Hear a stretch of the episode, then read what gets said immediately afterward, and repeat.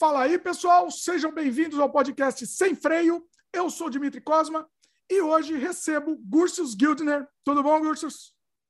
Tudo bom, Dimitri. Que milagre estarmos juntos. Finalmente conseguimos marcar, assim, estamos tentando há um tempão, mas finalmente hoje foi, hein? Hoje foi. Pô, é. finalmente, é. Estamos marcando há muito tempo, estava vergonhoso já. pois é. Bom, para quem não conhece o Gursius, é o seguinte: é, ele produz cinema e música experimental. Ele é conhecido pelos trabalhos como diretor, editor, músico, artista visual, participou de vários projetos artísticos e cinematográficos insanos, alucinantes e experimentais. Né? Os trabalhos deles chocam e provocam, né? eles ultrapassam muito os limites do cidadão que o cidadão de bem julga aceitável. Então, ele gosta de cutucar o cidadão de bem. Então, é, Hoje, hoje vai ser um papo experimental aqui com o Gurso, vai ser bacana. E a gente vai passar pelo cinema dele, pelos trabalhos, pela música dele também. Então vai ser muito bacana. E vamos tentar, inclusive, Gursos, fazer mais para frente aqui no programa, fazer um react, aqui, um, uma faixa de comentários de um dos seus filmes. Então a gente vai apresentar o filme do Gursos aqui. É complicado, os filmes do Gursos aqui no YouTube é complicado. O YouTube, o YouTube é meio chato com algumas regras, mas estamos aí para quebrá-las, né? Então vamos quebrar as regras. Então, inclusive é um filme que eu não assisti, Gursos. Então, assim. Ah, é? vai, vai, na conta e risco. Escolhi um filme fácil. Olha um aí. sucesso. Olha aí. Muito bom. Bom, Vamos já começar daqui a pouco com a conversa. Deixa eu só dar os recados aqui e depois a gente solta o nosso papo sem freio, tá? Quem está começando agora, já aproveita, dá o like logo no começo do programa, se inscreve no canal se ainda não é inscrito, clica no sininho de notificação. Aquele papinho todo de YouTube, né? Para o YouTube entender que você gosta do conteúdo que a gente faz, para o algoritmo entender e continuar te recomendando, né? Esse, que esse conteúdo é, é relevante para vocês. E a gente está disponível sempre em vídeo no youtube.com barra Dimitri Cosmo e também no dia seguinte da publicação desse programa, estamos disponíveis em áudio no Spotify, Apple, Google, Amazon Music, etc. Então você escuta a gente ou assiste onde você bem entender. Hoje vai ser legal assistir, porque a gente vai ter o react do filme do Gursos, então hoje eu acho que vale a pena vocês assistirem esse programa, tá? Bom, você encontra esse podcast também, além de muitos outros trabalhos meus, como filmes, games, artes, etc., tudo no dimitricosma.com. Tudo organizado lá, você vai encontrar todos os meus canais, o, o, as fontes para você é, jogar meus, meus jogos, assistir meus filmes também, está tudo organizado. E mais um recado aqui, o último recado, e eu sempre digo que é o mais importante aqui, se você gosta do trabalho que a gente faz, se você quer apoiar a continuidade do nosso trabalho aqui, considere a possibilidade de se tornar membro aqui do canal. Além de você ajudar a gente a continuar, ajudar psicologicamente, uma ajuda importante psicológica para a gente continuar produzindo. Você vai ter de cara muito conteúdo exclusivo, um monte de make-off de trabalhos meus, vai ter vários curtas-metragens meus que só estão disponíveis para os membros. Inclusive, cursos, eu, eu teve, tem cursos, é, tem curtas-metragens meus que eu tive que fechar. O YouTube não, ah, é? YouTube não, não aceita de jeito nenhum, tive que fechar. Então, assim, tem um horário nobre, o Banquete para Urubus, não sei se você chegou a assistir. Será que a gente viu junto lá no React? O nome não me é estranho. Ah, ah, não, acho que a gente viu, talvez, eu não lembro agora qual que a gente viu. Não, acho que não, horário nobre não, porque ele está fechado. Porque assim, o YouTube, se uhum. a gente colocar no YouTube, dá problema. Ele tem umas, ah, tá, umas temáticas não, então é, é, meio, meio complicadas, não pode nem falar qual é a temática, só para você ter ideia, como é o YouTube. Assim, é, imagina, uhum. o pessoal tem que imaginar, porque não dá para falar. Mas é, aí não, não teve jeito, o único jeito foi foi fechar para os membros. Então, quem quiser, inclusive, logo, logo vai estar disponível uh, o making off do, do Horário Nobre Banquete para Urubus também é um documentário gigantesco mostrando a produção também. Tem muito make off lá legal, legal que vocês vão gostar. Já que estamos falando do Gursos aqui, eu tenho make off lá do meu, meu, meu, um dos meus primeiros curtas, que é o Prazer Macabro. Tem mais de duas horas de make off em VHS. É assim, é um, é um documentário de como produzir sem dinheiro nenhum. É muito bacana. Assim. Muito bom. Bom, aproveitando sessão de jabá, bom, só para encerrar aqui, o, o, o, quem quiser, clique em Seja Membro, dá uma olhada lá sem compromisso e dá uma olhada na playlist também sem compromisso que você vai ter imediatamente quando você se tornar membro. Aproveitando o jabá aqui, Gursos, faz o seu jabás aí também, onde o pessoal pode encontrar seu trabalho, os seus filmes, suas músicas. Já aproveita, manda ver. Sim. É, bom, o meu, meu, meu link principal, que é onde vocês vão encontrar mane as mais variadas maneiras de onde gastar o seu dinheiro e me fazer feliz é o, é o site da minha lojinha virtual, lá onde tu vai achar meus filmes para vender em mídia física, tu encontra discos, tu encontra revista em quadrinho, é, é, uma é um site virtual com de tudo um pouco da cultura underground assim. Você vai encontrar os filmes da, da Cannibal Films você vai encontrar modéstia à parte algumas das camisetas de filmes estranhos mais bonitas feitas aqui no Brasil eu posso dizer isso com muito orgulho porque é o que eu escuto do povo. Então tem um cardápio muito variado de camisetas bonitas de dos mais é, desde filme do Pasolini até filmes meus, clássicos dos anos 80, Dario Argento, John Carpenter, Cronenberg, tá o povo todo lá. Olha e toda hora tem estampa nova também. O site, se tu puder botar também na descrição do vídeo quando for ao ar, é www.bulhorgia.minestory.com.br. É, é o paraíso lá, para quem gosta desse tipo de coisa, para quem gosta de coisa colorida, para quem gosta de filme de terror, para quem gosta de coisa estranha, música esquisita. É um parque de diversões. Nossa, eu estou vendo as e... camisetas aqui, realmente, realmente são, são lindas mesmo. É, tem. Tu, tu abriu o site aí? Tô é. vendo, tô navegando aqui. Muito, muito bacana. É um site muito bonito, tem muita coisa boa, tenho muito orgulho das coisas que aparecem aí. E eu estou sempre atualizando.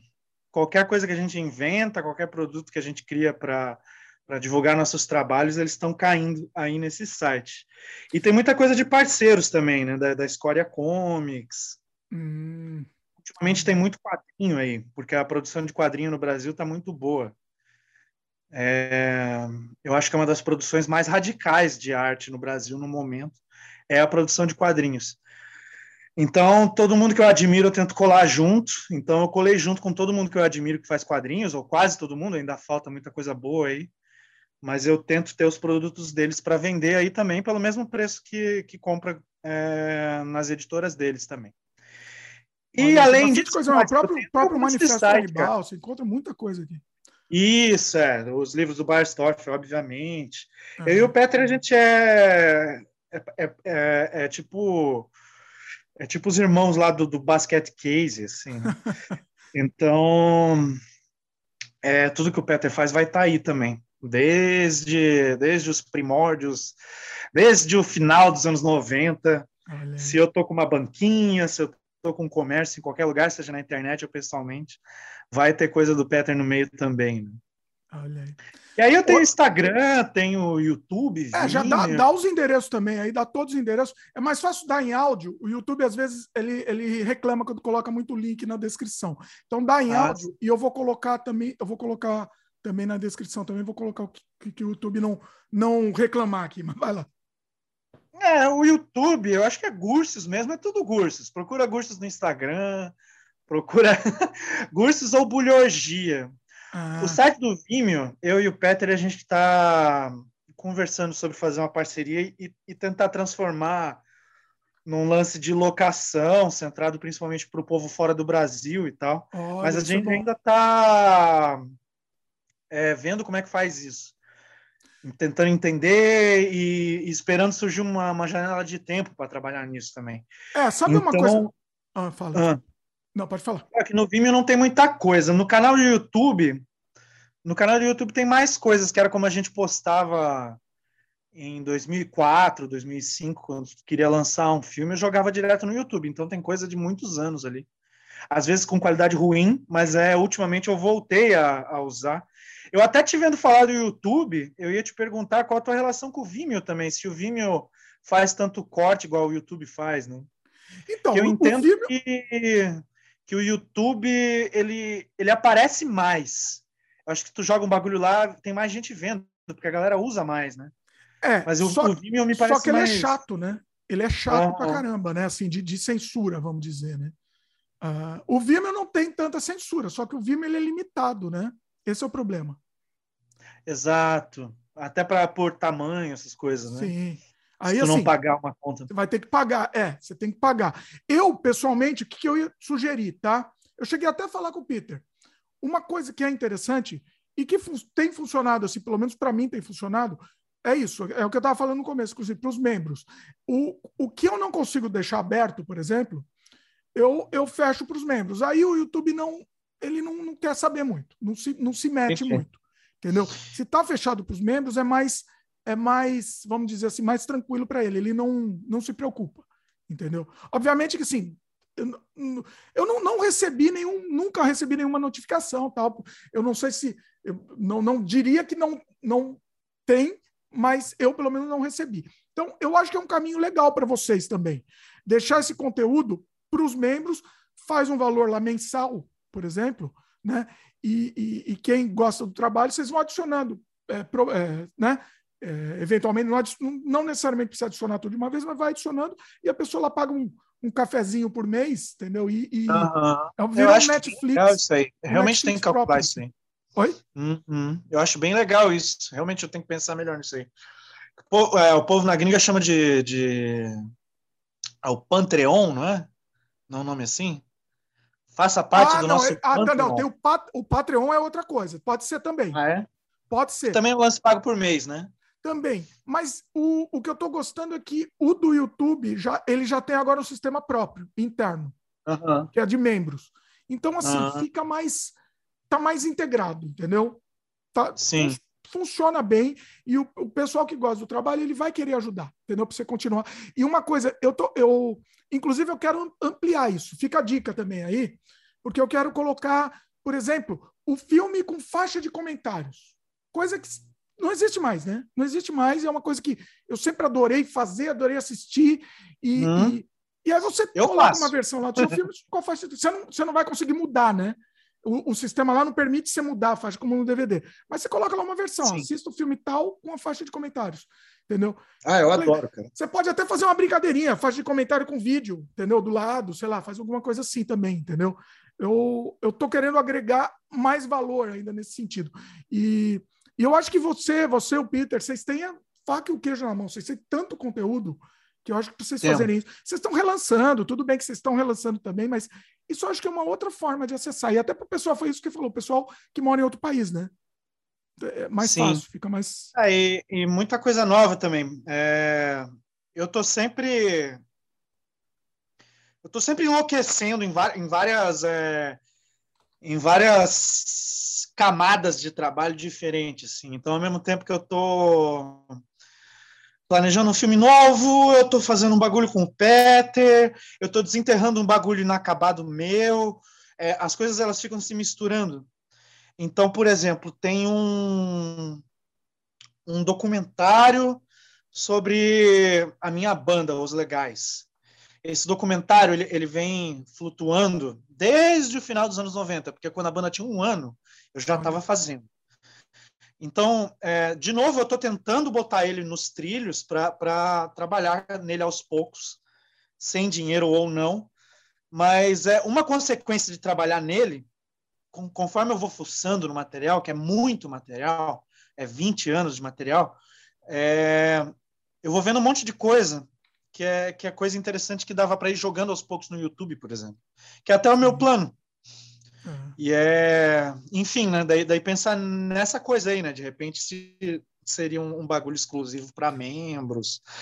Uhum. Querendo ou não, essa coisa do membro, ela, ela, ela te incentiva a, a manter uma constância também, né? O que é bom. Sim. Porque às vezes eu penso, ah, eu vou, eu vou pegar um pouco desse material e ir jogando. Aí eu jogo um e jogo outra coisa seis meses depois, assim. Sim. Te então, força, exatamente. Os membros percebem isso, tá? Eles sabem disso. Eles, assim, eles sabem que eles dando esse apoio, eles sabem que você vai produzir mais, né? Eles gostam do conteúdo, eles vão, vão apoiar. Sim. Isso que é bacana. É. é, bem legal mesmo. Assim, só que é, é legal também ter um conteúdo aberto até, até para mais gente chegar, né? Se, se só tiver fechado, é. por exemplo, ninguém consegue saber da existência. Isso, é alguém que está descobrindo agora, né? É, pois é. Você tem que saber. Alguém que pela primeira Exato. vez tá esses filmes horríveis, né? Pois é, pois é. O que, que eu faço, né? Aqui a gente faz o sem freio aberto e aí o resto do conteúdo a gente deixa fechado para os membros, entendeu? aqui no canal. Então tá, tá funcionando, assim, tem funcionado. É uma coisa que. Uhum. É, eu tenho. É, eu e o Peter, a, a gente. A gente é, é eficiente em muitas coisas, mas a gente nunca foi muito eficiente para ganhar dinheiro. A, a, gente até é bom de marketing, a gente é bom de marketing. Uhum. Mas a gente nunca sabe calcular direito ou calcula atrasado. Então, por exemplo, se for fazer um lance assim, né? Uhum. Ou, ou, que seja separado, mas, mas provavelmente juntos, porque a gente é normal fazer as coisas juntos. É, é isso, a gente tem que sentar e conversar sobre uma estratégia para fazer isso aí. Porque essa estratégia, acho que os dois, até por estarem sempre envolvidos em uma coisa nova, sempre é, mergulhados em, em, algo, às vezes é isso. Quando a gente vê, passou, passou um ano. Passou um uhum. ano, ah, a gente tem que sentar para compor essa estratégia aí de como vai fazer o, o YouTube ou a, a, locação no Vimeo, toda, todas essas possibilidades, né? Mas aí eu pulo para um filme novo, ele pula para outra coisa, ou enfim. Tipo, esse é mês. Assim, né? Vocês têm ah. a vantagem que vocês têm muito conteúdo, entendeu? Já tem. Vocês não precisam parar para produzir. Então é só ter mesmo uma, uma constância de publicação, né? Sei lá, toda cada duas semanas publica lá, vai ter um material, né? um material novo lá para os membros, vamos dizer. É uma coisa assim, né? E aí funciona. É. é, bem bom Mas, mesmo. O... Bom, a gente acabou adiantando a conversa aqui, mas é, é assim que funciona mesmo, sem freio. Vamos é, voltar uma, um pouco. No... linha do tempo, é viagem no tempo, né? Viagem no para... tempo, é assim que funciona. É. Vamos voltar um pouco agora, falar um pouco do, do, do, da sua origem, assim, como que você começou a fazer cinema e, e a questão de, de, de do, do, gosto mesmo. Começou com, com, com, um moleque mesmo? Como é que foi? Conta aí o começo. Moleque, meu primeiro filme é de 1996, eu tinha 14 anos. Olha. Se chama Poluição dos Mares e Oceanos. Ele é, em teoria, um, um documentário, denúncia sobre é, poluição da região e tal. Mas é, ele já tem uma coisa que eu vejo que vem da, do meu contato com a Troma, que foi muito jovem, eu vi o Vingador Tóxico. O Vingador Tóxico ele é centrado né, na, na, na, na, na crítica ambiental, né? é todo centrado em poluição, energia nuclear, não sei o quê. Eu, eu vi o, o Vingador Tóxico com nove anos.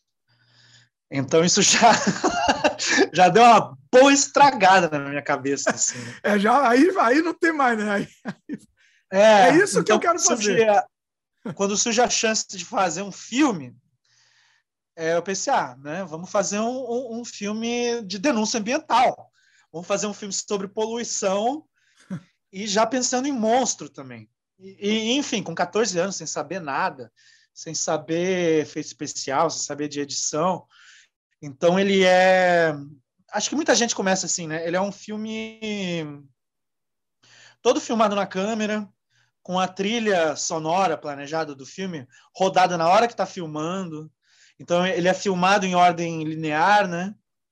Então tu é, tu não filma um pedacinho do final, tu filma, tu vai filmando ele na ordem que tu não tu não tem como montar, tu tá montando ele enquanto tu filma. Sim. E, e conheço foi feito bem, assim. Conheço, e... conheço bem isso daí, viu?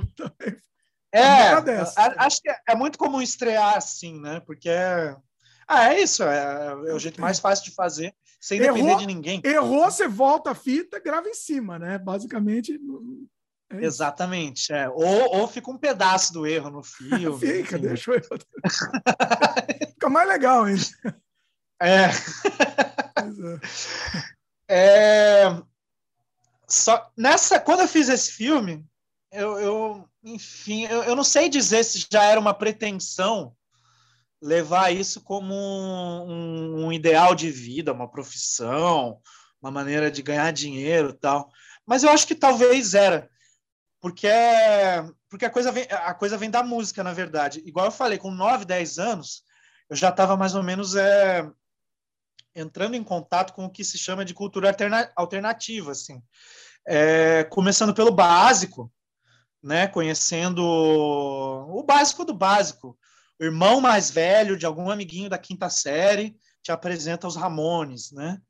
Então, é, eu fui sendo apresentado para o básico do básico, Ramones, Iron Maiden, Slayer, roqueiro, roqueiro, roqueiro nível 1.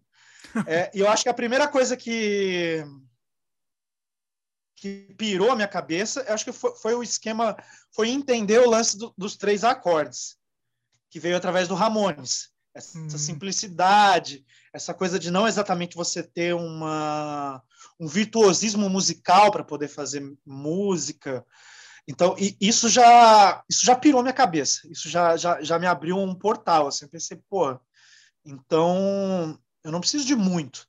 E, e eu acho que a música, peraí, a música veio antes do cinema, então, para você? A, o, o, o, interesse em fazer música. Cara, eu acho que como uma. uma é, eu, talvez cinema e música tenha vindo ao mesmo tempo, no sentido de tu. Eu lembro de eu, de eu pegar é, de um vizinho, isso antes da quinta série, sei lá que idade, assim, mas um vizinho me apresentar a Hora do Espanto, tu vê o Enigma do Outro Mundo na, na TV, e essas coisas te, te causam um, um espanto mesmo, né? Mas eu acho que a música, ela. Eu acho que ela me atingiu primeiro no sentido de, de tu querer ser proativo nisso, de tu querer, de tu querer fazer alguma coisa você mesmo. Acho que foi com a música que, que me, primeiro me bateu esse, esse, esse mosquito aí, né? De ah, eu quero fazer a minha parada. Com o cinema, é, desde pequenininho também eu fui aprendendo a gostar de filme de terror. Filme de monstro, o básico também, Fred Krueger, tudo que cai no teu colo tá, tá valendo. Então, mas eu acho que não tinha esse, esse entendimento do, do do it yourself. Acho que a primeira vez que me vem um entendimento de do it yourself é, é com música mesmo. Uhum. Que é com esse discurso do, do da, da falta de talento também é talento. Né? Ou, ou a falta de Isso, a falta de virtuosismo, né? Você pode, você, aprende três acordes, sabe? Você, você pede para alguém te ensinar e tu já consegue fazer alguma coisa, assim. Mas é depois, é, acho que tem o lance também, os anos 90. Eu acho, é, eu acho que foi muito legal ser adolescente nos anos 90 aqui no Brasil, para quem era interessado por cultura alternativa, porque estava acontecendo muita coisa tinha, tinha um, um, um estouro de atividades assim. É, esse ano, encontrando uma, uma amiga de infância que eu conheço desde, sei lá, 1991, a gente estava a gente estava lembrando que tipo assim era todo mundo tinha uma banda. Todo mundo do meu círculo de amigos tinha uma banda. Era, era meio uma coisa primordial para tu interagir socialmente assim basicamente quem não tinha, quem não tinha é, queria ter né Pelo menos. É, é. Tinha toda hora. E tinha umas bandas que duravam três shows, mas tinha essa. Tinha, tinha, uma coisa acontecendo que, que eu acho que depois mudou um pouco. Hoje em dia é, não é tão comum.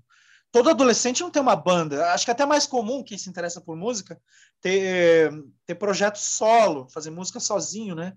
Via computador, gravando sozinho, o que é muito legal também. É. Mas eu acho que ali. É, que é mais na, prático, na né? Acho que na, na, realidade de hoje acaba sendo mais prático, né? Gente, até, até dá é. para entender né, o mundo que se, que se vive. É. é, é mais prático. Eu, eu, acho um pouco triste também. É porque não, é bem triste, com, com, certeza. É, porque, é, porque a, a, a, vivência coletiva é a coisa mais importante que tem. Sim. A gente está interagindo aqui. Sabe, é, é muito mais legal estar tá falando com você, né? Do que se eu te mandasse um depoimento comigo falando sozinho.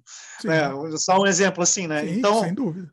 É, é tu, tu, juntar um grupo de amigos para fazer música, para fazer um filme, é, é coletividade, né? É. é. tu aprende muito mais, tu, tu, evolui muito mais, né? E, então, às vezes, por esse lado, eu acho meio triste, assim, né? Eu, eu, eu gostaria de ver mais, mas acho que a parada, a parada também, não sei, a parada mudou também. Eu acho que, por exemplo, que a grande é, nos anos 90, todo mundo fazia é, era, era, sei lá, era, muito mais comum qualquer adolescente ter uma banda de hardcore, assim, ou, ou tentando tocar grunge, indie, grindcore. É, eu acho que agora, agora claro que tem pessoas fazendo todos esses gêneros musicais também, mas também tem os outros interesses que já vão para outros caminhos, assim, que, que inclusive são, são fáceis de se fazer sozinho, né? Sim. É. Mas, mas o que eu estava falando é isso. Na época, todo mundo tinha banda, então já muito novinho. Eu lembro assim, é, na quinta série, meu pai me levou num, num, show, eu lembro até das bandas, era, era três bandas, eu não vou lembrar o nome da terceira, mas era Tormentos dos Vizinhos, que era uma banda de Joinville, que eu cresci Bom, em Joinville. É. Era uma banda de Joinville com influência de Fugazi, uns caras mais velhos, assim. Fazia um punk rock mais, mais técnico. E o Poindexter, do Rio de Janeiro. Uhum que era a banda do Vital, que é uma figura bem ativa ainda no underground carioca, assim. Era, na época tinha, tinha muita banda fazendo esse tipo de som que os caras chamavam de rap core. Ah, era, era, o auge ali do Rage Against the Machine, essas coisas. Então tinha essa banda que era o Poindexter. E o Poindexter tocou lá, foi o primeiro show que eu fui na vida, e, e logo eu entendi que, que eu achava esse ambientezinho de showzinho, aquele monte de maluqueiro lá bebendo, né, um monte de gente estranha, é, era muito mais interessante para mim do que a festinha de colégio ou a boate. Então foi, foi nesse caminho que eu fui, a adolescência inteira.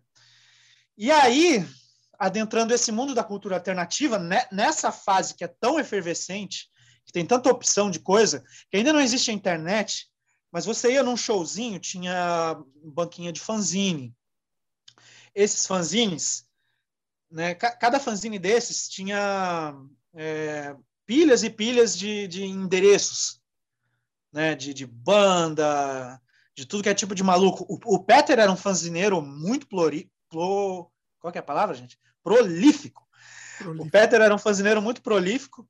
É, os fanzines dele eram uma maravilha para pegar contatos. Então, essa era uma rotina minha de, de, de fim de semana, assim. É, você conheceu ele pelos fanzines? Oi? O, o, Peter, você conheceu? Eu chamo de Peter, né? Peter ou Peter? Não sei como. Eu nem sei. Nem, nem acho que nem ele sabe.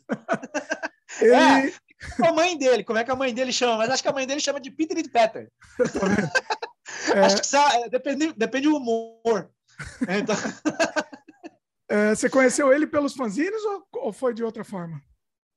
Cara, não, não foi pelos fanzines. Eu, eu passei a, a, a, conhecer os fanzines dele só depois de conhecer ele pessoalmente. Ah, tá. A fama do Peter veio primeiro. É, em Joinville tem uma banda muito que ainda existe, muito antiga, muito importante, famosa no mundo inteiro, que é o Flash Grinder que é uma banda de, de, de Splater Grind, com influência de, de Carcas. E... Splater Grind ali do início dos anos 90, assim. Uhum. É, eles são, acho, das bandas mais importantes do Brasil, com certeza eram da região, e eram, e eram todos meus amigos, assim. É... Eu era amigo de todo mundo, que... Porque já, já tinha essas divisõezinhas, assim, né? Ainda mais adolescente, que é tudo meio burro, na questão do radicalismo, né? Tipo, então tinha a turminha do black metal que sentava numa praça lá para beber vinho, tinha o, po o, povo que ouvia ska, tinha o povo que curtia umas coisas mais tipo Sonic Youth, tinha, tinha essas divisões, assim, a, a, as tribos, né? É, eu era amigo de todo mundo. Uhum. Então eu, eu, ia no ensaio do Flash Grind ver eles tocar, eu ia encontrar a turminha do Sonic Youth para ver eles andar de skate, geralmente quem ouvia esse tipo de som andava de skate. É, ia na, ouvir som na, na casa da galera que escutava hardcore, e assim, né, fui, fui entrando em contato com um monte de, de coisa diferente, assim. E numa dessas visitas ao pessoal do Flash Grinder, o, conversa, a gente conversava muito sobre filme, eu e o Fábio, do Flash Grinder, é, e o Fábio daí me emprestou uma fita, que eu não lembro exatamente o que, que tinha, cara. Com certeza tinha algum longa, provavelmente talvez o Legume, mas o que mais fixou na minha cabeça foi os curtas experimentais que estavam de extra. Hum. Na, não sei qual era o longa principal. Que é, é, o longa principal, é, eu, eu, rapidamente, provavelmente era o legume, cara, eu não estou lembrando agora, mas devia ser o legume do espaço. É, o Legume do Espaço, é, é, claro, eu entendi imediatamente do que se tratava, né? Mas, mas esses, esses curtas experimentais, eles eram, eles eram muito estranhos. Mas disco, né, não eram tão lineares assim, né? Não era, não era nada mais... linear, é. sujo pra caralho, esquisito. Então eu meio que não entendi eles.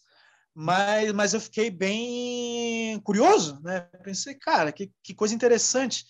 Eu não lembro exatamente que ano que foi isso, assim, mas foi antes de 1998. Talvez 1997, mais ou menos assim.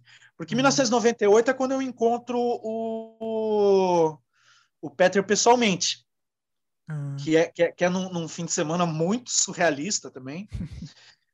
é, na situação mais esdrúxula, que é. Tem, tem esse lugar, eu, é, se eu vou falar desse período, dessa época, eu, obviamente vou falar desse lugar, que é o Curupira Rock Club, hum. que era o principal ponto de encontro de, de cultura alternativa de Santa Catarina na época. E durou, eu não lembro agora o ano que o Curupira começa a funcionar, mas eu acredito que é entre 91, talvez 93, eu começo a frequentar em 96.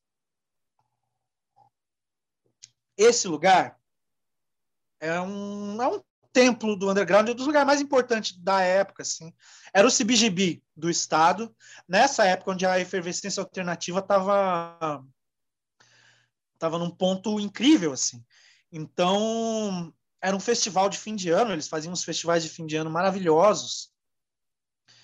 É, e o Peter estava lá, exibindo os filmes dele, numa, numa TV que os caras improvisaram lá, na parte externa do clube. Era um clube bem de interior, assim, era numa cidade pequena, a 45 minutos da minha cidade. É, pasto de vaca para tudo que é lado, bem no meio do mato mesmo. O lugar é todo de madeira, bem rústico. E essa TV numa das mesas no local de fora passando o Gorgori Gays, Olha Peter estava lançando, né, em turnê de divulgação, o Gore Case. e é, é, quando eu entro no lugar, eu ia tocar. E a gente nem entrou nesse assunto ainda, mas a. Eu não sei se tu sabe disso, mas eu, eu tenho, tinha, que hoje em dia é, faz tempo que a gente não toca. É, os Legais, que é essa banda onde a gente joga toneladas e toneladas de lixo na plateia, né? Olha.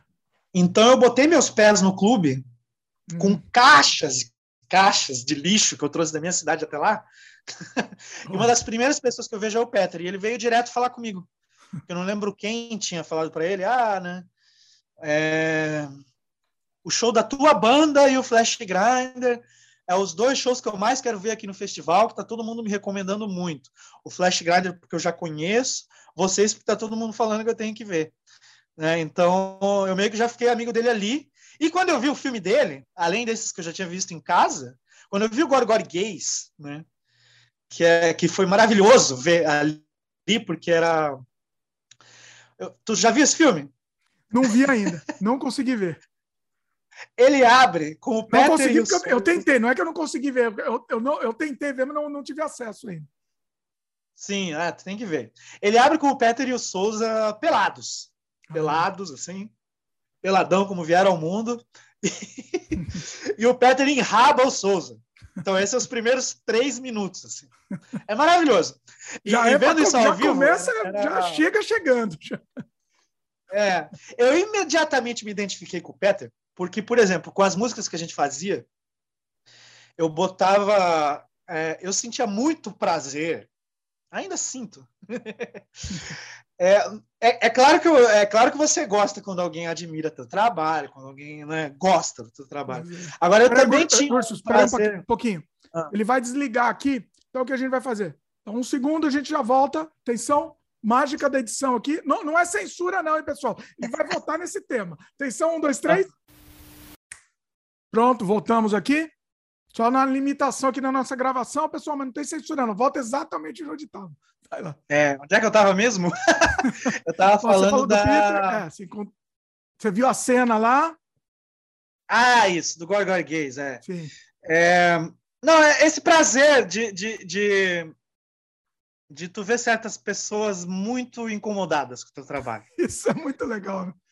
É, é, é, o, o, clássico expulsar as pessoas da sala, né? Tipo, você, você bota aquele pessoa. Eu sempre falo, Gurso. Eu, eu, o, o, meu, o meu prazer, é, assim, a minha alegria, a minha satisfação é quando uma pessoa sai do meu filme, sai no meio do meu filme, eu fico uma, uma alegria. Você realmente mexeu, né, com a pessoa. É, você deve ter isso, muito isso. Você com é certeza deve ter. Mim também. Oi? E eu adoro ver isso em filme dos outros também. Eu lembro eu, a primeira vez que eu pude ver o Saló do Pasolini no cinema, eu sentei no para contar quantas pessoas saíam. E era, e era, muito divertido. E entender em que cena elas saíam. Né? tipo... É, né? Você vê o limite da pessoa. é. Mas então, nessa sessão do, do Gorgor Gays, é, eu já me identifiquei muito com o Peter, que, que rolavam umas coisas na tela, sim, né? E os dois se enrabando é só abertura, o bagulho vai, vai, vai, vai longe, né, cara? É só coisa, é só, é só light, começa light. É, é. O, o... só melhora. Ah, tu via o povo da, da plateia, né, olhando aquilo na TV, assim, daí viravam e olhavam para a cara do Peter. O Peter tava com um sorriso de orelha a orelha, assim, sabe? Tipo, esse é o meu filme. O orgulho. a galera lá, tipo, indignada, assim, bastante gente, porque mesmo no meio alternativo, por mais que teoricamente né, deveria ser um meio 100% libertário, tem, tem muita gente homofóbica, né? E então imagina lá também no, nos anos 90, numa, numa época até que era que era até mais naturalizado as pessoas fazerem comentários homofóbicos assim. Sim. Tinha, tinha uma galera muito indignada lá com o Petra e ele estava orgulhosíssimo do próprio filme, óbvio. e assim, um, sorrindo, feliz da vida lá. Então eu pensei, ah, eu acho que esse cara vai ser meu amigo e, e eu acho que ele vai gostar do meu show também. o que realmente aconteceu, né? Quando a gente tocou, ele. Os, os malucos se atraem. Isso daí é. tem que ser. E tem que o ser, inclusive. É. Doido. Mas é só para fechar essa coisa de, de primeiro contato com as coisas, porque eu falei muito de música e não falei dos filmes. É, com o filme foi, foi um caminho bem, bem, bem paralelo também a tudo. Você vai descobrindo né, todas essas, essas coisas. Então, é, uma coisa leva a outra. Né? Então, ou seja, tem a, tem a ótima influência das más influências, os amigos, né? a pessoa que bota o Vingador Tóxico na, na tua mão, pessoa que te apresenta não sei o quê. E tem aquelas coisas que você vai, você vai pincelando. Então, eu lembro que, por exemplo, nessa coisa de descobrir os Ramones, logo eu saquei que, especialmente o Mark Ramone, o cara estava sempre com camisa de filme. Hum. Então, era reparando nas camisas do Mark Ramone, por exemplo, foi o momento onde eu descobri o Roger Corman. Olha aí. Eu vi ele com alguma camisa. E, e claro, o Roger Corman é, produziu o filme do Ramones também, né? Então, Ramones é, é um caminho meio, meio lógico de te jogar no, no rei dos filmes B, no, nos filmes de monstro do, do Corman. Né? E, então, conforme eu fui também descobrindo fanzines, aí é isso, ah, tem esse maluco aqui, o Barstorff, tem o Zé do Caixão, e aí você começa a ver mais e mais filmes de terror, começa a garimpar a locadora, começa a tudo que cai no teu colo você está vendo, né? Então... Lembrando que o acesso era difícil, né? O acesso era muito mais difícil. O pessoal de hoje em dia não consegue ter noção disso. Anos 90, é. a gente vê uma coisa rara assim, era muito difícil. Era muito, era, era igual, igual para conseguir música também. Porra, fulano da, da rua tal, amigo de fulano, comprou o CD do Bad Brains. Tu vai lá, tu bate na porta do cara lá para gravar o bagulho em fita, né? Ah, pô, fulano comprou o vinil do Megadeth, tu vai lá, grava o vinil dele, né? Então, é. era, era, era meio isso aí, assim, né? E trocando fitinha. Com os filmes underground, mesma coisa.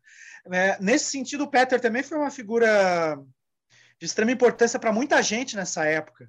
Sim. Que ele fazia lá um comércio de, de filme que não existia em locadora.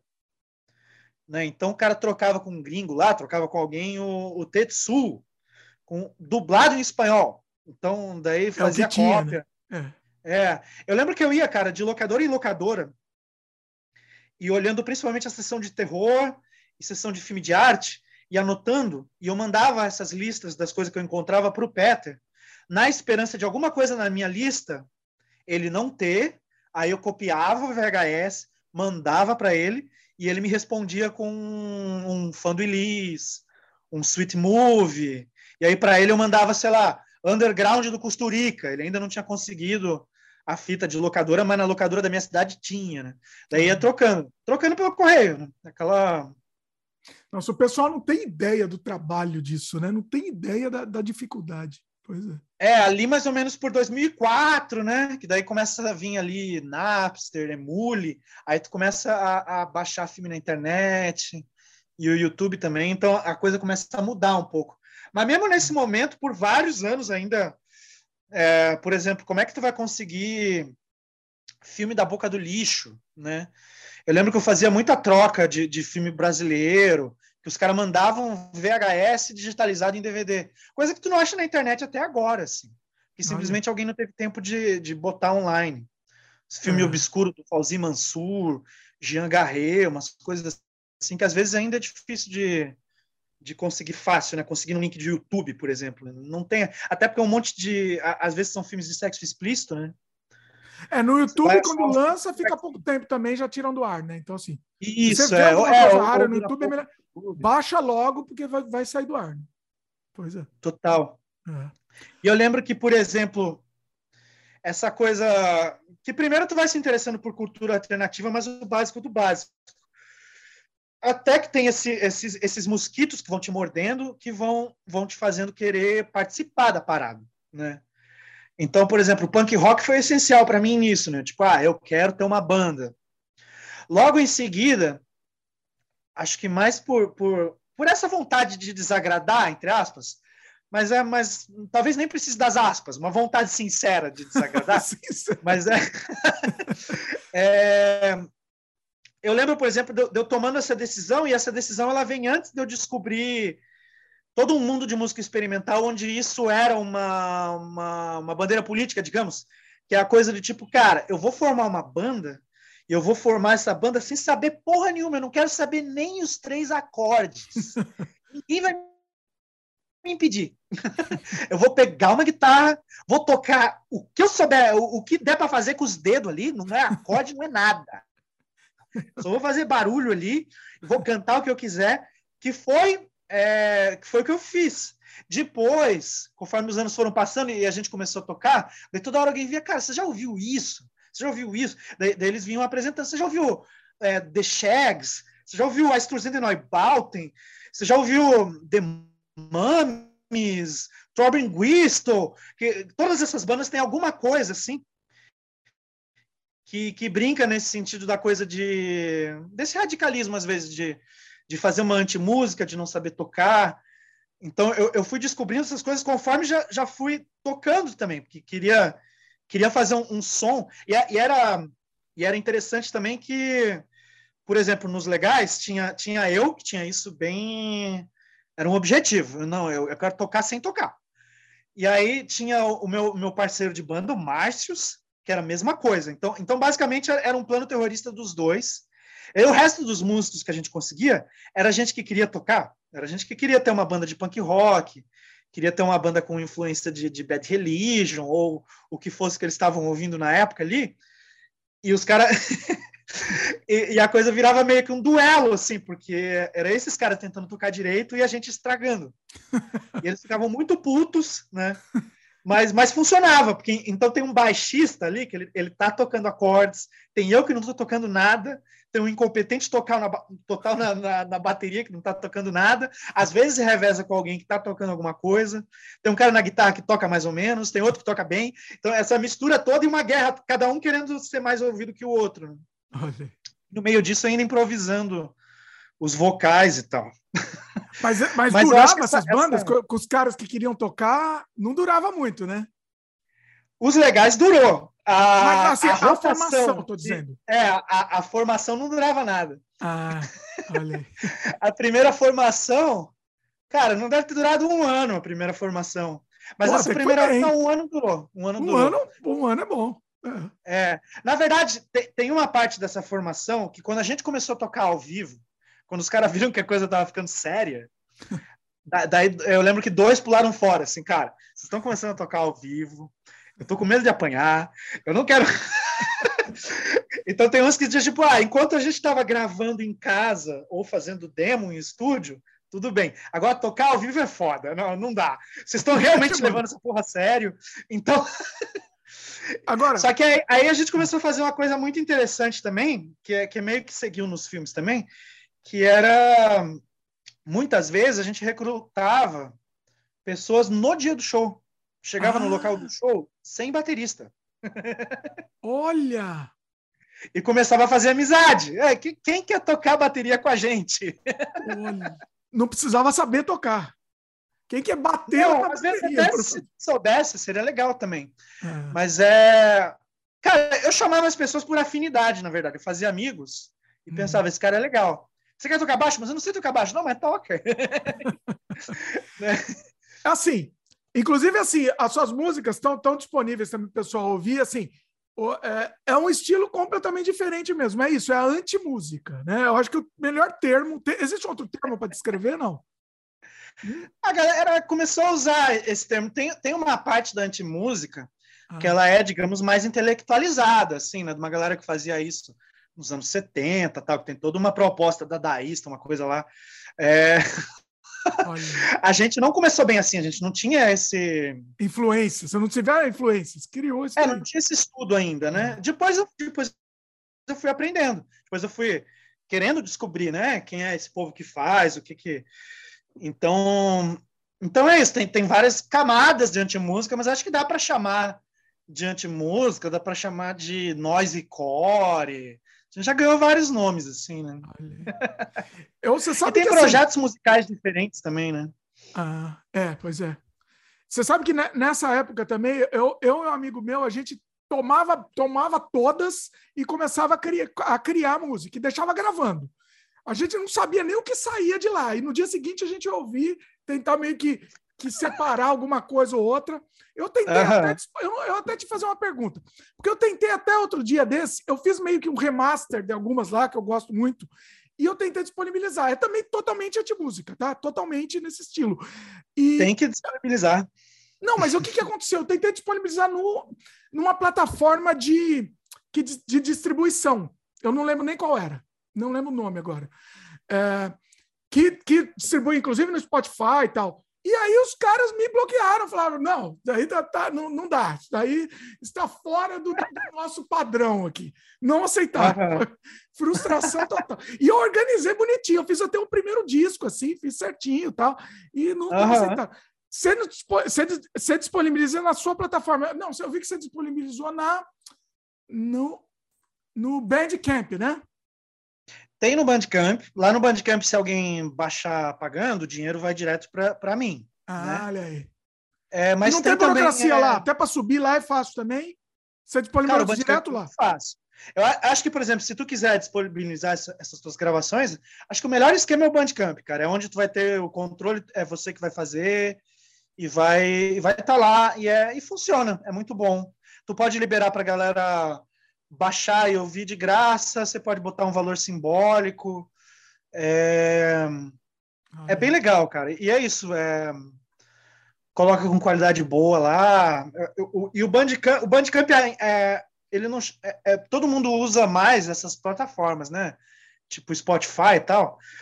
Mas o Bandcamp é, é um lugar muito rico para descobrir música nova. Porque geralmente, mesmo por exemplo, eu sigo muitos canais de, de música underground no YouTube.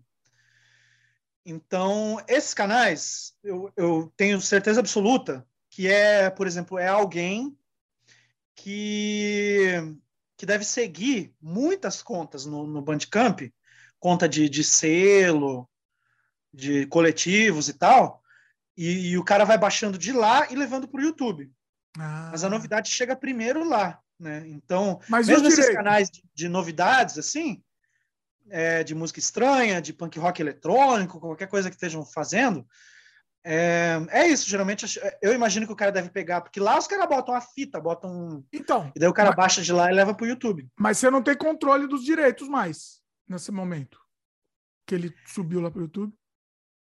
É, não tem, né? Porque assim, eu não sou. Deixa eu explicar também. Eu não, eu não, eu não sou contra a pirataria do meu trabalho. A pessoa pode piratear à vontade uhum. também. Você também tem essa. Acho que você tem essa mentalidade, né?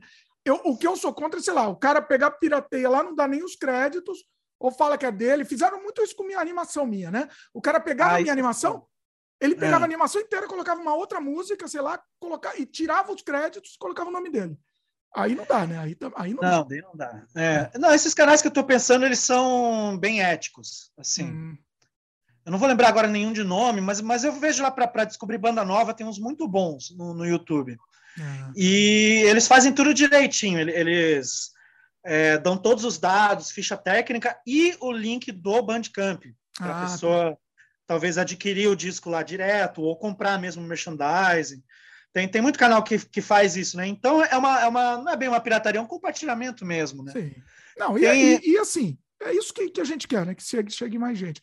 Você tentou colocar no Spotify, não? Sim, sim, sim. Tu encontra tá. muita coisa minha no Spotify. Ah, tem tem lá tem os legais, Olha. tem os discos meus com outras bandas também. É, foi para lá por causa de um amigo é, que é diferente desse pessoal que falou, não, isso não está dentro. Não quero, é. Então, é, ele totalmente entende a proposta, ele bota para mim lá. É, ele bota através de uma plataforma dessas de distribuição, acho que é, cara, é a Trattori. E Qual? então eu não ganho, não ganho nada. É, não é pela, pelo dinheiro, né? Porque não, não tem jeito. Não, não, não é, o, o, meu amigo ele falou isso, cara, pra, se tu for a Madonna, tu vai ganhar algum dinheiro agora. Vai ganhar um pouquinho também, nem ganha muito. Também, é, né? se assim, se é. quer ganhar algum dinheiro, vende, vende mídia física, que vai entrar 10 reais mais rápido do que. Para entrar lá. 10 reais no Spotify, você vai ter que ficar uns, uns 10 anos lá. Porque é uma, é uma é, tristeza. É, então. Aí não sei se algum dia acontecer, né? Não, eu acho que assim, é isso, tem que estar tá disponível. virar Madonna, aí o cara vê, repensa lá, o, posta de novo no Spotify para ganhar o dinheiro daí, né? Mas, é, mas acho que isso não vai. Tem, é uma plataforma mais, né? A gente quer que o trabalho chegue mais gente, né? Então. Enfim. É, é. É. é igual. Tem esses grupos secretos de, de download. Hum. E meus filmes, é, semana passada, entraram no grupo que a galera mais usa aqui no Brasil, que é o Making Off. Olha. Eu fiquei super feliz, porque isso significa mais gente vendo. Exatamente. Pessoa... Muita gente, é, exatamente. Vamos falar um pouco de, de, da questão da pirataria, né? No, no, no, caso, no caso, a pirataria acaba ajudando, do que, mais ajudando do que prejudicando, né? Vamos dizer. No nosso caso, especificamente. Cara, sim. É, eu acho que pode chegar um pouco. É, por exemplo, né? É, eu fiz uma edição física muito bonita, né? Do, do, do combo de Carlos, né? Tem a edição física do Pazucos, que daí leva Bom Dia Carlos. Você tem aí para mostrar? É tão bonita. Vale a Tá, tá fácil é, aí? Acho que eu tenho uma que é. Uhum. Porque é muito bonito. Eu faço questão porque é muito bonito mesmo. É. Eu posso dizer, sem parecer pretencioso, que eu acho que é das edições de filme nacional mais bonitas já feitas. Eu acho, diria que é sim. É muito bonita mesmo. É. Isso aqui é, é, a. Como é que é o nome disso? Sei lá, uma, a caixinha a externa, luva, né? né? Luva. A luva, é. Tem uma luva. Tem filme pra caralho aqui. Inclusive, meu último longa, o Nau dos Loucos, que é um documentário. E aí o, o material em si é uma coisa mais bonita, que é um bagulho que abre aqui, ó, não cabe é nem na, na, tela. Tem dois discos, extra pra caralho, legenda em russo, faixa de comentário, faixa tem de um comentário né, também? em inglês. É, e tem um livreto. O livreto, o povo não vai conseguir ver aqui, né? É, mas, mas é um menos, livreto é, pelo menos o pessoal muito bonito, de 60 páginas, Olha. cheio de informação, cheio de foto, cheio de arte é Tem texto de, de gente bacana do mundo inteiro aqui, Olha. uns textos super interessantes sobre o filme, muita foto. É uma maravilha. Não, é um trabalho impressionante. É impressionante. É uma coisa. É, bem, bem ficou bonito. Foi um. Deu, deu, deu trabalho. Imagina, fazer. Um pouquinho. Mas ao mesmo tempo foi uma boa. Foi uma válvula de escape maravilhosa para o para os últimos dois anos horríveis que todo mundo viveu. porque eu me mantive 100% é, mergulhado nesse projeto aqui. Olha aí. E, e, e, tive a sorte de poder ficar mergulhado nele, né? Esse projeto foi bancado por campanha de catarse, por ter uma parceria com vários selos de fora do Brasil. Então, foi realmente o meu emprego durante a pandemia. Qual foi, foi a fazer tiragem? aí. Qual foi a tiragem? Tiragem de mil. Mil? Olha aí. É. Já saiu uma boa quantidade, mas ainda tem. É, e eu ia chegar nesse ponto. É claro que eu quero que venda a edição física. E às vezes você pode é, na verdade, assim, eu não, eu acho que quem compra, compra, cara.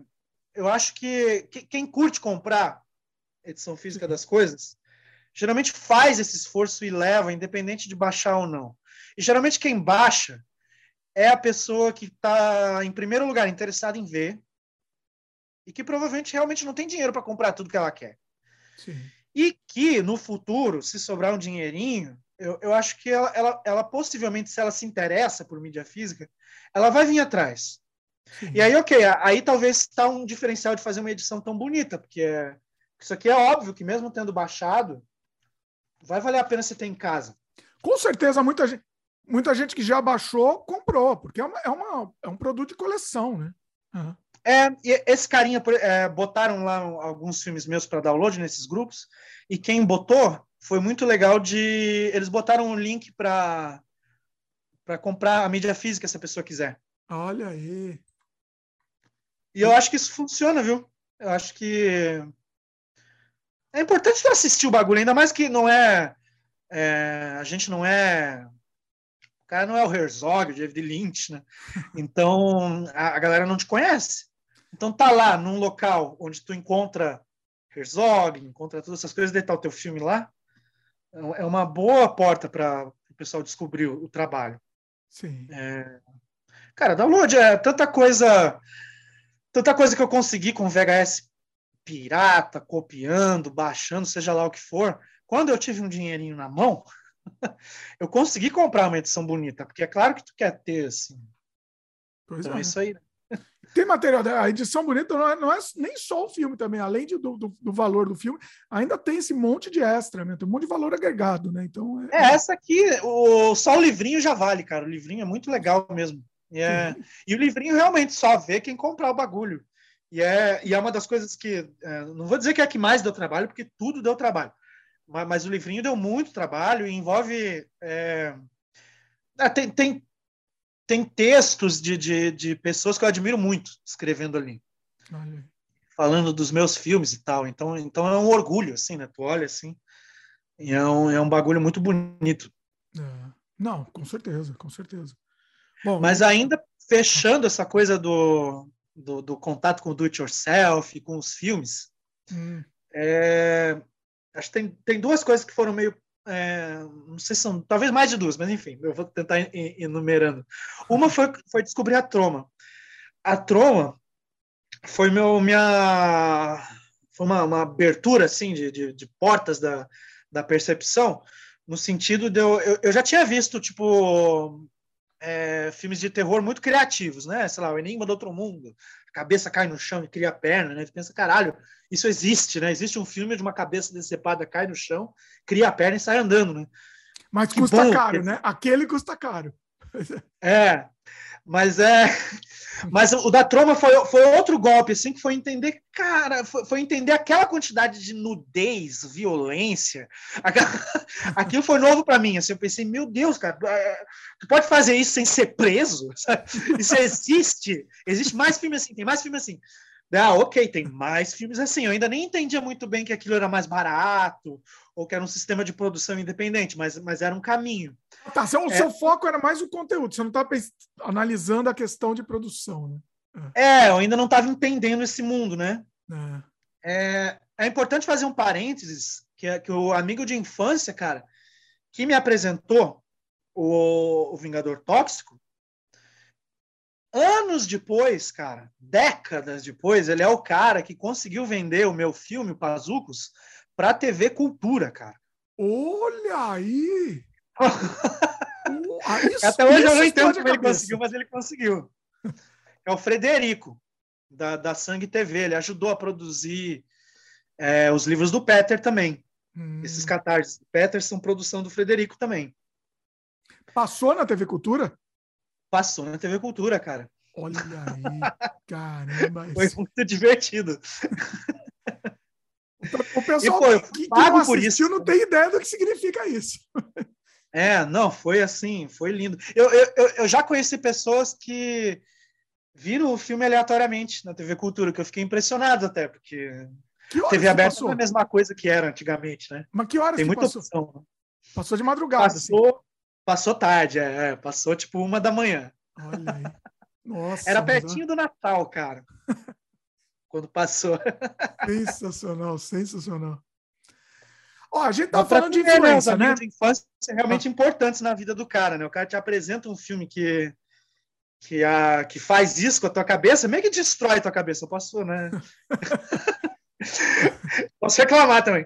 Mas é, e, e anos depois ele ainda. É, que também é alguém que se manteve nesse mundo, se manteve é, querendo fazer parte, né? Da, querendo fazer a sua parte no, no mundo de cultura alternativa, assim.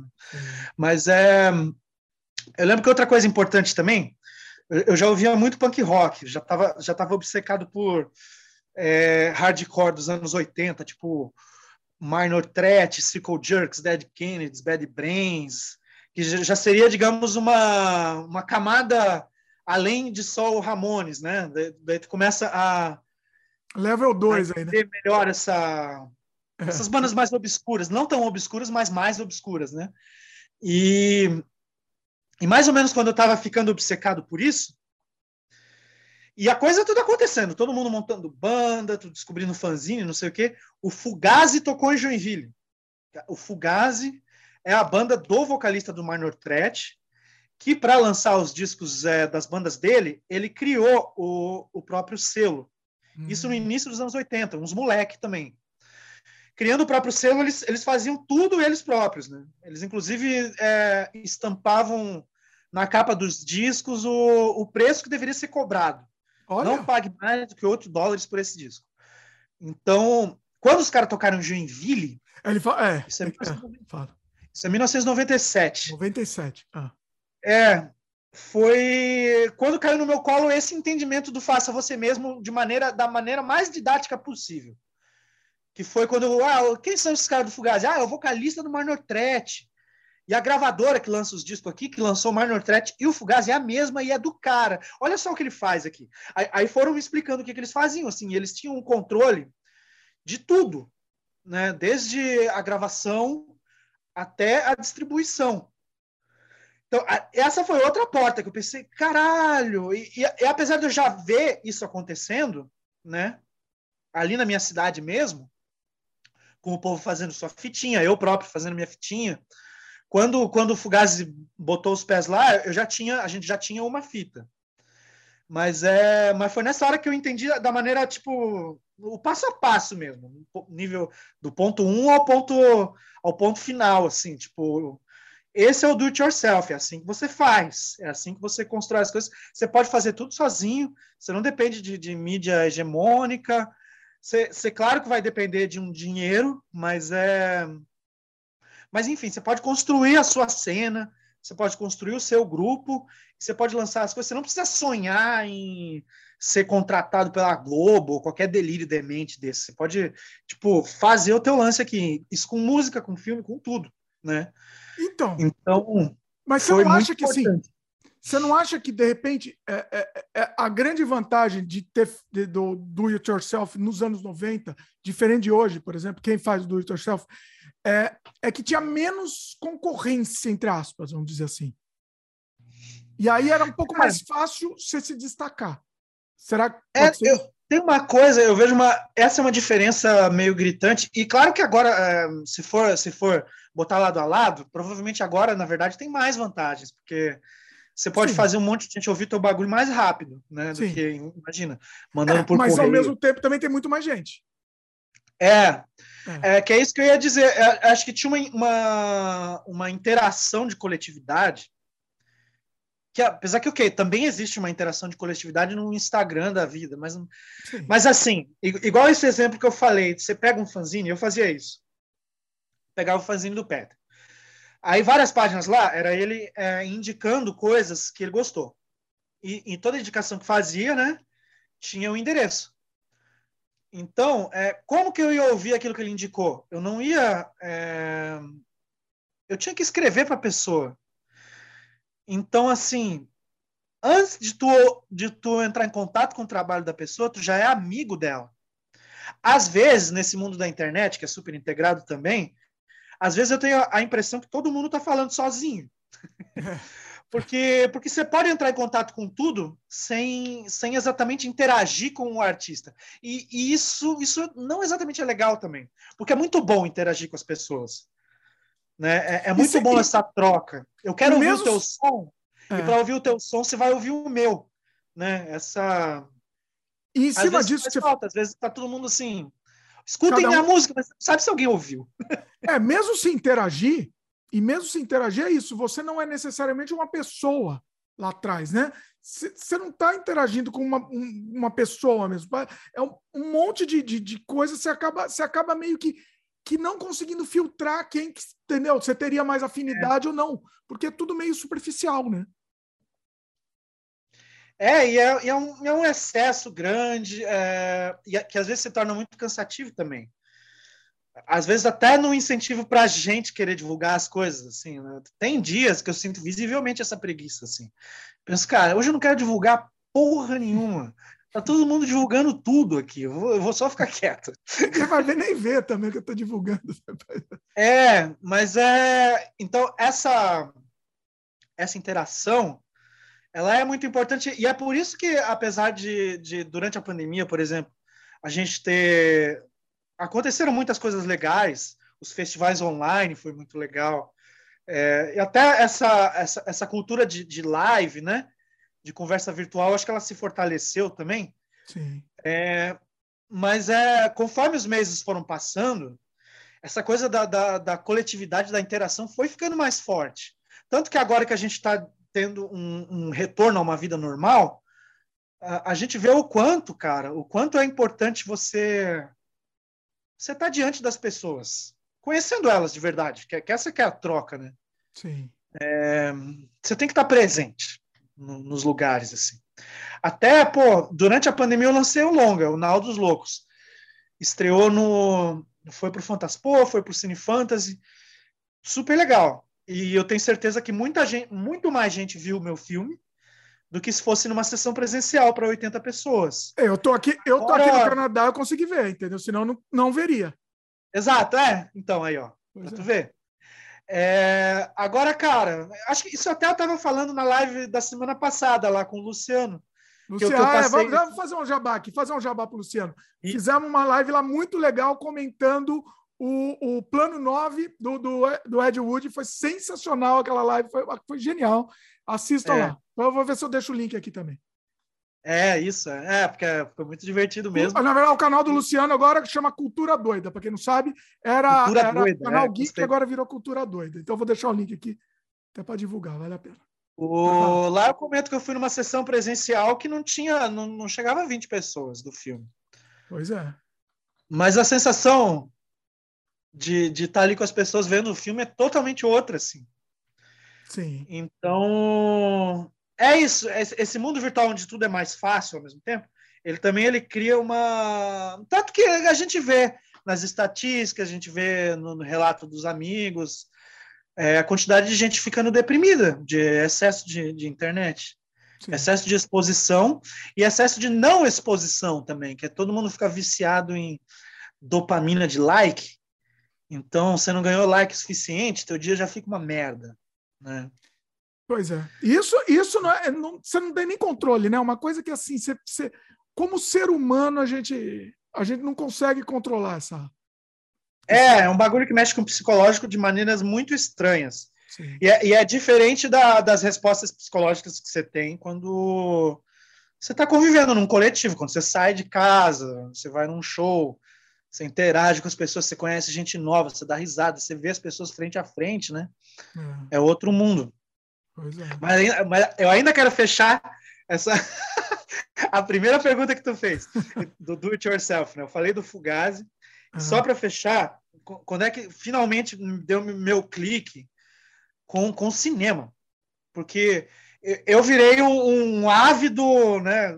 É, um obcecado por, por todo tipo de, de cinema. Não só, obviamente, né? Principalmente filmes estranhos, né? Seja eles de, de terror ou, ou coisas que permeiam ali na, nessa Bizarros, volta, né? Enfim, é. é, mas, mas no geral, é, virei um apaixonado por cinema, querendo ver tudo que aparecesse na minha frente. Mas eu lembro assim, é, quando eu descobri os filmes do, do cinema de transgressão de Nova York, cara, hum. não lembro exatamente quem me jogou uma fita com os filmes deles na minha mão, assim. Eu estou pensando na, na Lydia Lunch, no Richard Kearney, Nick Zed, Beth B. É, foi vendo os filmes dessa galera que eu entendi uma coisa que eu ainda não tinha entendido só assistindo o filme do John Carpenter ou mesmo da Troma, hum. que era o lance de que para fazer um filme você só precisa de uma câmera e pessoas, cara. Às vezes nem pessoas, mas digamos assim, né? Pessoas, câmera. Com isso, você já tem um filme, sabe? É, foi através dos filmes desses caras, o, o, os do Richard Kearney foram muito é, muito importantes para minha percepção, para minha vontade de fazer filme, porque eram filmes agressivos, eram filmes esquisitos, sujos pra caralho, violentos, e eles eram assim, o, o Richard Kearney, ele ele vem da, da fotografia, ele é principalmente um fotógrafo.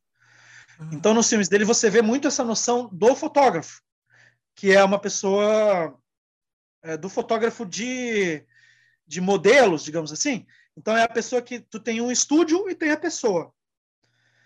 É, então, foi, foi esse clique que bateu na minha cabeça, assim, tipo, cara, se eu tenho se eu tenho uma câmera, uma parede e uma pessoa fazendo coisa estranha entre a câmera e a parede, é, eu já tenho um filme.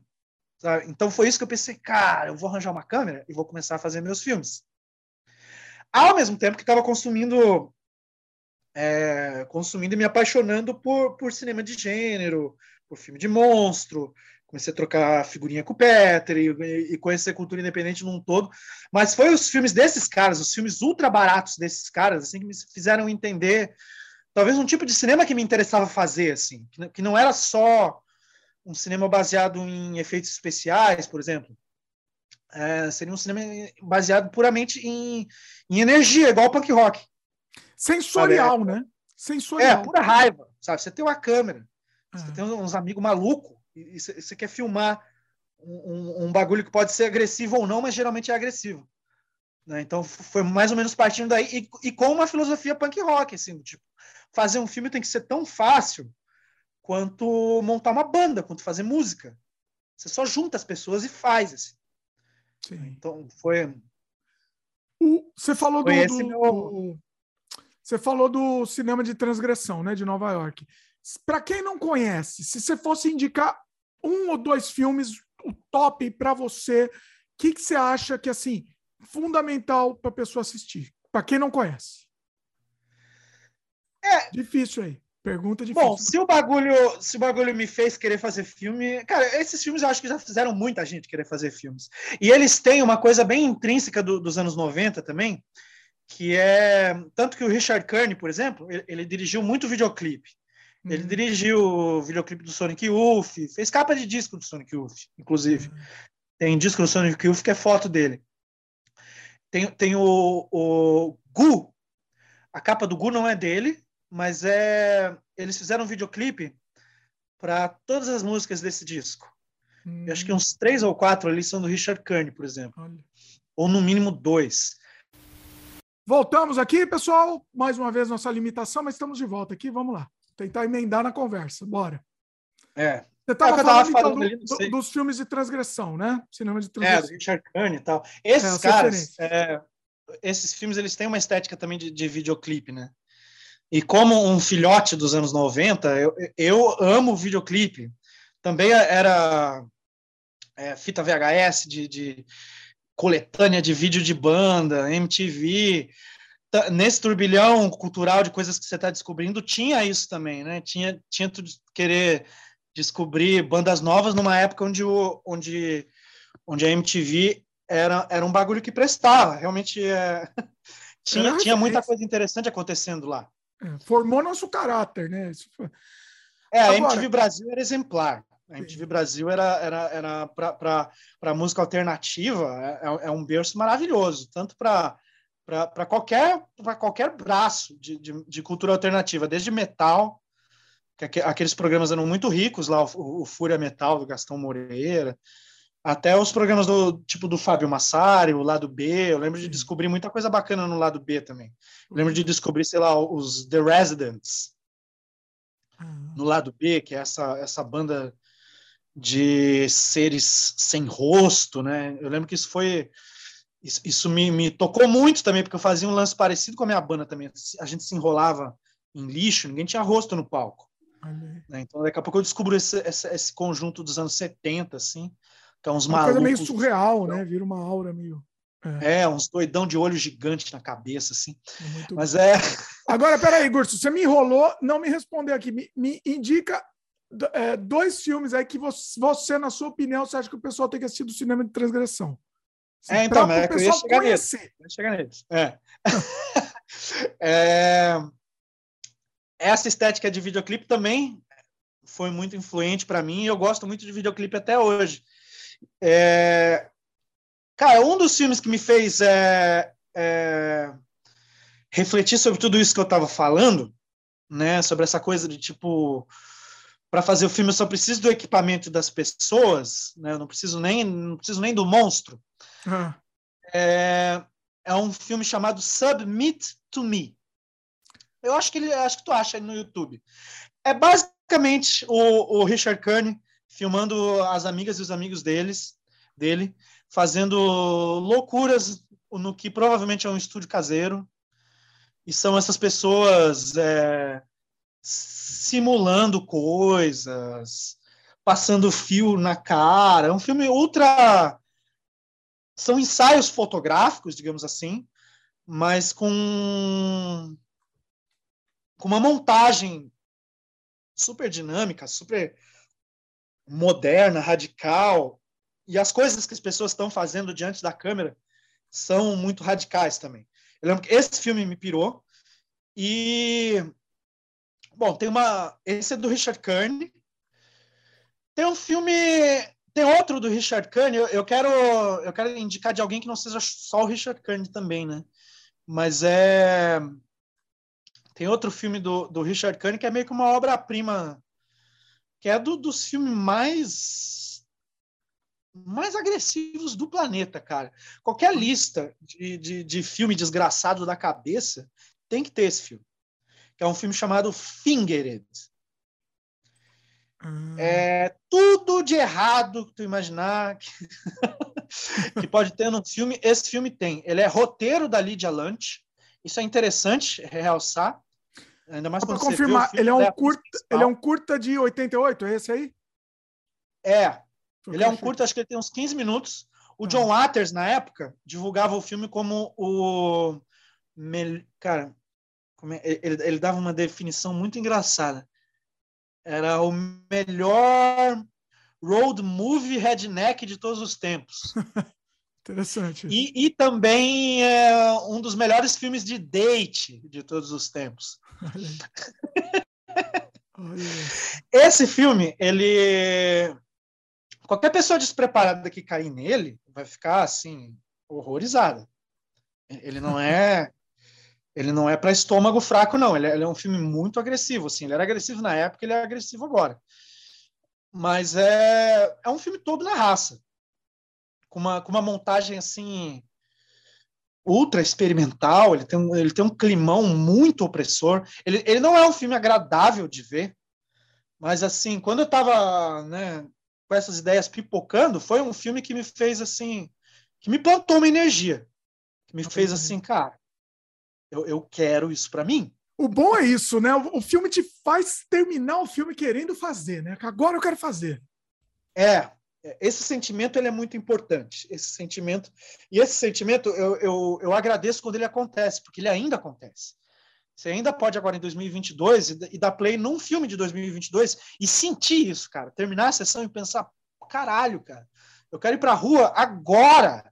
Eu quero, eu quero encontrar meus amigos, eu quero, eu quero pegar uma câmera, eu quero fazer um filme agora, sabe? Acho que até eu estava conversando é, enfim, vou citar o nome do Peter muitas vezes, né? É, faz parte. Trabalhar junto. Inclusive, deixa eu só fazer um, um, jabá aqui, rapidinho, antes de você citar o nome. A gente uhum. tem vários sem freios aqui com, com, o Pet, com o Peter. Eu, eu vou acostumar a falar Peter porque eu falo Peter. Então, temos vários aqui. Recomendo, para quem não conhece o trabalho dele, a entrevista com ele no Sem Freio número 166, que a gente dá um apanhado geral na carreira dele. Então, assistam lá. É, é, quatro horas de, de conversa aqui, então assistam para conhecer um pouco também as referências. Assiste hoje aqui, que a conversa nossa hoje, depois vai para lá assistir também. Mas vai lá, manda ver. Assistam mesmo. Eu acho que eu sou citado em todas as entrevistas dele. Um, um sem dúvida nenhuma. Mas esses dias eu estava eu tava falando sobre isso com o Peter, sobre essa mesma coisa, o filme que te dá tesão de filmar. Porque não é todo filme, né?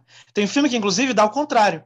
E, e esse e esse filme que dá o tesão contrário, às vezes é um filme bom, cara. Só que só que ele te brota, às vezes até, até filme bom demais, ele, ele pode ter essa, esse efeito nocivo. Quero que eu estava falando de novo, né, citando a live lá do Luciano, sobre a coisa dos filmes imperfeitos, né?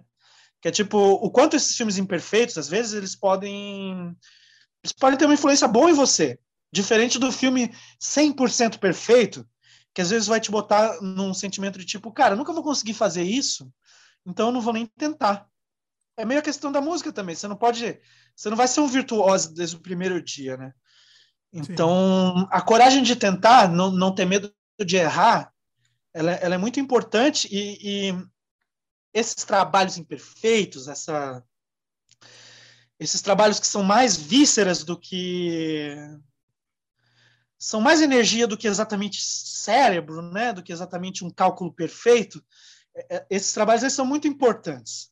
Então eu estava falando com o Peter, o, o Peter ele nunca tinha assistido o, um filme japonês dos anos 70 chamado Throw Away Your Books, Rally on the Streets, do hum. Shuji Terayama. Esse filme, o Peter tinha acabado de ver, era, era, era, era Cara, era, era duas da manhã, um maluco histérico. mandando mensagem muito feliz. E é a mesma sensação que eu fiquei quando eu assisti esse filme também. Ele é desses filmes que você se sente mais vivo depois que o filme acabou. Você se sente mais vivo, você quer fazer arte, você quer viver de arte a todo custo, assim. Você quer, você quer que isso seja a sua prioridade, assim. Você quer dar o seu sangue, sabe? Uhum. É... Outro exemplo é o que eu, que eu senti isso vendo o filme também, é um filme nacional independente feito aqui, que é o Rodson, lançado em 2020, que é um filme de ficção científica cyberpunk brasileiro, de uma galera lá de Fortaleza, da galera do Chorumex. Como chama? Esse não ouvi, peraí. Rodson, Rodson, onde o sol não tem dó, acho que é o subtítulo. Olha aí. Eu vou, se tudo que você está falando, eu estou colocando também, vai ficar na descrição, tá? O Rodson, cara, o Hodson é. Eu, inclusive, tenho muito orgulho de dizer que, é... que eles são influenciados pelos meus filmes. Eu já vi eles falarem isso várias vezes. Né? Eles já falaram isso para mim.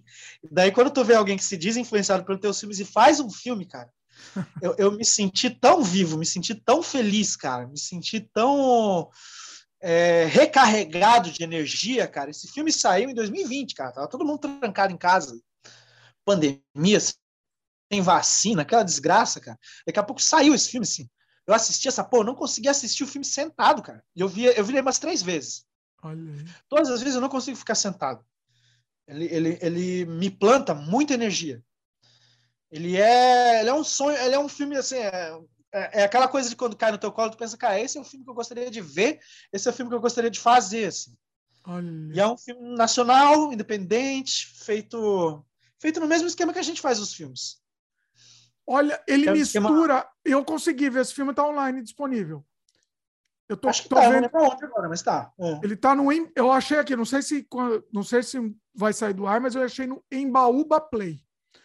Ah, na Embaúba tá lá sim. É. A Ele Embaúba é mistura, fantástica. ele mistura, inclusive, é, videogame também, né? O, o filme é uma estética também. Nossa, que coisa incrível! Que coisa incrível. Você tá espiando aí? Eu tô. Cara, esse filme dá um play nele com a luz desligada, com uma cervejinha preparado para se divertir. Ele é, ele é, um- ele é um, para mim, sabe? Ele que às vezes, a- a- como todo mundo, né? A gente tem altos e baixos de energia. Sim. Petri parece que nunca tem, mas acho que ele tem às vezes também. O único que não tem é ele. É, aquele momento onde tu pensa, caralho, não aguento mais, tô cansado. Ai, será que eu continuo fazendo filme? Será que eu continuo lutando por isso? Aí vem um filme desse, cara, cai na tua frente assim, e, e- e você tem certeza de tudo que você quer de novo. Não, Você volta aos 14 anos, assim. Você pensa, cara, eu quero fazer filme, eu quero mudar o mundo. Fazendo Nossa. filme vagabundo. Porque eu vi esse filme aqui, eu preciso fazer mais um filme. E- Eu, é, exatamente, você se sente mal até, né? Mas como que eles fizeram? Eu queria fazer isso.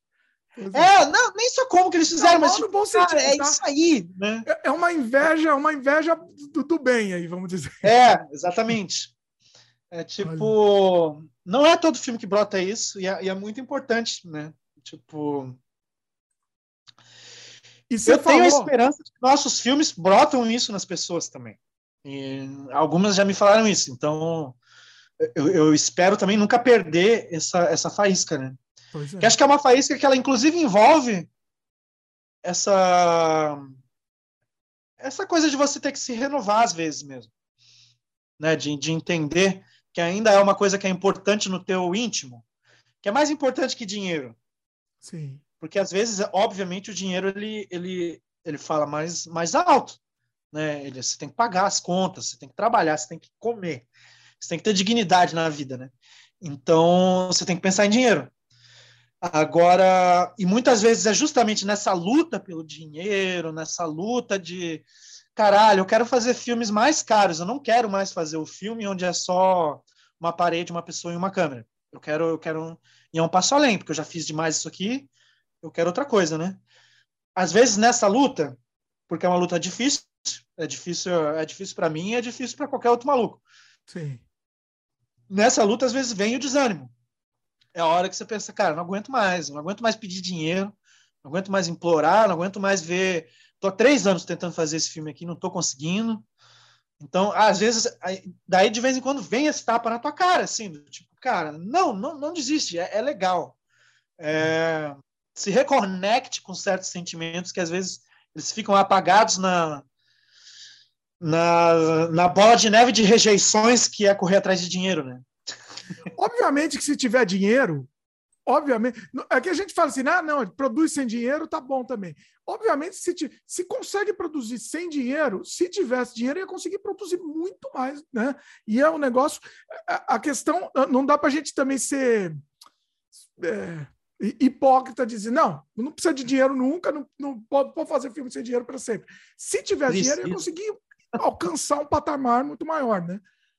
É. Até em termos Cara, de precisa de estética, dinheiro né? até para o filme sem dinheiro nenhum. Porque você filmar um filme é, não é a parte mais difícil. É. Finalizar o filme e botar ele para correr por aí é muito mais difícil. É. Inclusive, é, pode custar mais dinheiro. Sim. E se for um filme minimamente complexo, eu, eu tento me esforçar na finalização dos meus filmes, é, você vai levar tempo finalizando, né?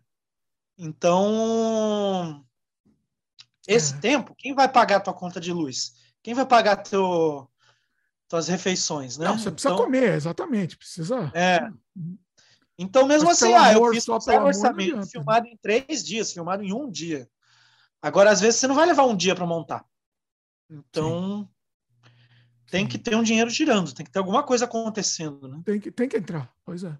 É, eu É. acho que, e, e- e cada vez mais, que a gente estava conversando antes, né? Eu acho que a grande sacada é o financiamento coletivo mesmo. As pessoas entenderem o valor disso, não esperar órgão público, não adianta, porque a gente não vai, não, não adianta. Eu já tentei, eu não sei você, você já tentou edital, como é que foi? Cara, já tentei vários. Eu ainda sinto. Eu não consigo botar um projeto em um edital sozinho. Então eu preciso de um parceiro. Eu preciso de alguém que sinta prazer nessa parte. É uma parte que eu, eu, eu não, eu não é nem é, tá além do não sentir prazer, eu simplesmente não consigo. Eu não tenho. Conta, o... conta a sua religião, né? É, não, eu não tenho a capacidade. Sentar lá e fazer, escrever o projeto. É, da burocracia, de calcular aquelas coisas. Precisa de alguém que, que tenha prazer e entenda de fazer isso para ajudar. Ah. Então, estou dizendo tudo isso porque eu apresentei muito menos projetos do que eu gostaria na falta desse tipo de produtor.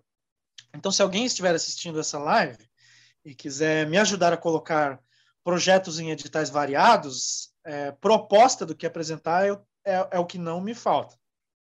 Uhum. Eu tenho desde o projeto é, Peso Leve, Filme Família, até o projeto mais radical de, de, de, de arte que o cliente exigir. Queria então, ver um então filme família seu, Gurso. É. Juro que eu tenho, cara. Eu tenho... Inclusive, é um filme bem divertido. Não sei se é bem família, né? Mas é. Mas, é Acho que família vem, aí já é demais. Não né? acontece nada muito estranho. acontece coisa estranha, mas é tudo leve. Enfim. Coisa estranha é leve, pois é. É. Eu tô, eu tô especificamente pensando num, num projeto que é que se o cara fizer um esforço, se combinar direitinho, dá para fazer sem um edital, mas se fizesse com um edital seria, seria um presente para todo mundo. Então, todo mundo, é, é... todo mundo acaba a coisa acaba fluindo melhor, né? Acaba todo claro, mundo começa ganha o que merece, né? Tem isso. Pagar os elencos, a equipe técnica tem, tem muita envolve muito trabalho fazer um filme, né? Pois é. Pois é. Então, mas é, é um projeto que eu tenho de uma homenagem àqueles filmes de praia dos anos 60 com a Annette Funicello, Beach Party Bingo, sabe esses filmes? São filmes de surf e dança. Ah, olha aí. Tem, tem um roteiro de um filme que a gente já fala fazer faz, faz um tempinho. dá para fazer juntando todo mundo, indo para uma praia, dá. Mas é isso, igual eu falei agora, né? Seria, seria legal poder fazer com um dinheirinho a mais. E talvez ficasse um filme acessível, não sei. Quando a gente escreve, não sei se você faz que nem eu, já, eu já penso na viabilidade, né? Eu não vou pensar numa coisa muito fora lá, porque vai custar muito, já a gente já vai no pé no chão, né? No momento que você tem uma, é. uma grana um pouco mais, você consegue, você consegue voar um pouco mais longe. Né? Eu já fiz as duas coisas. Eu tenho um roteiro que é, que é um, eu já botei em, em, um ou dois editais. Eu estou trabalhando pouco nele, até devia, devia trabalhar mais. Que é o Roller Derby contra o esgoto mental. Hum. Que é, seria um filme de, de, de monstro e roller derby. Roller derby é um esporte, né?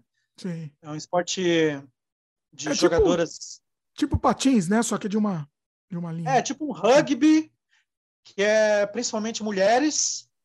E assim, tipo um rugby, é bem diferente de rugby, tá?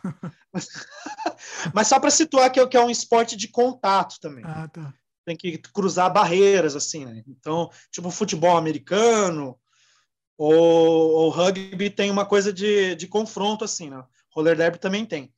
E esse roteiro, provavelmente ele vai virar história em quadrinho antes, que é um projeto que a gente tem também. É, esse roteiro eu escrevi, assim, dando um foda-se ao, ao, orçamento, pensando, eu só vou conseguir fazer isso aqui com muito dinheiro, vou caprichar. Eu vou ah, é? escrever, escrever como se estivesse escrevendo um livro, escrevendo uma história em quadrinho, né? Então, assim, né, ah, vai ter, vai ter tudo que eu quiser aqui, né? Então, mas daí, claro, né, tem outros tem, tem aquela coisa também de, inclusive nos editais, as pessoas que me davam conselho, até para escrever, é uma coisa que eu tive muita dificuldade de até desistir depois um pouco, que é na hora de preparar um roteiro. Quando eu preparo um roteiro para um filme que eu vou fazer, por Pazucos, por exemplo, se eu já tenho um movimento de câmera na cabeça, se eu já tenho um enquadramento, eu boto ele no roteiro também. Hum. E eu falo ali, ah, é, enquadramento tal, não sei o que, tal, é, o povo que dá a consultoria de roteiro falou que não podia fazer isso para roteiro digital, que eu tinha que escrever o roteiro como se ele fosse mais ou menos uma obra é, literária. Então ele não vai falar dos movimentos de câmera. Eu tentei fazer isso por um tempo, cara, foi muito ruim, porque era. Porque você, era, é, seu costume já é fazer com, com a câmera. Ah, tá. É, um dos, dos argumentos que a galera me dizia isso ah, é que esse roteiro, tu tem que pensar que talvez, quem sabe, não seja você que dirija ele. Então, daí quem for dirigir, vai ter lá as decisões técnicas dele. Tudo bem, mas, mas não necessariamente. Ele pode, se ele quiser, ele ignora isso daí, né? É um extra. Isso, né? é. é. Cara, eu, eu, eu, depois de um tempo eu pensei, quer saber? Foda-se, sabe? Tipo, eu vou escrever aqui, vou escrever os movimentos de câmera assim, e depois eu vou esquecer que eu queria essa porra desse movimento de câmera. Tá fresquinho na minha cabeça agora, então vou botar já, é, Pois é, você já tá, já tá a imagem na sua cabeça, né? Pois é. É. é. porque eu cheguei a tentar compor roteiro do zero, já com essa filosofia, já, já pensando no edital, eu pensei que não, não, não, não, não. não. Tô, ok, talvez depois, na hora de formatar, a gente corta isso aqui, mas eu preciso ter esse roteiro onde eu explico como eu quero a câmera. Porque senão é exatamente isso, você esquece, cara. na hora que o negócio tá nascendo na tua cabeça, eu enxergo Sim. como eu gostaria que fosse no filme, assim. É. Agora, depois, lendo no papel, você vai. É, passou é já. Coisa. É. Passou a possessão, daí como é que você vai saber qual era o movimento que você queria lá? Ok, é. daí você decide de novo, mas é, enfim. Ficava travado o texto, porque eu começava a escrever movimento de câmera e daí, opa, não, não pode fazer isso. Aí voltava, né, era um sofrimento. Acabava nem fluindo a coisa, né? Pois é. é. Mas só para ainda fechar na pergunta do edital, é, o Pazux na TV Cultura era um edital, era um edital ah. do SP5. Hum. Então, é, foi o meu edital bem sucedido. e as, as Aldir Blanc. A o que, que te ajudou no edital? Foi provavelmente você ter o financiamento coletivo ter sido. Ou foi antes do financiamento? Do Pazucos? É. Foi antes. Foi antes. A gente começou o financiamento coletivo da edição física do Pazucos ah. no dia que o Pazucos passou na TV Cultura. Ah. Eu lembro que até eu nem gostei tanto porque ainda tinha tinha muito detalhezinho para cuidar. E o Frederico ele quis acelerar. Ele falou, cara, vamos acelerar tudo para lançar o Catarse no dia que passou na, que passar na cultura. Então a gente deu uma, uma acelerada, assim. Né? Eu não gostei muito de ter acelerado, eu queria ter ainda tido um mês para preparar, mas ok, foi. Né? Eu entendi. Vocês fizeram ao contrário, até para a cultura, é, de repente, é, dar uma alavancada no, no, no, na campanha, né? É, Cara, eu nunca entendi direito, assim. é... Ah, enfim, isso envolve o talento dele.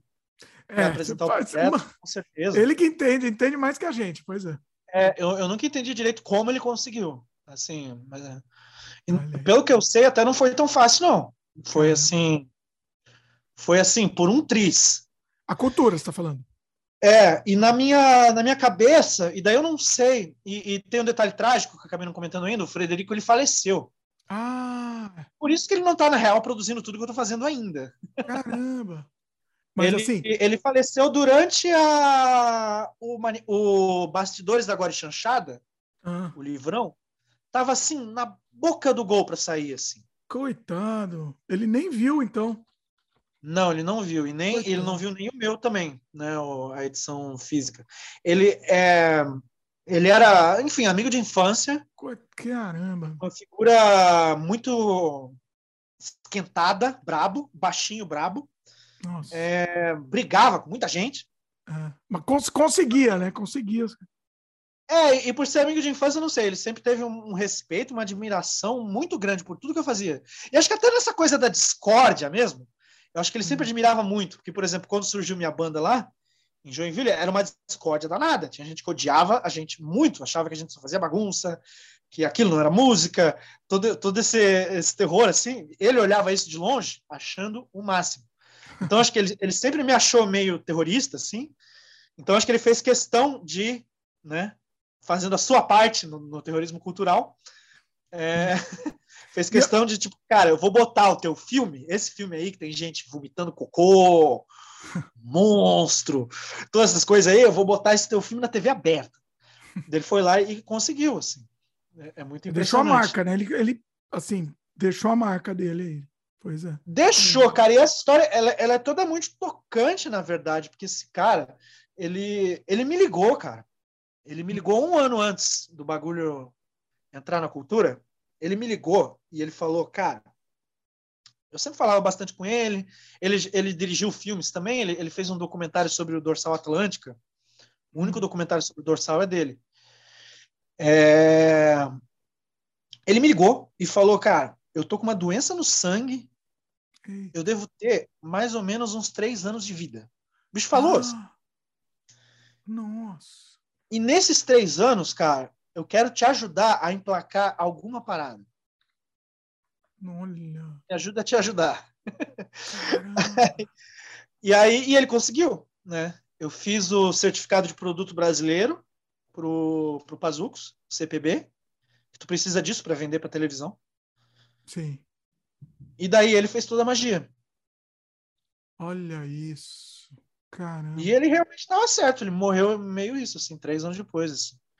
E ele embarcou nessa, cara. Ele, ele, ele, ele, ele fez o meu projeto, ele fez o livro do Peter.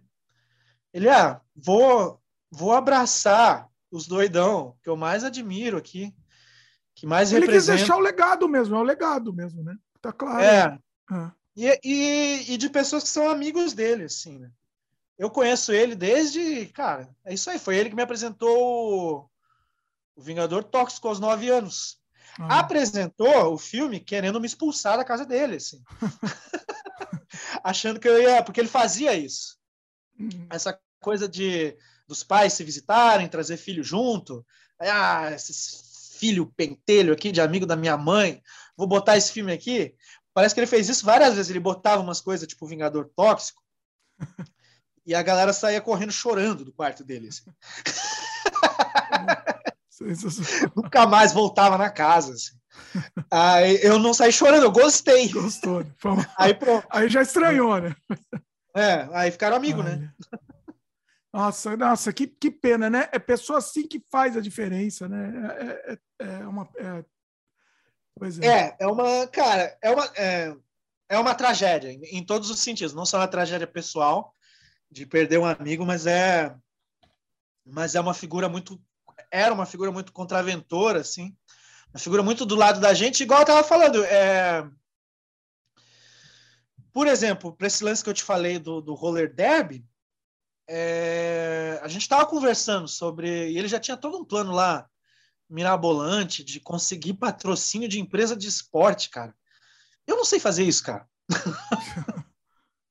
Sabe, tipo, eu preciso de alguém que, que, que como eu vou bater na porta de uma empresa de esporte e explicar que eu quero fazer um filme de monstro e que eles têm que botar um dinheiro ali, que isso é vantajoso para eles, sabe? É tipo, é possível? É, claro que é, mas é tem que ter alguém. É, é, ele, ele era formado em direito, ele não era formado em, em humanos. É um talento, né? Isso é um talento, né? As pessoas não, não, não entendem que isso, isso é um talento enorme que a pessoa tem.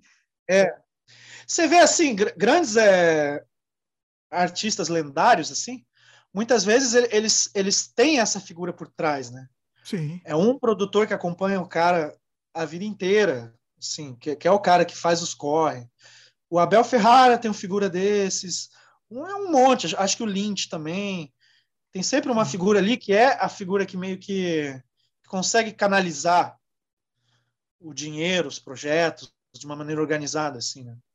É, se não tiver eu e o Peter, assim, somos dois é, malucos órfãos ainda dessa. Pois é, pois é. Ó, quem, for, assim, quem for, quem estiver assistindo e for, tiver essa, essa personalidade, por favor, manda mensagem aí. Estamos aí, né? Estamos aí. Exatamente. E eu garanto, isso eu nem estou falando de zoeira. Hum. Eu, eu, garanto que dá para ganhar dinheiro.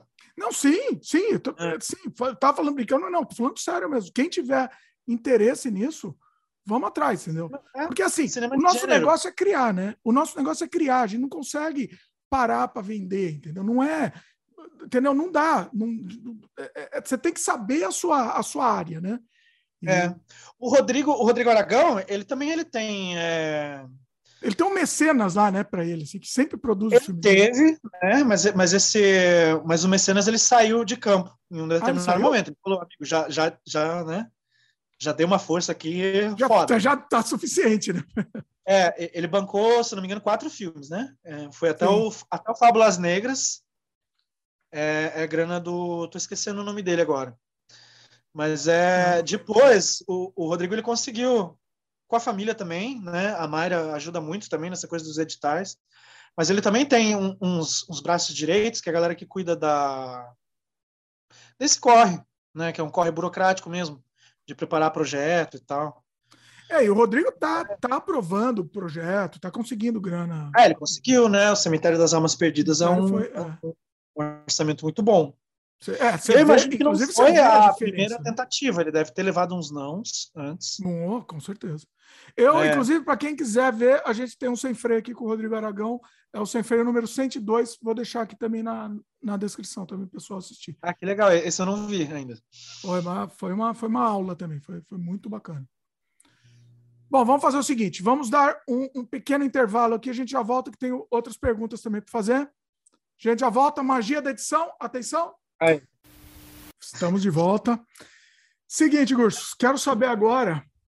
É, vamos, vamos mudar um pouquinho o rumo da prosa aqui. Eu queria saber, voltando para os seus filmes, eu queria saber de você, assim, quais seriam as. Fala algumas das cenas mais transgressoras que você filmou, assim, e qual foi a reação, né? Assim, reações interessantes que você colheu. Pode ser legal também. Contar. Hum, pergunta difícil, porque tem, por exemplo, eu lembro de um debate que a eles tinham exibido Mamilos em Chamas. Ah. E aí a, a pessoa perguntou como é que era a coisa de misturar o lúdico, que tem essa coisa do, dos bichinhos de pelúcia e tal, mas ao mesmo tempo são esses bichinhos de pelúcia cheirando cocaína, e, fazendo um monte de coisa assim, né? Uhum. E, e eu lembro que eu fiquei meio. Na verdade, eu tinha a, a resposta na cabeça, mas a outra pessoa na plateia, a, a minha amiga que faz o, a Orestia no Pazucos, ela estava na plateia e ela levantou a mão e ela respondeu antes de mim, assim. Ela respondeu por mim uma coisa que eu estava matutando na cabeça em como que eu ia responder. Que era, que era simplesmente a coisa de que, tipo, eu não sei se eu vejo a diferença entre o lúdico e o que você está chamando de transgressor nessa cena. No caso, sei lá, o coelho de pelúcia cheirando cocaína, né? Tipo, na minha cabeça é uma coisa só. Na minha cabeça, na verdade, é tudo lúdico. Então, não hum. existe exatamente a ah, estamos escrevendo isso aqui para chocar. É, é, simplesmente faz parte desse desse senso de humor meio mórbido, mas que, que principalmente é uma brincadeira, na verdade. Então, assim, tanto que eu acho que eu posso dizer com uma certa segurança que eu nunca fiz um filme é... Um filme propositalmente depressivo, digamos assim. Até isso também estou lembrando de uma outra. Tem um festival que eu admiro muito, que é lá para os lados da Austrália. Esqueci hum. agora, né? acho que é na Tasmânia. Dark Mofo é o nome do festival. É um festival foda. Vários dias, gente do mundo inteiro, centrado numa coisa bem dark, assim, bem. Ah, bem. Daí eu falei, porra, eu sempre, sempre quis ir para esse festival, preciso emplacar meus filmes lá, como é que eu faço? Daí, daí uma amiga minha até me falou isso, ela falou, olha, o festival é foda mesmo, mas talvez os seus filmes sejam alegres demais para estar tá lá. Por mais que os filmes sejam. É, Pesados. Eles. É. é. que eles trabalhem pelo signo da transgressão, assim, eles são, eles são filmes é, com uma energia positiva, se é que eu posso dizer assim, né? Eles, eles, eles, eles não exatamente estão mergulhando num, num lado sombrio da, da mente humana, de qualquer coisa, assim, são filmes festivos, né?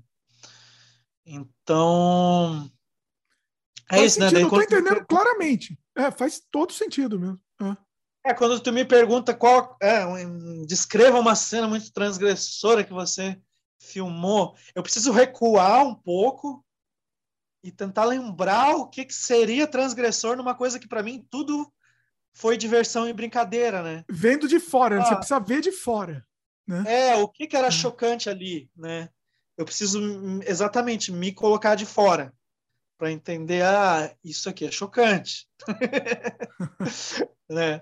Até porque a, a, minha experiência com, com fazer filmes, é, eu não tenho muita. Eu não tenho histórias traumáticas para contar, por exemplo, de uma hum. filmagem onde todo mundo brigou, alguma coisa assim, sabe? Então, as lembranças são leves, mesmo se tu estiver filmando um bagulho ultra agressivo ali, é, era a lembrança do dia, é uma lembrança de festa, de união, de diversão, de tu estar com as pessoas, da alegria de ter conseguido filmar, né? Então, daí o que foi filmado quase assim fica no, no segundo plano na questão do choque, porque tava todo mundo brincando, né? Todo mundo dando muita risada. Então, e essa é... imagem fica para você, né? Você revê o filme e você tá, você tá com essa, esse background aí de. Felizmente, leve. porque, é. porque se tu participa de uma filmagem onde todo mundo briga. Sim.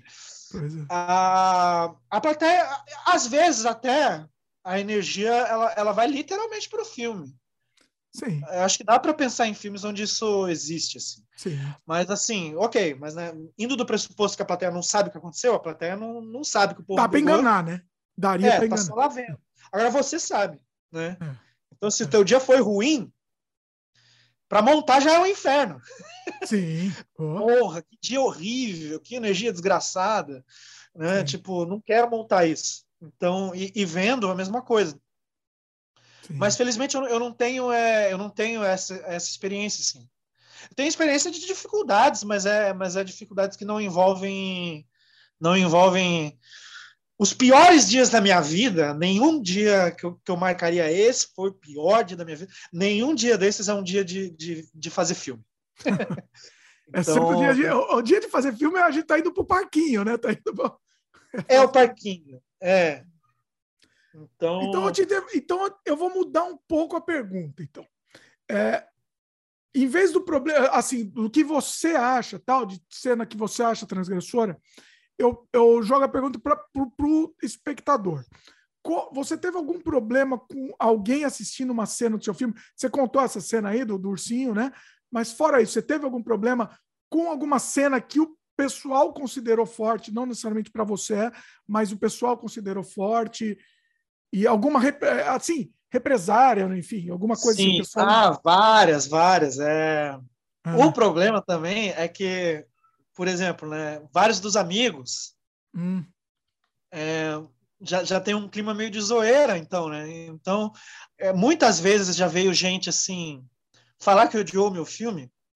E, cara, eu demorei uns cinco minutos para entender que a pessoa estava é, falando sério, que eu achei que ela só estava zoando, assim.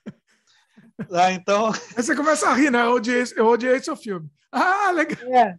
É, é, porque, porque é muito comum vir os amigos, às vezes gente que tá no filme, sabe? Depois do filme chegar e falar, pô, mas que merda, hein? Parabéns. É, tipo... o cara sério, eu odiei seu filme. Tá de sacanagem. É, ficou, uma, ficou uma bosta, adorei. Então eu lembro, por exemplo, tem um, tem um festival no Rio de Janeiro, a Semana dos Realizadores. É um festival muito bacana. Ah. De, principalmente de cinema de autor, revela muita muita novidade é, que depois vai super se destacar, assim, né?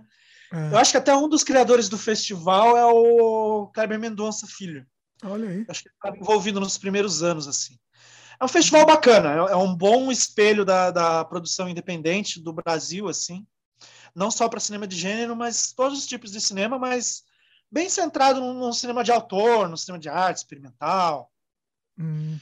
Então, é muito legal entrar com o filme lá. É sempre uma alegria, assim. Eu penso, pô, massa.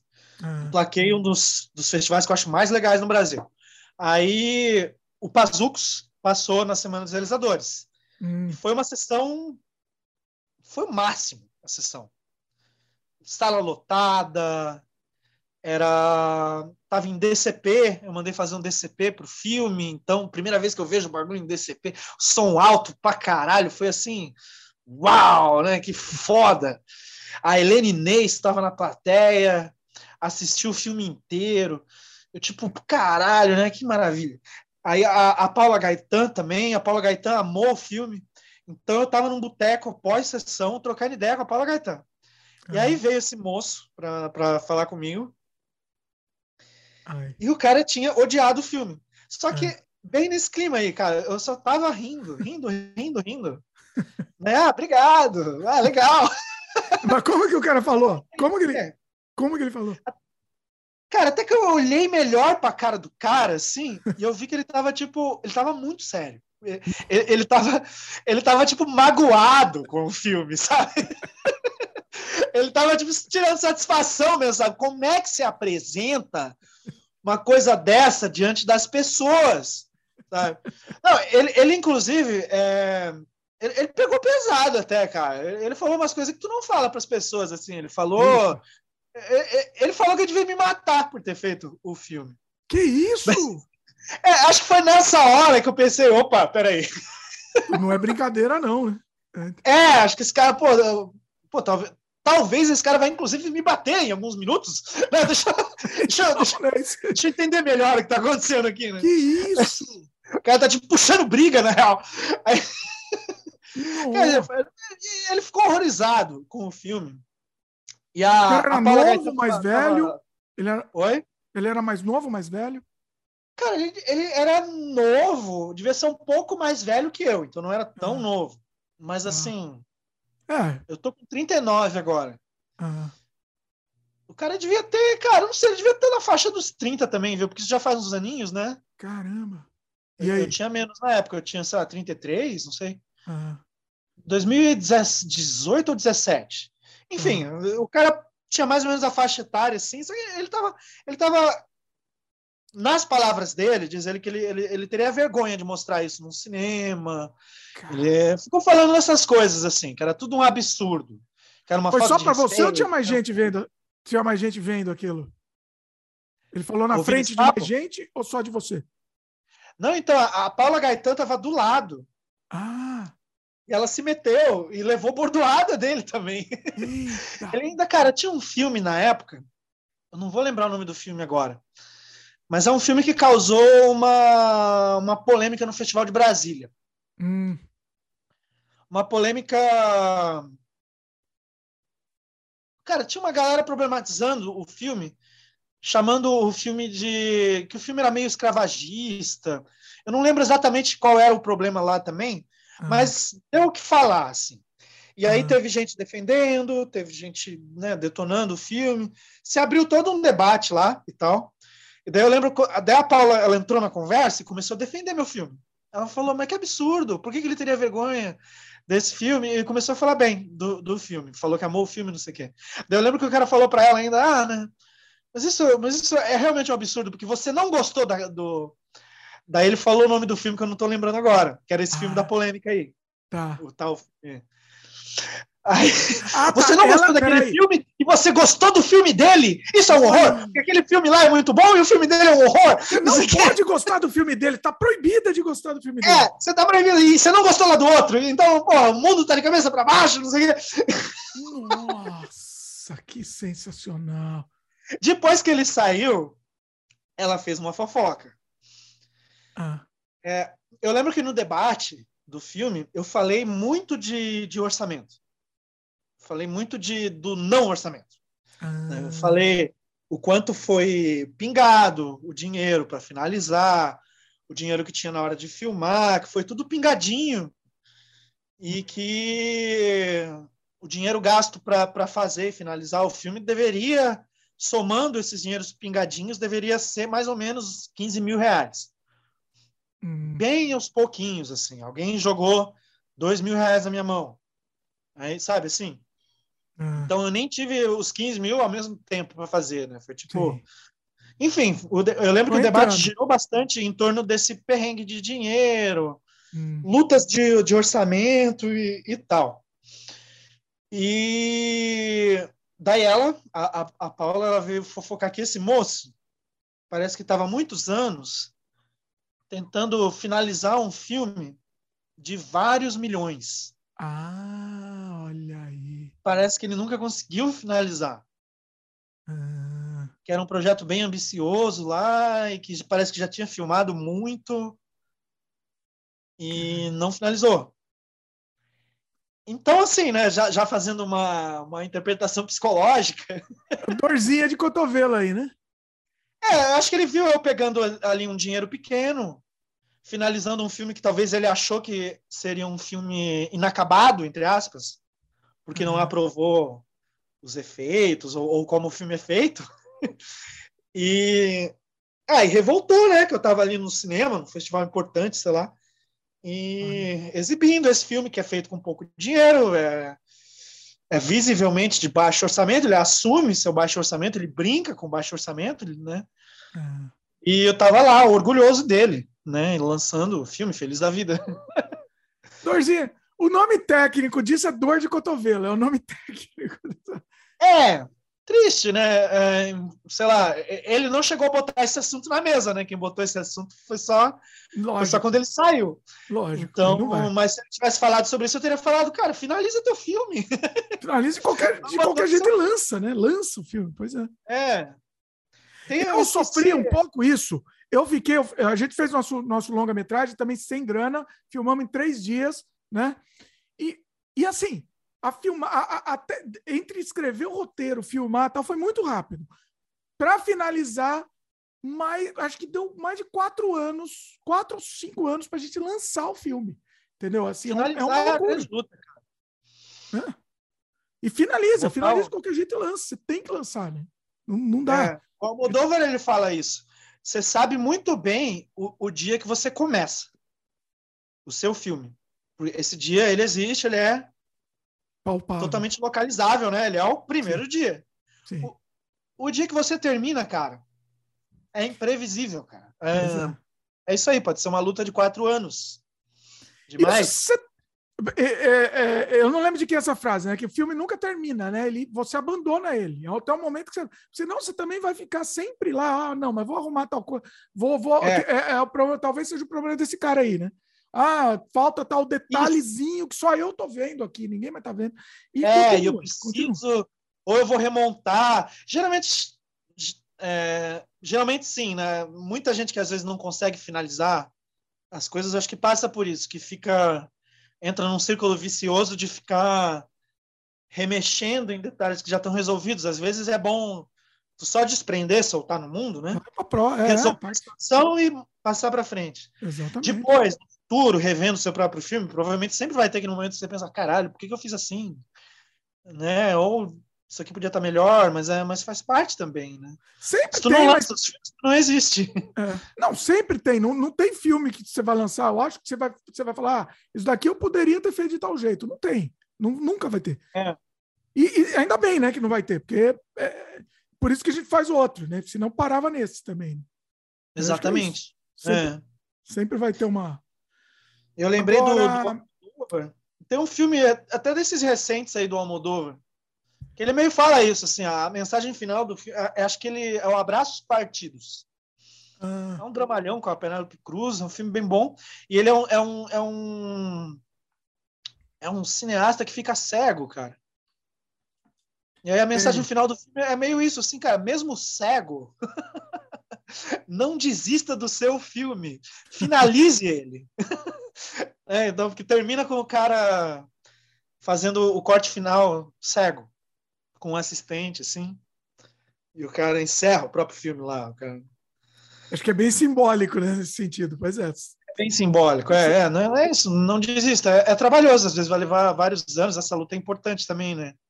Pois é. Bota para nascer. Ah, tem, tem é a hora que dá vontade de desistir, é, é, quando a coisa se arrasta. O Peter, por exemplo, ele é uma pessoa ele, ele não curte se arrastar muito tempo. Eu, eu já vi ele, ele, eu já vi ele abandonar alguns filmes até por causa disso. Assim, ah, não, chega. Sabe? E, e ah, deixa ah, é? de lado. No meio, assim, começou a filmar, não estava rolando. É, é.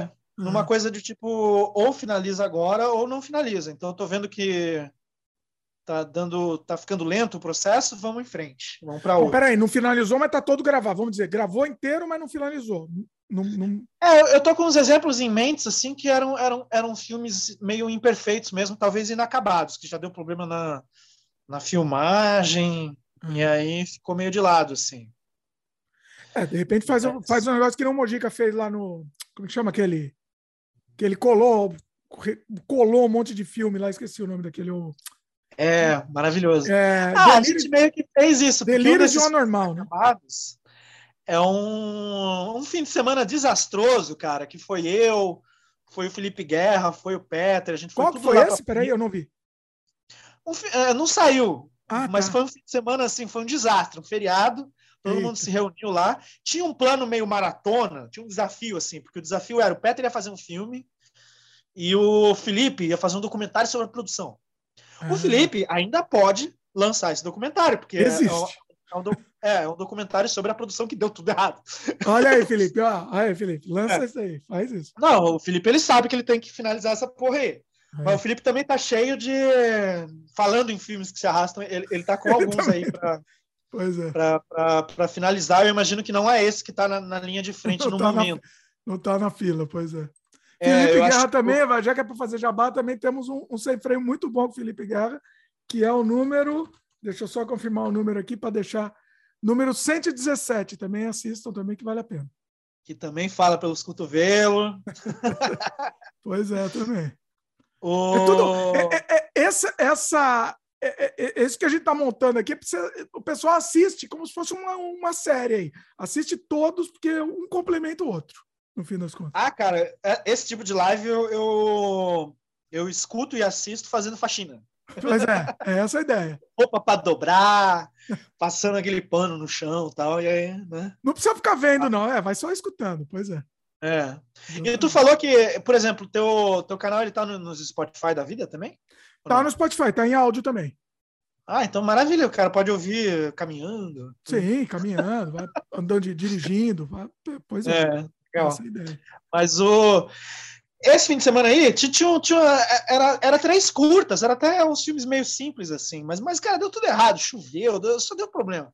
Ah. Aí nada saiu. Mas só que a gente pegou um pedaço dessa filmagem e botamos no, no Zombie 2. Ah, olha aí, aí isso é legal. É. é, tem uma cena lá, um sonho. Tu viu o Zombie 2? Sim. Tem um sonho do Souza. O, o Souza tem um sonho meio faroeste, assim. Tem o Jorge Tim, a única cena do Jorge Tim, porque o Jorge Tim já tinha falecido. Ah. Então, é isso, gente, é, é, da filmagem que deu errado. E tinha o Jorge Olha, Tim ainda por cima. É, legal, é, essa é a ideia, né? Reaproveitar a mesma coisa. Né?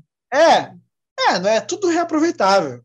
Então, né, falando desse moço que, que, que odiou meu filme, ele, ele, com certeza tem um filme nesses milhões aí que ele gastou, sei lá que filme é esse.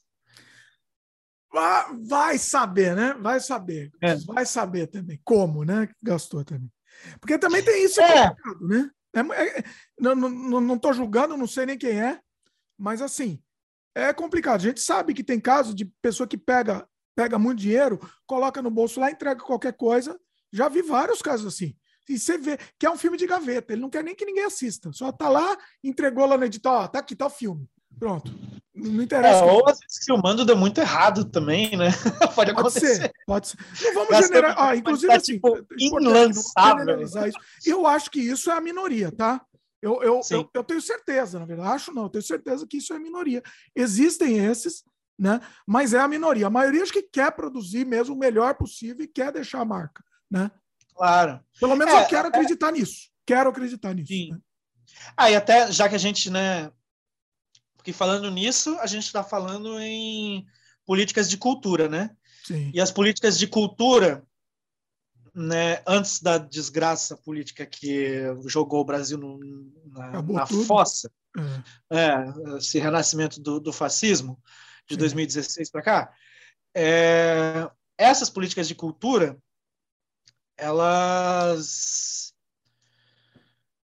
elas transformaram o cinema brasileiro de uma maneira muito positiva. Sem dúvida, sem dúvida. Nesses, nesses tempos de governo Lula e, e, Dilma. Porque tu vê que todos os festivais de internacionais, cara, ali em 2015, vamos pegar, que era um ano, um ano de auge, digamos, né?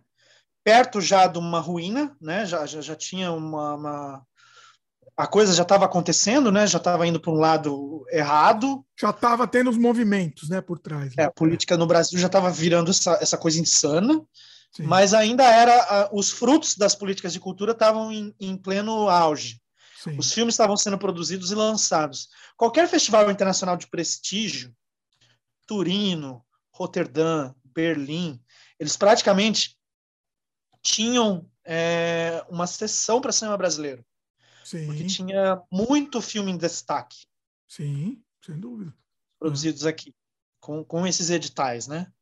E filmes, assim, não são de destaque por qualquer motivo, são porque são bons filmes. Oh, não, são, tem muitas obras-primas, sem dúvida. É, esses, esses anos, né? E isso se estendeu um pouco, um pouco mais, né? Essas obras-primas elas continuam saindo e às vezes ainda é fruto dessas políticas de cultura, porque que, vê, que ainda continua, é, é, que o, vamos dizer o, o, o que restava ainda disso, né? Que ainda estava em andamento. É, né?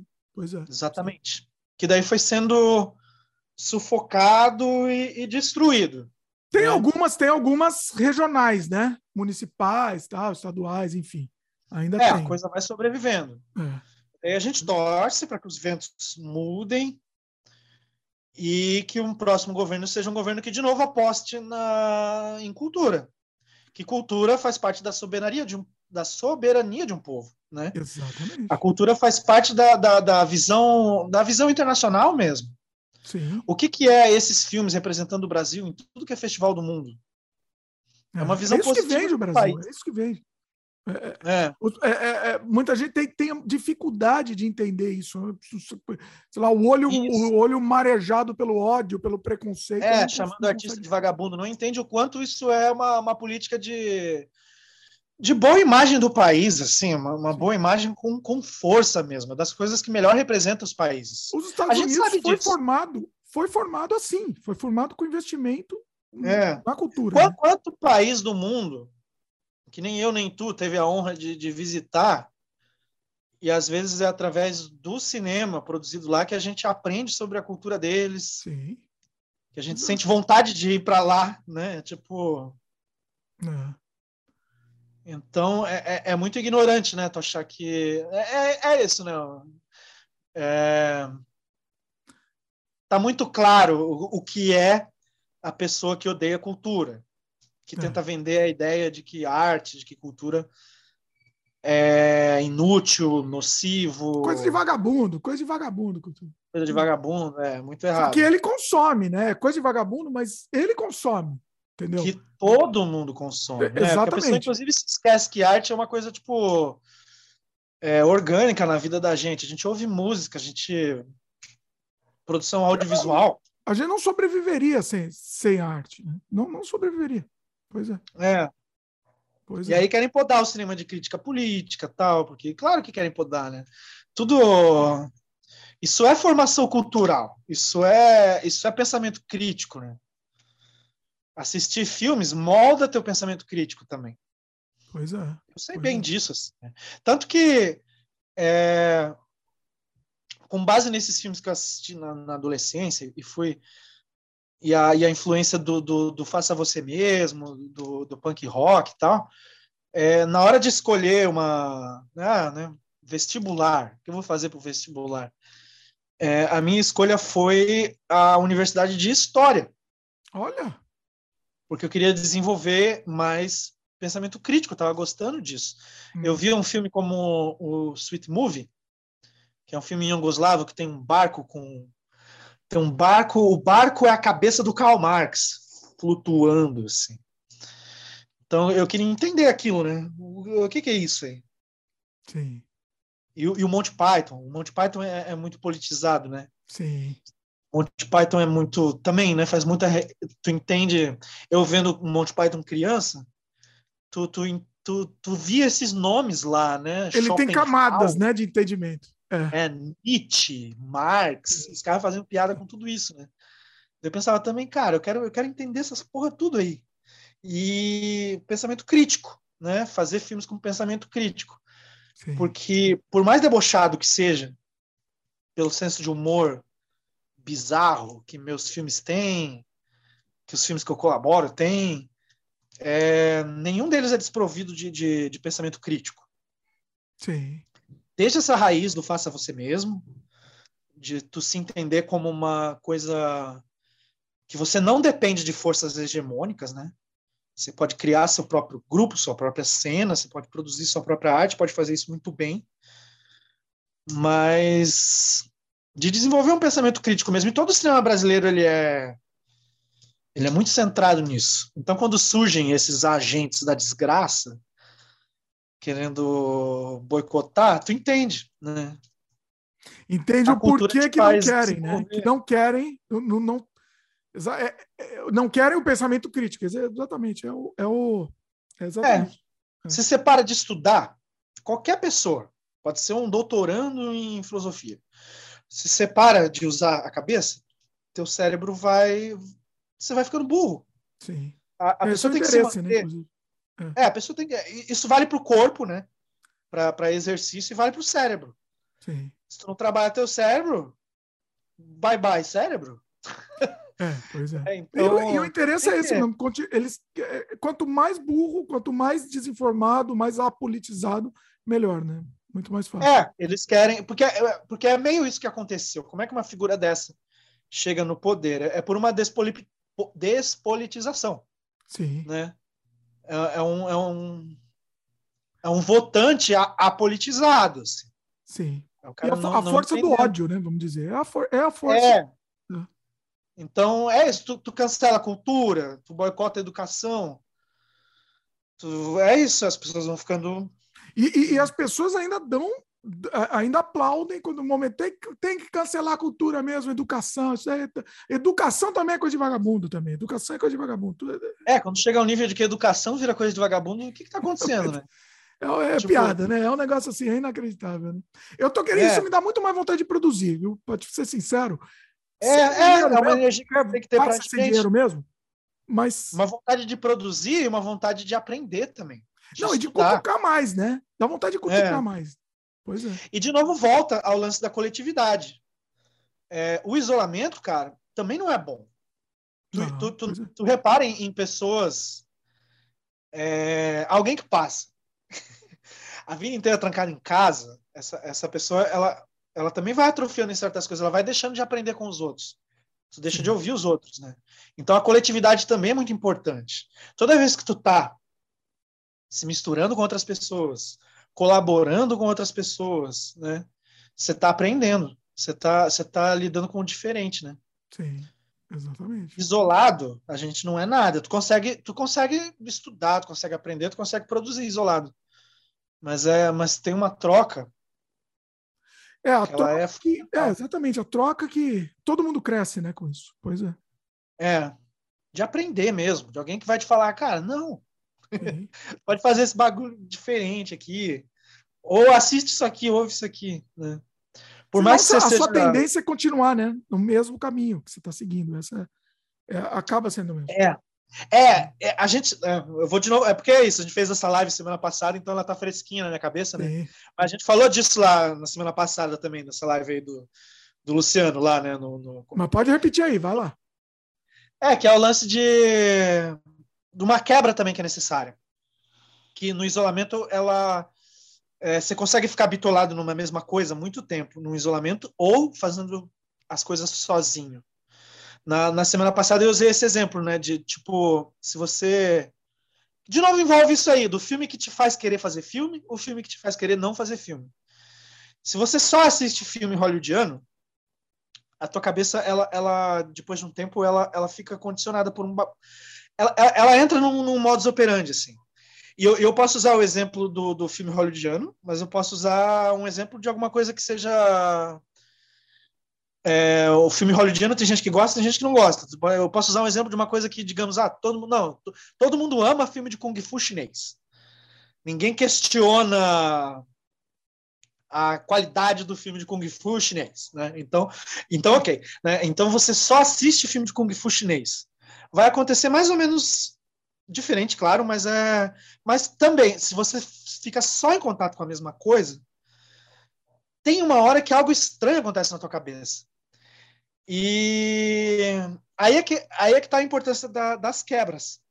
Que é tipo, cara, e se de repente no meio disso cai de paraquedas no seu cérebro esses filmes do cinema transgressor de Nova York, sabe? Que é outra estética, é outro orçamento, é outra mentalidade. A tua cabeça que estava tão acostumada com só uma coisa, ela ela sofre um choque assim. É tipo, é. sei lá, né? Passa um mês só ouvindo grindcore. Se tu botar um clube da esquina logo em seguida, é, também, né? Vai acontecer, porra, né? Isso é totalmente diferente do que eu tava vivendo nesse último mês aqui. Né? Então, até essas, e essas quebras, elas com certeza acontecem quando tu tá em contato com o coletivo, né? Sim. Quando tu tá Você tem mais pessoas... acesso, né? Acesso a é. novas. É. Quando tu tá conhecendo pessoas novas. Porque elas, elas vão te jogar coisas que, que não chegaria no teu colo, né? Sim. Você, é... A sua tendência é acabar repetindo mais do mesmo do que você do que você costuma seguir, né? Você, é. é a tendência humana. Assim. Tem até, cara, tem até os artistas assim, né? Às vezes eu penso uma, um, um, Tim Burton da vida, que eu já Nossa. acho que é. não faz uns filmes tão bons mais. Pois é. Eu acho que ele é aquele tipo de pessoa que ninguém mais fala não pro cara. Isso aqui tá bom? Tá. É isso. É, olha, é exatamente isso. Exatamente isso. É, Alguém Lucas. tinha que dar uma coça é. nele, ó. Você tá fazendo é. só a mesma coisa, caiu de qualidade o que você tá fazendo. Vamos, vamos procurar coisa diferente. É, ninguém, maluco, tem, tá ninguém tem coragem aí, de falar cara, isso. Tá tudo igual. Mas às vezes próprio, fala próprio... Às vezes tu não convive com ninguém que vai te quebrar, Sim. ou às vezes tu simplesmente não parou, é, quer dizer, tu simplesmente parou de desafiar o teu cérebro. Tem, tem um cara que é o, o cineasta brasileiro mais amado, cara. Eu boto fé que ele é o cara mais amado de todos os tempos, cara. Que é, que é, que é o Reichenbach, o Carlão. Sim, grande Carlão, pois é. É, o Reichenbach, esse era um cara que ele tava assim, é, querendo descobrir coisa nova a todo segundo, cara. Sim. E numa generosidade intelectual, assim, absurda. Sim. Ele é da, dos poucos, assim, desses veteranos, assim, que, que eu vi essa cena acontecer várias vezes. Não, é, de ter uma generosidade no olhar mesmo, de tipo assim, se você deu um DVD com teu filme, cara, o Carlão assistiu. Sabe? Pois é, isso é, é, incrível mesmo. Eu lembro que ele assistiu o, o, nosso filme, ele assistiu o nosso filme A Carne, nosso curto. E eu lembro que ele comentou assim, é, é assim, é, e a gente não conhecia ele, simplesmente demos o DVD para ele. É isso mesmo. É, tu vê que ele prestou atenção, ele não só assistiu, como ele prestou atenção. Prestou atenção. Maravilhoso. É. É, é muito pois é. foda. Isso não é qualquer um. Isso é, você pode adquirir essa, essa, essa, essa preguiça de, de, da descoberta com 20 anos na cara. Sim. Ah, alguém te dá uma fita demo ali, você não ouve nunca na vida. É, tipo... é. e, e, e, daí tu vê esses caras que estão assim, de, de, de coração aberto para o mundo a vida inteira. Né? Eles estão sempre. Porque, ok, talvez ele vai, ele vai dar play num bagulho, ele vai ver assim, ah, não, não, não gostei, mas, mas ele. Mas ele ele vai tentar. Ele é um exemplo perfeito de pessoa ele... que estava sempre aberta e que tu via que estava aprendendo. Sim. Que estava. Se mantia evoluindo. Tu pode pegar outras pessoas da geração dele mesmo que pararam de fazer isso. Não, não assiste mais. Tempo, né? é. É, ah, que filme tu gosta? Ele. É claro que, que se tu perguntar isso pro Carlão, o Carlão vai citar lá o, o Samuel Fuller, vai citar as coisas de formação dele. Sim. Porque todo mundo vai citar, é claro. Sim. Mas, mas o cara não parou de ver filme. Ele, ele não parou de, de, ver novos cineastas. Ele não parou de ter interesse. Ele, ele, não, ele, não, ele não travou no, no, no, Samuel Fuller, no Hitchcock, e ficou vendo esses filmes no repeat e falando: hoje em dia tudo é uma merda. O cinema brasileiro tá uma merda. Só, só o Glauber era bom. Ninguém mais faz filme bom agora. Porque é mentira. Qualquer pessoa que fala isso, ah, tudo que tem agora é uma merda, é uma, é uma tradução bem óbvia. Significa que essa pessoa parou de acompanhar o que estão fazendo. Sim, sim. Porque por mais que tu, principalmente, ah, né, eu gosto muito mais dos anos 70. Tem muito lixo produzido hoje, nos anos 70 parece que não tinha. Sim. Mas, mas ao mesmo tempo tu sabe que tem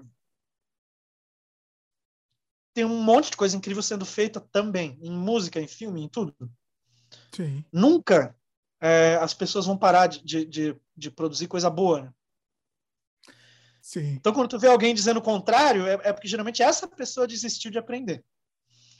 A questão é que hoje tem tanta coisa né, que é difícil, você precisa de alguma indicação para saber o que é bom, né? Porque se você consumir aleatoriamente, é, entendeu? Você vai atirar para todo lado, você precisa de alguém que você. Ó, tal, pessoa, determinadas pessoas têm um gosto parecido com o meu. Se elas indicarem, eu vou atrás, porque eu sei que eu sei que vai ser diferente, é, né? Faz sentido, né? Eu sei que vai. vai é, tem uma vai... coisa que me preocupa às vezes, é, é por exemplo, o, o, o, Netflix, ele é totalmente hegemônico. E ainda mais, não sei, é, eu vejo até talvez uma, uma geração que começou a, a, a, se interessar pelas coisas agora e que cai lá e parece que só fica lá. Então, é uma coisa muito esquisita. Assim. Isso, é, eu estou usando o Netflix de exemplo porque ele é o mais, popular. o mais popular, é. né? Mas dá para dá citar outros streamings de exemplo também. E, e tem streamings maravilhosos, e, e o streaming, claro, é, é, é legal, né? É, Mas eu, eu, sempre... Até, eu, sempre... faço jabá. Quando falam de streaming, eu sempre faço jabá. Melhor streaming da história do universo é o Tube TV. Eu amo o Tube TV também. Coisa linda do mundo, mais linda do mundo, nada melhor. É, porra, tem um catálogo foda de documentário. Parece a prateleira da minha casa. Tem a, a Arrow Video, que lança muita, muito filme de terror bacana tal. Eu acho que os caras têm um acordo com a Tube TV, que tudo que a Arrow lança, tá lá, assim. Olha aí. Mas... É incrível. Ah, tem vários streamings legais. É, o, o, o, Net, Netflix eu não acho tão legal, não, se eu for bem, ser bem sincero. Não, Netflix é, é claro. assim, e, e, é isso que você falou, as pessoas estão acostumadas, ela abre, automaticamente abre no Netflix e procura qualquer porcaria lá que tem para assistir, porque é o automático dela. Netflix virou, sei lá, a Globo, a Globo do, do, do streaming, né? Você, automaticamente é, você já. Lembra que os, os velhinhos deixavam na Globo ligado 24 horas lá? É isso que Netflix virou, né? Exatamente. Às vezes até. É, e é incrível para entender o fenômeno também. Tu pensa, caralho, olha como isso influencia as pessoas também. Porque às vezes, do nada, eu vejo que tá todo mundo, sei lá, falando do O Alvo, filme do John Woo com o Van Damme. De um segundo para o outro, está todo mundo discutindo esse filme. Eu penso, cara, o que aconteceu? Aí eu vejo o que aconteceu. Entrou, ah, entrou lá. Né? Então aí, de repente, todo mundo está vendo. E é um filme que está sempre ali, né? Então, é bom, né? Ah, ok, ó, voltaram a falar. Mas é raro aí. acontecer isso, né? Especificamente é isso é raro. O normal é. É, é, é, lançar uma serinha vagabunda lá, que aí todo mundo fala isso. dela. E, e... É, eu sempre comparo com o com a Blockbuster, que era uma locadora péssima, com um catálogo ridículo, horroroso, deprimente. Sim. E muito parecido. Tu entrava, tinha um monte de lançamento vazio, tinha uma prateleira de clássicos com 60 filmes, e aí os caras. É, é, o, é, o, grande balaio, né? Lá no Clássicos tu encontra tal Taxi Driver lá, mas também tá A Hora do Pesadelo, Hitchcock, tá tudo no mesmo balaio ali. Tudo, tudo é a mesma coisa. É filme velho, filme velho. Filme velho é, clássicos. Clássico cult, com a barrinha, né? Aí, na Blockbuster tinha isso aí. Daí, daí Daí você, ó, oh, oh, que legal, olha aqui, tem o Return of the Living Dead aqui para alocar, né? mas só assim. Aí, Esses filmes estavam, inclusive, no suspense, eles não põem no terror, porque ninguém assistia terror. Então a sessão terror era vazia, e aí, sei lá, tinha Massacre da Serra Elétrica, Retorno dos Mortos, tudo no suspense, né? Porque aí, aí tudo bem. O cidadão de bem assiste. É, bizarro. Enfim, e a, e a Blockbuster, ela, ela matou a locadora de bairro. Sim. Pois é. É um fenômeno, assim, né? E é, e é, e é, e é triste se tu ver por esse lado também, porque, por exemplo, as locadoras de bairro era, era o lugar desse garimpo onde tu não ia só encontrar o, o alvo do John Woo, tu ia encontrar um filme lá que só estaria lá. Sim. Porque, por sei lá que motivo misterioso, foi parar na, na locadora desse maluco no bairro tal. Então era, era uma experiência bem, bem mais rica, assim, né? E daí, e daí o Netflix, ele é, ele é meio isso também. Ele, é. ele não. Tu nunca vai encontrar. Esse garimpo especial nunca vai estar tá lá. Esse, por esse isso que eu falo. Especial, ele tem que vir do interesse pessoal da pessoa. Esse garimpo aí, se você quer ver num streaming, pode ver de outro jeito, né? Dá seus pulos aí, mas se você quiser no streaming, vai no Tube TV. É lá que você vai encontrar. É, lá é difícil a, escolher a, o que assistir, porque é tanta coisa boa que é difícil escolher o que assistir, né? Lá é. é o Netflix você não escolhe, ele, ele o Netflix você não escolhe bairro, coisa né? para assistir porque só tem coisa ruim. Lá só tem coisa boa e você não sabe o que você assiste. É. é a, locadora, é a locadora que o Peter tinha em Palmitos. Exatamente, é isso aí. Meu boa, perfeita analogia aí. A, a, eu, eu, visitei a locadora dele na época, era, era, era surreal, porque é, é a locadora do Peter, né? Tinha... Nossa, ele nunca. Ele nunca. nunca eu não perguntei para ele isso. Ele fez alguma filmagem na locadora dele? Ou não existe esse docu documento? Fez, cara. Ah. Assim, que imediatamente veio na minha memória no Raiva. Ah. Assiste o Raiva. Tem uma cena dentro da locadora. Mas é o filme mesmo. Ele não fez uma, um, ele não fez mostrando a locadora, não tem nada de mostrando a locadora. Ele fez um filme, uma locação do filme, beleza. Mas Isso, é. Não existe. Cara, bem falado. Eu acho um que mostra... uma pena, viu? Olha. Porque, é, porque existem. A gente estava falando disso uns tempo atrás. Existe já uns documentários bacanas sobre a era do vídeo, né? Sim. Esqueci agora o nome, mas acho que tem pelo menos dois documentários registrando esse período do Brasil. Aí eles entrevistam uma, uns donos de locadoras importantes, ah. é, distribuidoras e tal. São, Aquela são 2001, né? 2001, né? Que chamava. É muito boa aquela locadora. 2001, né? 2001 é da onde? É Porto Alegre? Não, de São é Paulo. Acho que só São tinha em São Paulo, acho. Mas era bem, bem também, bem alternativa, assim, tinha coisa bacana. Eu cresci numa locadora na, na cidade de Joinville. Hum que não poderia ter locadora mais perfeita para alguém virar um, um, doido por cinema do que a locadora que eu cresci, cara. Era uma locadora uhum. chamada Hobby Tape. Se eu não me engano, ela ainda existe. Olha só. E era, cara, era era o paraíso, cara. A, a sessão de terror era um paredão enorme, cara. Tinha tipo centenas de filmes. Uhum. Aí logo em frente, essa sessão de terror, tinha um móvel assim, que era o móvel do, do Art House. Aí nesse móvel tinha Planeta Fantástico, uhum. Monty Python, Herzog, os, os, filmes de arte loucão estavam ali, assim, em frente ao terror, que eu já achava, pô, tem uma, tem uma ligação aqui. Aí, cara, tinha uma sessão para filme de ação chinês, outro, outro paredão. Caramba. Todos esses filmes de John Woo, é... esses filmes do início dos anos 80, 90 de ação, assim, tinha tudo, cara. Tudo, tudo. Ai. Tudo, assim, Jet Li, essas porra, né? Era o paraíso também. Uma outra paredona para western. Tinha uma parede para. Era uma locadora bem grande. Tinha uma parede para para filmes de arte com putaria. Era logo em frente a salinha pornô. nessa, nessa parede do filme de arte com putaria, tava lá o, o Crash do Cronenberg, nossa, sério que o Crash estava lá? Tava, tava lá. Era o erótico, mas meio de arte. Eles não sabem onde põe, né? O Crash é difícil, é difícil. É, o Crash realmente, né? É incatalogável, você não sei onde entra. É, pra botar no romance, porra, vai levar esporro. Não dá, não, não dá. Terror também não é, então é. Tinha essa sessão ali que, tipo, esses filmes aqui são filmes de arte, e tem sexo de gente pelada. Né? Gente, então... tem gente pelada no filme. é, mas daí tava lá, tava o Crash, tava ah, todos é. esses art house famosos aí também. Uh, cara, mas é assim, um...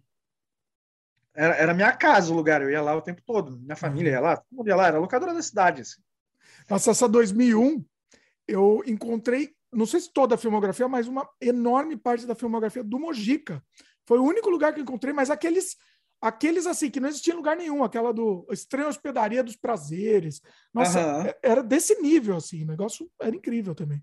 É, o Mojica, não sei se foi descuido meu, mas eu não entrei em contato com, com o Mojica através das locadoras.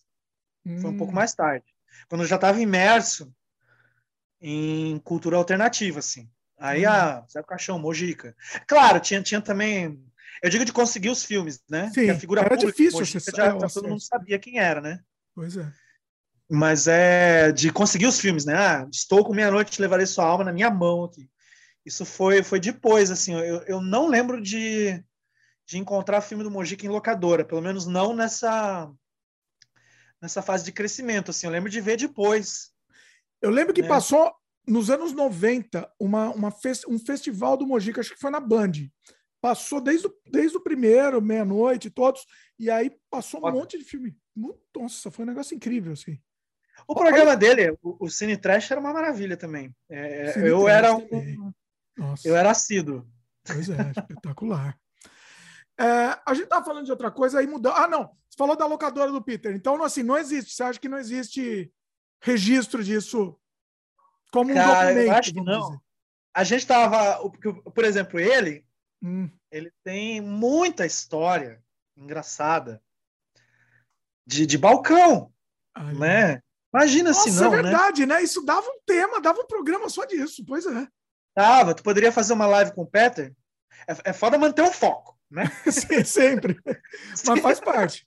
Ó, eu não, com ele eu não consigo, você sabe, né? Eu não consigo. É. Não dá para ser menos de quatro horas. Nunca dá. É. Vai ter que manter o foco do maluco. Vamos, vamos falar de locadora. Vamos falar da tua experiência. Eu, você quer falar a verdade? Eu, eu, desencanei. É. é o que vai. É. Porque a locadora dele era uma das principais, na verdade, do oeste do estado. E, obviamente, se tu queria né, se tu queria. Tem uma história muito engraçada. Se tu chamar ele, ele vai contar e eu vou contar ela agora também. Não, mas conta que aí. é o Dead Man do Jim Jarmusch. Hum. Lembra desse filme? Eu acho que eu lembro. Então, eu tô... não me é estranho. Com estrelando o Johnny Depp, de ah, 1994, tá. por aí. É ah. É um faroeste com influências de Eu Topo, trilha, acho que do Neil Young, super de arte, assim, do Jim Jarmusch. Um filme bom, um filme bem bom. Sim. E em 1994, o filme saiu em vídeo no Brasil. E o Peter acho que já, já conhecia os filmes anteriores do Jim Jarmusch. Ah, quero ver, né? Quero ver, me parece interessante. Então ele encomendou para a locadora. Hum. Sabendo que, apesar de ter o Johnny Depp, talvez não ia ser um, um item assim que ia sair muito, né? Ou quando saísse a galera ia reclamar. Mas. Ah, porque a pessoa está esperando o Johnny Depp mais normalzinho, ou é, na época. É, se bem que essa época, porque a ele já era meio, né? Nessa época, ele é meio alternativo, ele era. Né? É, mas ele tinha. É, dá para imaginar alguém alugando, querendo ver o galã e achando o filme esquisito demais, assim. Acho que é. nessa época ele, ele fez uns. Acho que paralelo a esse, tinha uns filmes ali mais comerciais, assim, né? Que era... Acho que tem um Dom Juan com o bicho, sei lá, tem ah, filmes é, ali. Dom Juan, é. Acho que popularizou é. ele, pois é. É, depois ele, coitado, né? É, é, é, desses atores de Hollywood com as carreiras, com uma das carreiras mais deprimentes de todas, cara. É, ele tem, só se repete, né? É a repetição. Não vai encontrar um filme bom do, do dele pós 2002, cara. Eu também. É. mas, mas, concentrando ali no, no, no Jim Jarmusch, né? Anos 90, é... anos 90 era bom. É, o Peter pediu, né? Ah, quero ver, esse filme parece interessante, um faroeste preto e branco, inspirado em Otopo. Pediu, cara, passou meses, a fita não chegou. Ah. Aí ele, ele, ele ligou na, na distribuidora e, a, e os caras da distribuidora falaram assim: ah, a gente tomou a liberdade de cancelar o teu pedido porque a sua locadora foi a única locadora do estado que pediu esse filme. Eita! Provavelmente do Brasil Ou inteiro. Ou do oeste do estado, porque na, em, ah. na minha parte do estado tinha na locadora. Olha. Acho que foi do Oeste. Acho que o Oeste inteiro não tinha pedido. Nossa. Aí ele me, porra, mas eu quero! Agora, agora cá, caralho, sim, eu tô comprando. e daí, realmente, ele botou na locadora, ninguém alugou, ele levou para casa a fita. Isso é óbvio, né? Não, e, e assim, o único motivo, por, por ter o Johnny Depp, talvez ainda, talvez ainda não, deve ter alugado para um ou outro, reclamaram da devolução. Ele tem muita história engraçada de gente devolvendo fita, né? Toda locadora. É. Nossa deve, deve ser difícil, né? Coisa, e eu acho que é, porque, enfim, né? A, a, teriam que ter. Eu próprio, eu já visitei a locadora dele, eu poderia ter feito essa filmagem. É, todos os amigos cineastas aí, o, o, Felipe Guerra, todo mundo poderia ter feito isso aí. A gente não porque... pensa, né? Você não pensa é, nisso. pensa, é o trabalho do cara.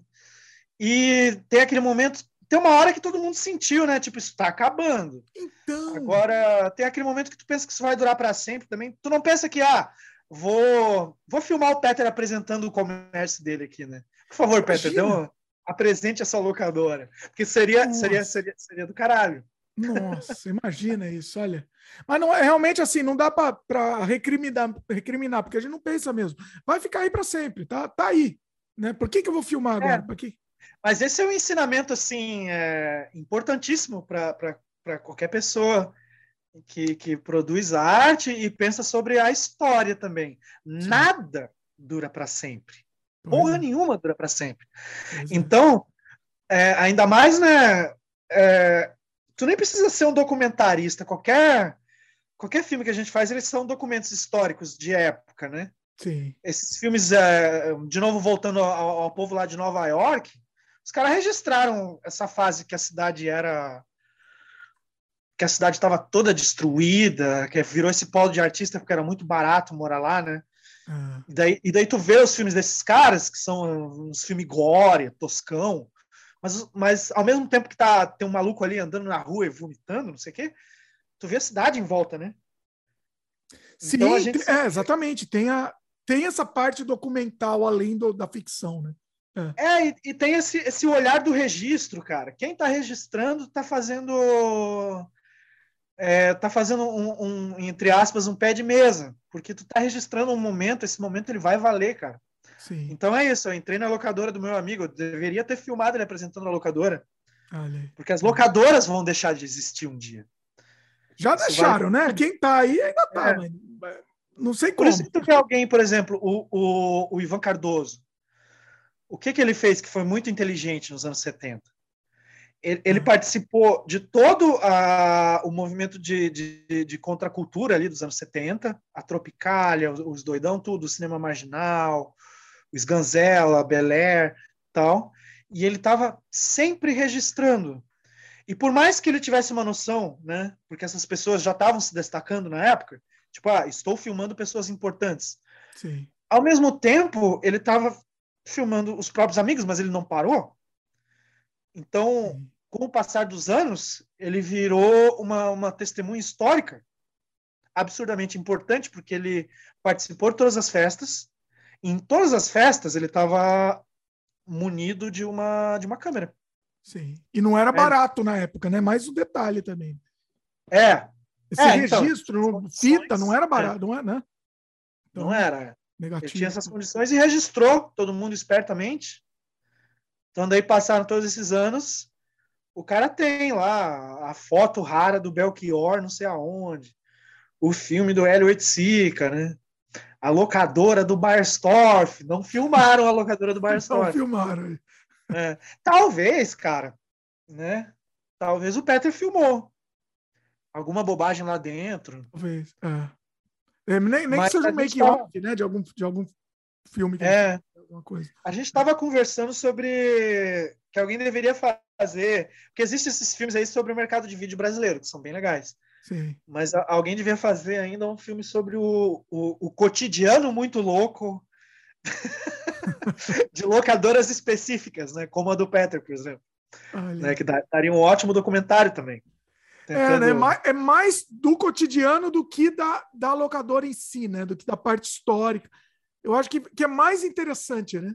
Levar mais é. pro, pro dia Apesar dia. que a locadora dele realmente é. Porque é isso, é, é essa, né, essa figura nessa cidade.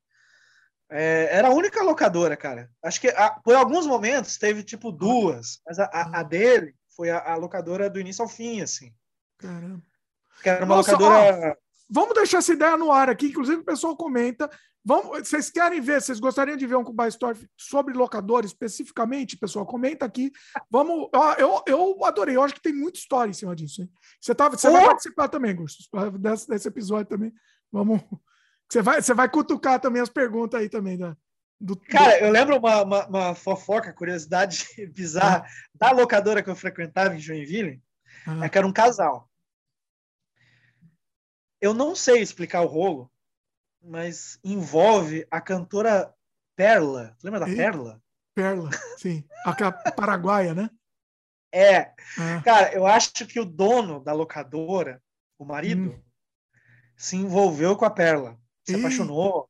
Deu, deu ruim no casamento do uh. casal que era da locadora. Eita. E aí viraram duas locadoras, cara. Eles se separaram. Eu não sei hum. se o cara casou com a Perla, se foi só a Perla ficou com uma. É, mas eu, eu acho que ele não casou com a Perla, não. Mas, mas enfim, deu, deu errado o casamento. E quase acabou com a locadora, mas não acabou. Mas os dois separaram, então um ficou com essa locadora e, a, e a esposa abriu uma locadora nova, que era muito Olha. boa também. Mas não dividiu o acervo, não, né? Não, não dividiu. Eu não sei se ela puxou uma parte, né? é. né? As duas, ela inclusive, ela fez, ela, ela fez uma coisa bem inteligente. Hum. Ela fez um drive-thru. Eu lembro que tu locava filme pelo carro, uma coisa meio assim. Olha aí, interessante isso, eu nunca vi isso. Foi meio pioneiro, assim. Olha. a primeira pessoa que eu vi fazer isso foi a primeira pessoa a fazer isso na cidade, assim. Abriu essa locadora nova e tu podia catar os filmes do carro.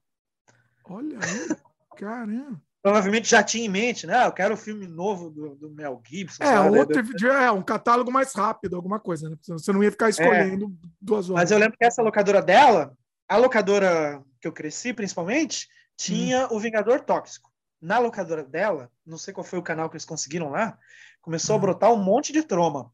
Olha, começou a vir os lançamentos da troma. Tromeu hum. Julieta. Enfim, acho que estavam lançando em VHS no Brasil mesmo. Hum. E ela pegou na locadora dela. Caramba. Eu lembro até que tinha um funcionário que era fã da troma. Olha aí. Quando eu entrava lá na locadora, o cara já vinha todo feliz. Oh, olha aqui, né? Tromeu e Julieta. Nossa, Troma eu consegui ver a primeira vez que eu vi, acho que o Vingador Tóxico, eu vi quando um amigo meu trouxe dos Estados Unidos. É, inclusive, era, foi o Fernando Anitelli, do, do Teatro Mágico. Ele trouxe dos Estados Unidos. Eu, eu assisti o. Foi, assim, primeira vez, sei lá, foi que ano? Anos 90, meio dos anos 90, sei lá. Foi um negócio. Também explodiu a cabeça também. Sim, é demais, né? Eu, eu, vi nessa fitona que tinha em locadora mesmo, que parece que, inclusive, era um lançamento pirata. Ah, tá. Ah, tá. É só para. É, provável, provável. Sem permissão do de Terra de ninguém, né? Terra de ninguém. É. Quando o Lord Kaufman veio para o Brasil a primeira vez, em 2011, tinha um monte de gente com fita lá. Era toda hora ele levando um susto, assim. Pirata. Mas eu não, eu não, eu não lancei isso no Brasil. Uh, ele autografou o pirata ou não? Autografou. Oh, mas falou, eu não lancei isso aqui. Fizeram sem minha permissão. Eu não distribuí nada no Brasil, caralho. Você sabe que assim, o, o autografado pirata deve valer mais ainda. É. Agora, no momento, é, é, saiu, né? Um box maravilhoso. Não sei se tu viu. Não vi. Tem os quatro Vingador Tóxico. Ah. E aí, esse lançamento é em parceria com a Troma, tá todo mundo sabendo. Esse, esse é oficial. é. Olha. E eu, inclusive, fiquei muito feliz com esse lançamento, porque ele tem um livretinho hum. e é um texto do, do Carlos Primati, que provavelmente ah. conhece também, né? Um pesquisador Sim. brasileiro e tal. Sim. E quero trazer ele aqui, inclusive. Quero, vou trazer ele aqui. É, tem que trazer. O, é. o, Primati conhece todo mundo também, mas é. Daí tem um texto dele falando sobre a troma. E, e daí ele cita o meu nome e o nome do Peter. Ah. Como as referências brasileiras, né? Do, a resposta brasileira a troma no Brasil. Eu, e tá certo, hein? Eu acho que eu não, não veria outro outro que não fosse vocês. Eu não. não... É, e, ah, é, é, é simplesmente. É, é, aqueles momentos onde você entende assim, caralho, né? Eu às vezes fico aqui sofrendo, porque tem que pagar a conta, tá difícil, não sei o quê. Eu quero fazer um filme que eu não consigo, quero finalizar um filme que eu não consigo, não sei o quê. Mas Aí você lembra, caralho, quando eu tinha 12 anos, quando eu tinha 9 anos, cara, e eu vi esse filme, né? Tu nunca ia pensar que 30 anos depois você tá num lançamento oficial e os caras estão te comparando, né? Ou seja, né, você, você, você fez a parada, né? Tipo, tá fazendo, né? Significa, né? Muito, né? É, construiu Living the Dream, construindo o sonho ali, né? você queria ser um dos Ramones e conseguiu de algum jeito, assim, né? Tipo, pois é. Pois é, isso, você tá fazendo a parada que gosta. Sim. Muito bom, tá ali, tá, tá, tá no livreto do lançamento oficial, ele tá teu nome ali, né? Pensa, caralho, né? Nossa. Eu gostava disso quando era criança. E agora eu não sou mais criança, meu nome tá aqui. Nossa, é incrível. é muito bom. Você é. chegou a conhecer o Kaufman ao vivo? Já, várias vezes. Trocou ideia, assim? Como é que é? Sim, sim, conta sim. Aí, sim. Conta aí, alguma coisa, alguma coisa curiosa aí, algum fato? Cara, tem essa vez aí, né? Tem tanta história boa desse, desse momento aí, quando ele veio para o Brasil em 2011. Ah. E ele passou vários dias com a gente lá. Quem era o organizador do evento era o Fernando Rick. Oh, grande Fernando. É, diretor do, né, do documentário do Ratos, Feto Morto, Sim. tudo. E o Rick, em determinado momento, eu lembro que ele esqueceu que, que velho precisa comer, né, cara? e todo mundo ali, ele juntou uma, uma, uma tribo de, de maloqueiro, cara. Veio gente de vários lugares do Brasil. Ai. Todo mundo aglomerou no apartamento do Fernando com o Lloyd Kaufman e a esposa lá no, no apartamento, assim. Ai. Ele estava ele tava hospedado. Ele estava no hotel, mas ele fez um rolê com todo mundo. assim. Com todo então, mundo. uma hora que foi todo mundo para casa do Fernando. Olha. Ah. E só bebida, cara. Ninguém comeu, cara. Ai. Passou mal. Eu lembro que uma hora o Lloyd ficou assim, desesperado. Acho que, ele, acho que ele até gritou com o Fernando. Ele falou: Cara, preciso comer, pelo amor de Deus. a gente almoçou, todo mundo junto. E ah. daí pronto. Foi noite adentro, assim, duas da manhã o cara não tinha jantado porque, porque tava todo mundo muito feliz, bêbado e louco. Aí, tipo... E ele também tava empolgado com a molecada, assim. Ah, e ele também lá, é, mas daqui a pouco era duas da manhã, o bicho, tipo, caralho, o cara não comia ainda. tipo, me leva para comer, por favor. Né, o Fernando levou ele para comer lá e tal. Agora, a pergunta que não quer calar: existe registro disso, de algum, desse evento aí? Existe, cara. Tem, tem um vídeo muito legal. Ah. É... Make your fans your own distributor distributor, uma coisa assim, faça dos seus fãs seu próprio distribuidor. Ah. Tem no YouTube. Deixa eu ver se eu, eu posso até te mandar depois, para ficar mais fácil, que eu não sei se é tão fácil de achar. É... Eu não sei se ele jogou isso em algum extra de DVD, mas ele jogou no, no YouTube da Troma.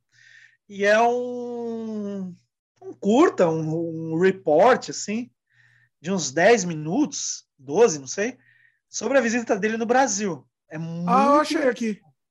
Let, let your fans be your distributor. É. Olha. Ah, vai ver aí, tem o Peter, tem eu. Ele zoa todo mundo. Tem uma brincadeira com, ah, eu quero conhecer o Zé do Caixão, e ele nunca conhece. ele não chegou a conhecer? Eu acho que ele não conseguiu encontrar o Mojica, infelizmente. É. Ele tentou muito mesmo. Mas acho que não, não sei se o Mojica não estava na cidade, deu algum desencontro, sim. Obviamente que o Mojica nem sabia quem era ele, né? É, mas o Mojica ia adorar também. O Mojica adora. Não, ele ia né? adorar, mas o Mojica, o Mojica assim, né? Ele, ele vivia no mundo, no Mojicalândia, né? Então ele não, é. ele não conhecia ninguém. Mojica recebia visita de gente do mundo inteiro, né? A gente falou do Ramones, os, os caras foram lá, deram uma jaqueta para ele. Pois é. Não, ele, ele recebia de boa, mas ele não conhecia a pessoa. Ele tratava é. a pessoa bem, beleza. Não tinha a menor o ideia Tim de quem Burton, era. Né? Foi atrás dele também. O Tim Burton encontrou ele. O Tim Burton, ele não sabia quem era o Tim Burton também. O Tim Burton foi lá, que, que fez questão de conhecer. Ele não tinha a menor ideia de quem era. É.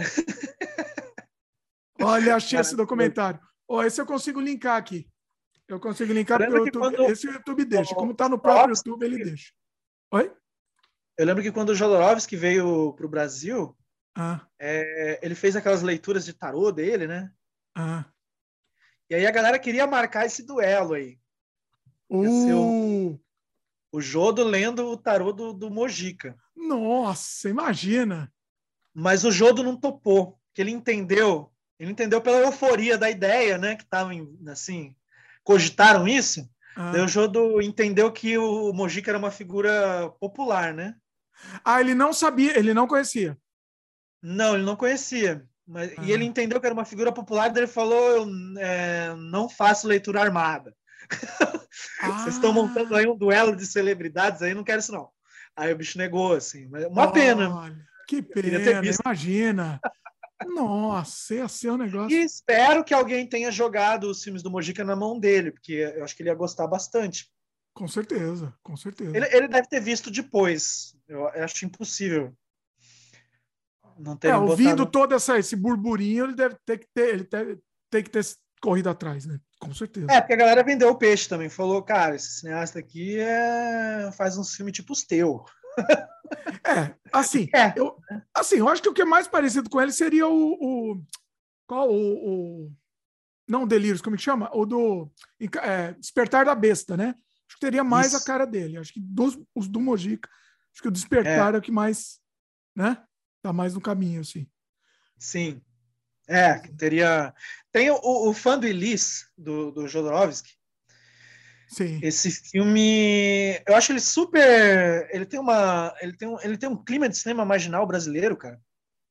Tem. Que é, que é. Crer, né? Verdade. Mas ele, ele, ele, tem uma comunicação assim tão. tão próxima. Eu fico meio.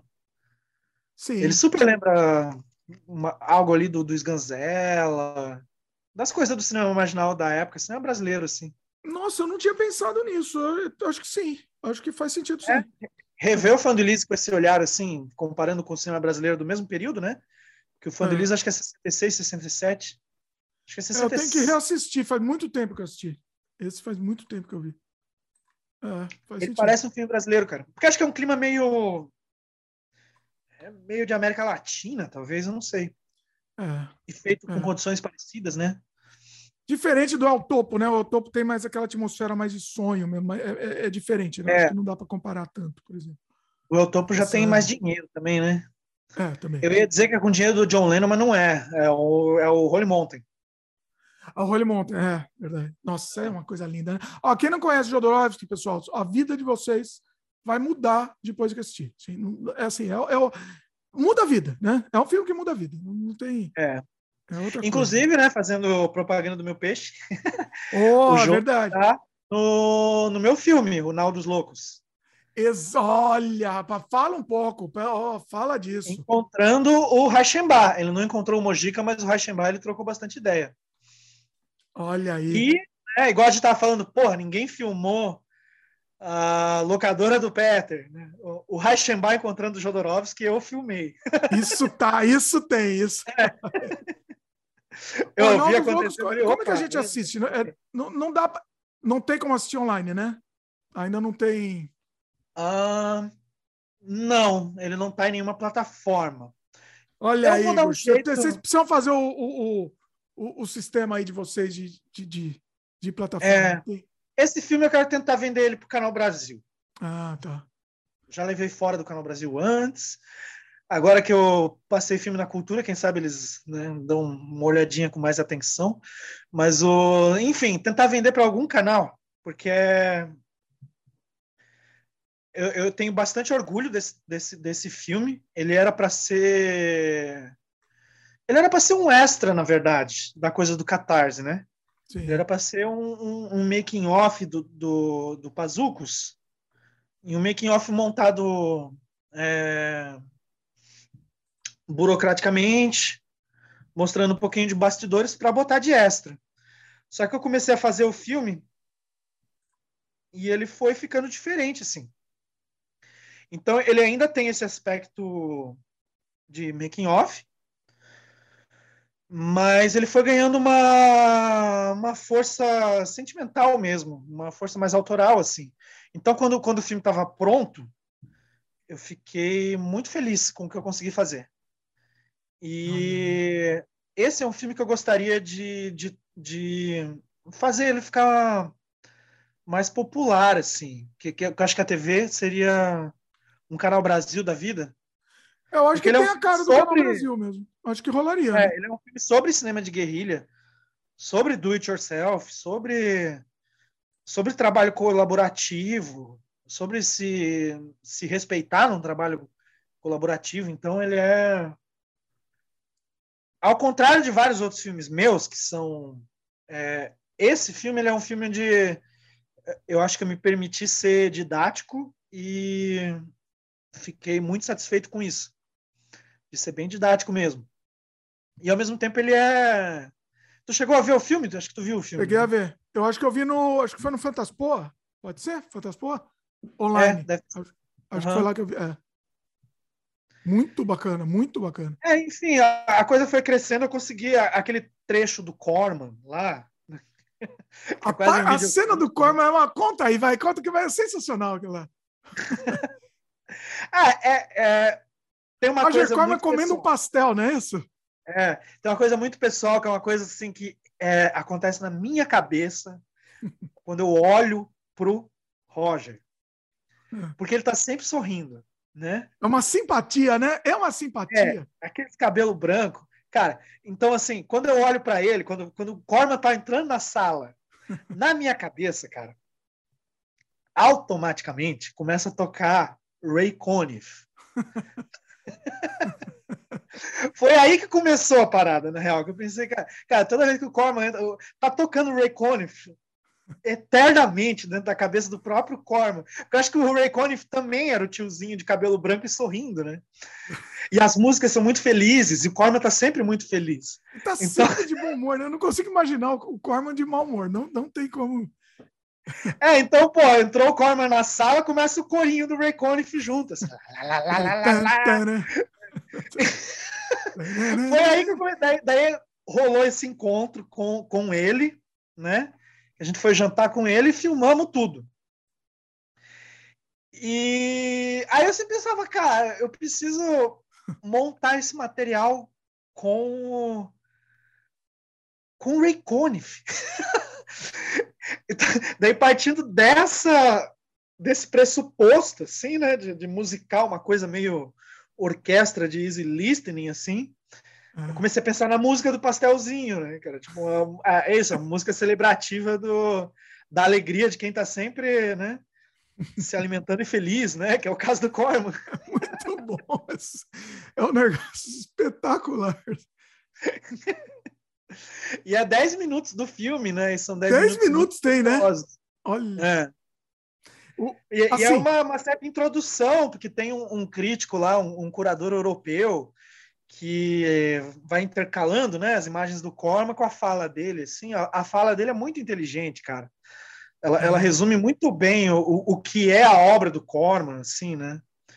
Que é um artista de esquerda, mas que soube entender muito bem o que que vende, assim. E através disso, né, é, ele planta quase secretamente um pensamento mais para o lado da esquerda, um pensamento crítico, libertário, assim, né? Sim. Através de, tipo, violência e nudez, nesses filmes dos anos 50, 60, onde sempre vai ter ali uma cutucadinha antirracista, anti-hegemonias no geral, assim, né? Então, genial, cara. E daí, daí o crítico explica isso bem direitinho ali, né? Ao mesmo tempo que o Corman tá lá loucão com os pastel. Né? Agora, né? vocês são pentelhos, é pentelho, o cara, coitado, comendo pastel, você filmando o tempo é, todo, é, o rapaz é. comendo pastel. Mas foi, foi, por uma justa causa, então... A Julie Corman, ela é mais séria, né? Uhum. É, e ela dá bronca, né? Ela te olha feio, dá dedo na cara. Ah, é? Tomou então, bronca?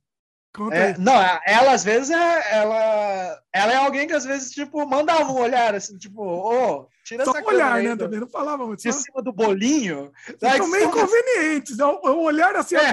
você não acha que tá meio inconveniente? Na verdade, ah, o grande ó. herói dessa situação aí foi um, foi um amigo meu que já fez já fez câmeras em alguns filmes meus, tem um, tem um, um pedacinho tem uma cena extra do Zombie 2, que é do Pastor, o meu personagem no filme, Sim. que é filmada por ele, que foi ah. filmada no Rio de Janeiro. É, é, o Pablo Pablo. É ah. esse cara que foi com a gente no jantar e ficou o jantar inteiro com a câmera. Ah, ele que ficou com a câmera. Olha só. É, é. Tipo, eu, por exemplo, eu só tava comendo pastel também. Eu tava de boa lá, né? Ele que, é. tomou, ele que tomou a fama. É ele que pegou a guerrilha. Tomou a bronca. Essa câmera aí, enfiando a câmera no nariz de todo mundo a noite toda. Ainda bem.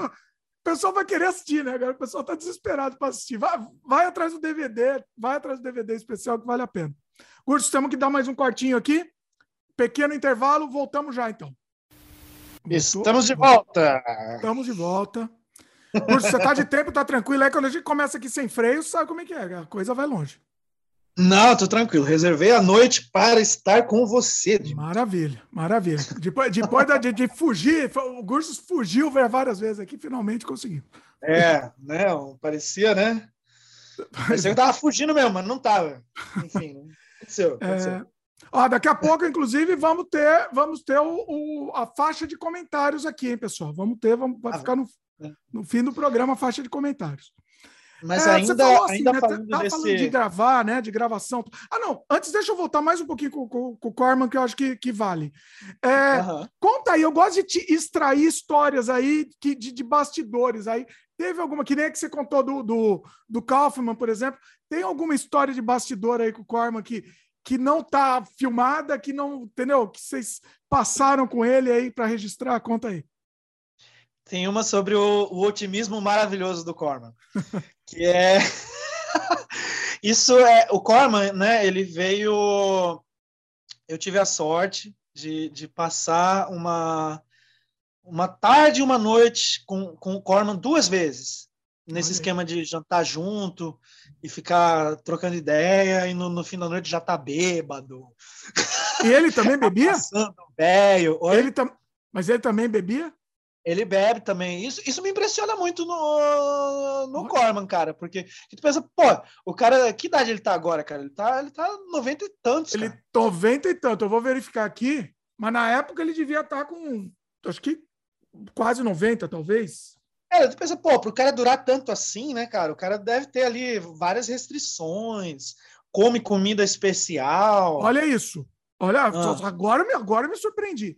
96 anos. 96, exato. Caramba! É. Vai chegar a 100, tá? Corman tem que chegar a 100. Tem que chegar, tem que chegar. Porra. E assim, e 96 e perfeito, assim, não, você não fala que ele tem 96. É, é, já tá ali com uma bengalinha, mas. Bengalinha tô eu. É, imagina, é. Pois é. Exatamente. É. Tanto, tanto que a, nesses encontros, a Júlia era sempre a primeira pessoa a falar, nossa, tá tarde já, né, gente? Vamos embora tal. E ele lá, oh, não! Todo mundo sem limite, né? Sem limite. Inimigo do fim, cara. Olha. Esse é o verdadeiro inimigo do fim, cara. O cara vive até os 96, esse cara não quer ir embora nem fudendo, cara. Não vai embora, é, não, ele não vai. O... Mas conta aí, aí você tá, tava enxugando, ele enxugava bem também. O que, que ele bebia? O que, que ele tava bebendo? É, cara, não só de bebida, mas ah. tipo assim, ah, você quer bacalhau? Ah, quero. Quer pudim? Quero. Quer bombom? Quero. Não, tipo, quer cachorro quente? Quero. Não, tipo... Não tem nada que o cara falou, não, isso eu não posso comer por causa do rim, não sei o que, sabe? tipo, botou na mesa, o maluco tá comendo, cara. Daí bebida, mesma coisa, você quer gin? Quero. Cerveja? Aham. então, acho que principalmente é, a, a Julie Corme, ela é muito fã de gin. Ah. Ela fazia uns drinks de gin, ele bebia também, mas ele, ele bebeu chopp bastante também. Olha aí. Ele é casado com ela desde 70 e ela tá com 80 anos agora. É. Olha. É, ela é casada com ela há muito tempo, ela produziu muito filme.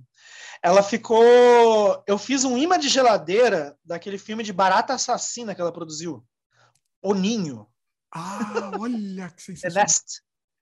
Ela ficou muito feliz quando ganhou o, o imã, porque ela achou, cara, é sério que alguém gosta desse filme? E daí ela contou que ela fez esse filme porque a, a assistente dela na época, não sei se é a mesma ainda, mas era obcecada por baratas. Olha aí ela aí. decidiu fazer esse filme que ela considera nojento. Assim. Ela, não, ela não gostou muito da experiência. O nome é, em português, só para registrar. Ela falou, vou pegar esse teu imã e vou dar de presente para ela. Olha aí. A assistente. Deu de presente para ela? Eu não sei se deu. Eu não, eu não, eu não, tive a chance de perguntar depois, né? Olha. Tomara que tenha dado. Eu não assisti esse, hein? E vou atrás. Vou atrás porque eu morro de medo de barata, então vou atrás. Cara, esse filme é bom. Olha. As baratas, elas matam um gato uma hora, daí depois elas meio que Hum. Cara, depois o gato volta, cara. É um gato barata. Assim, oh, tipo... Olha aí. É bom esse filme. Tá, tá aqui é, na, tá na tá aqui.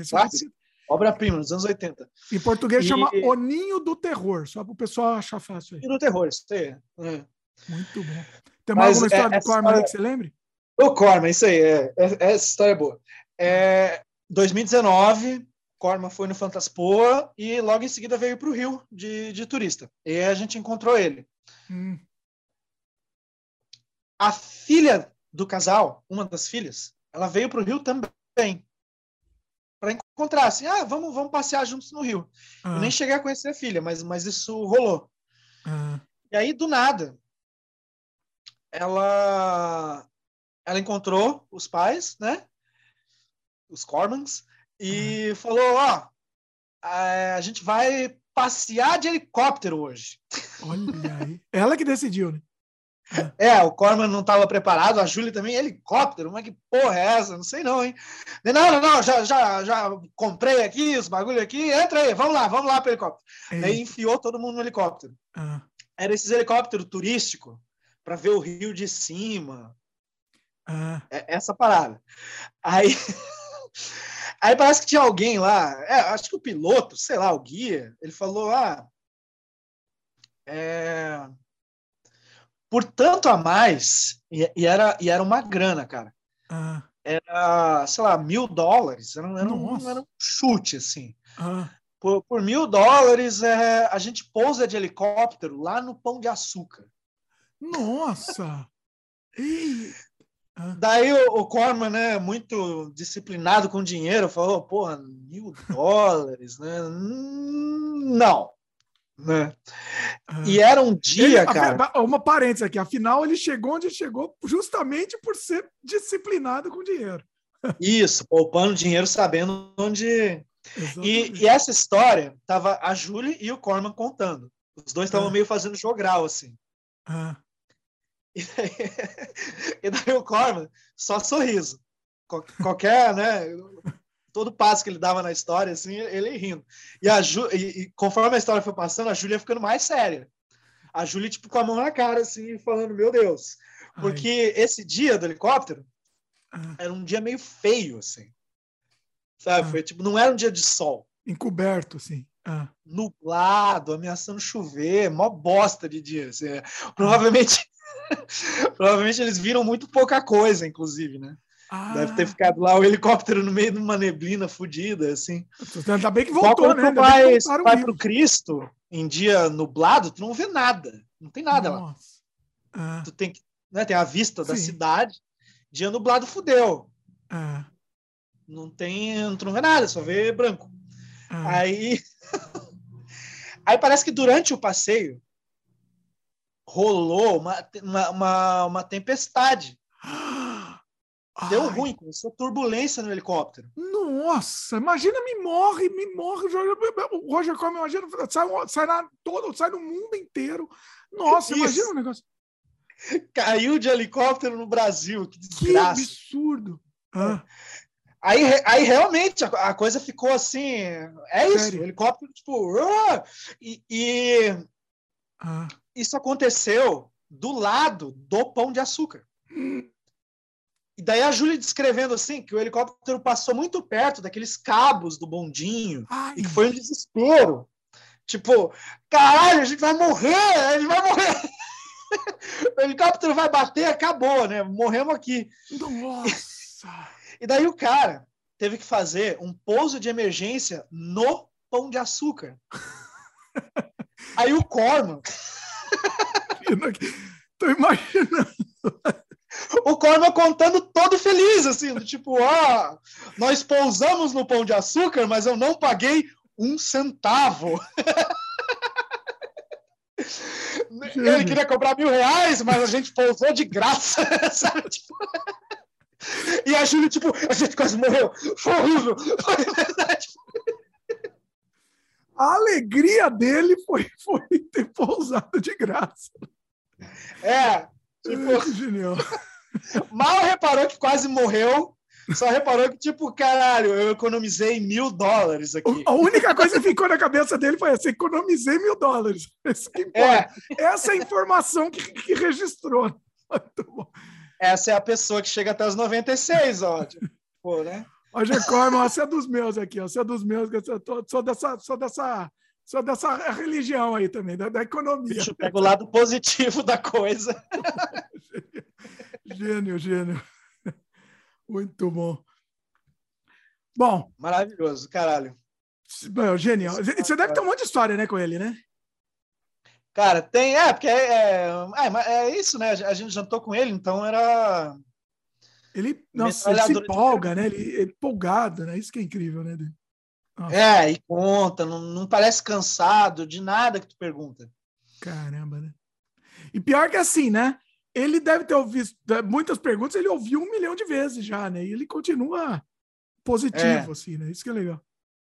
É, mas que se anima. E às vezes, enfim, às vezes tu consegue. É... Porque também é, eu, eu, também tinha essa. Já, já tinha visto muita entrevista com o Corman.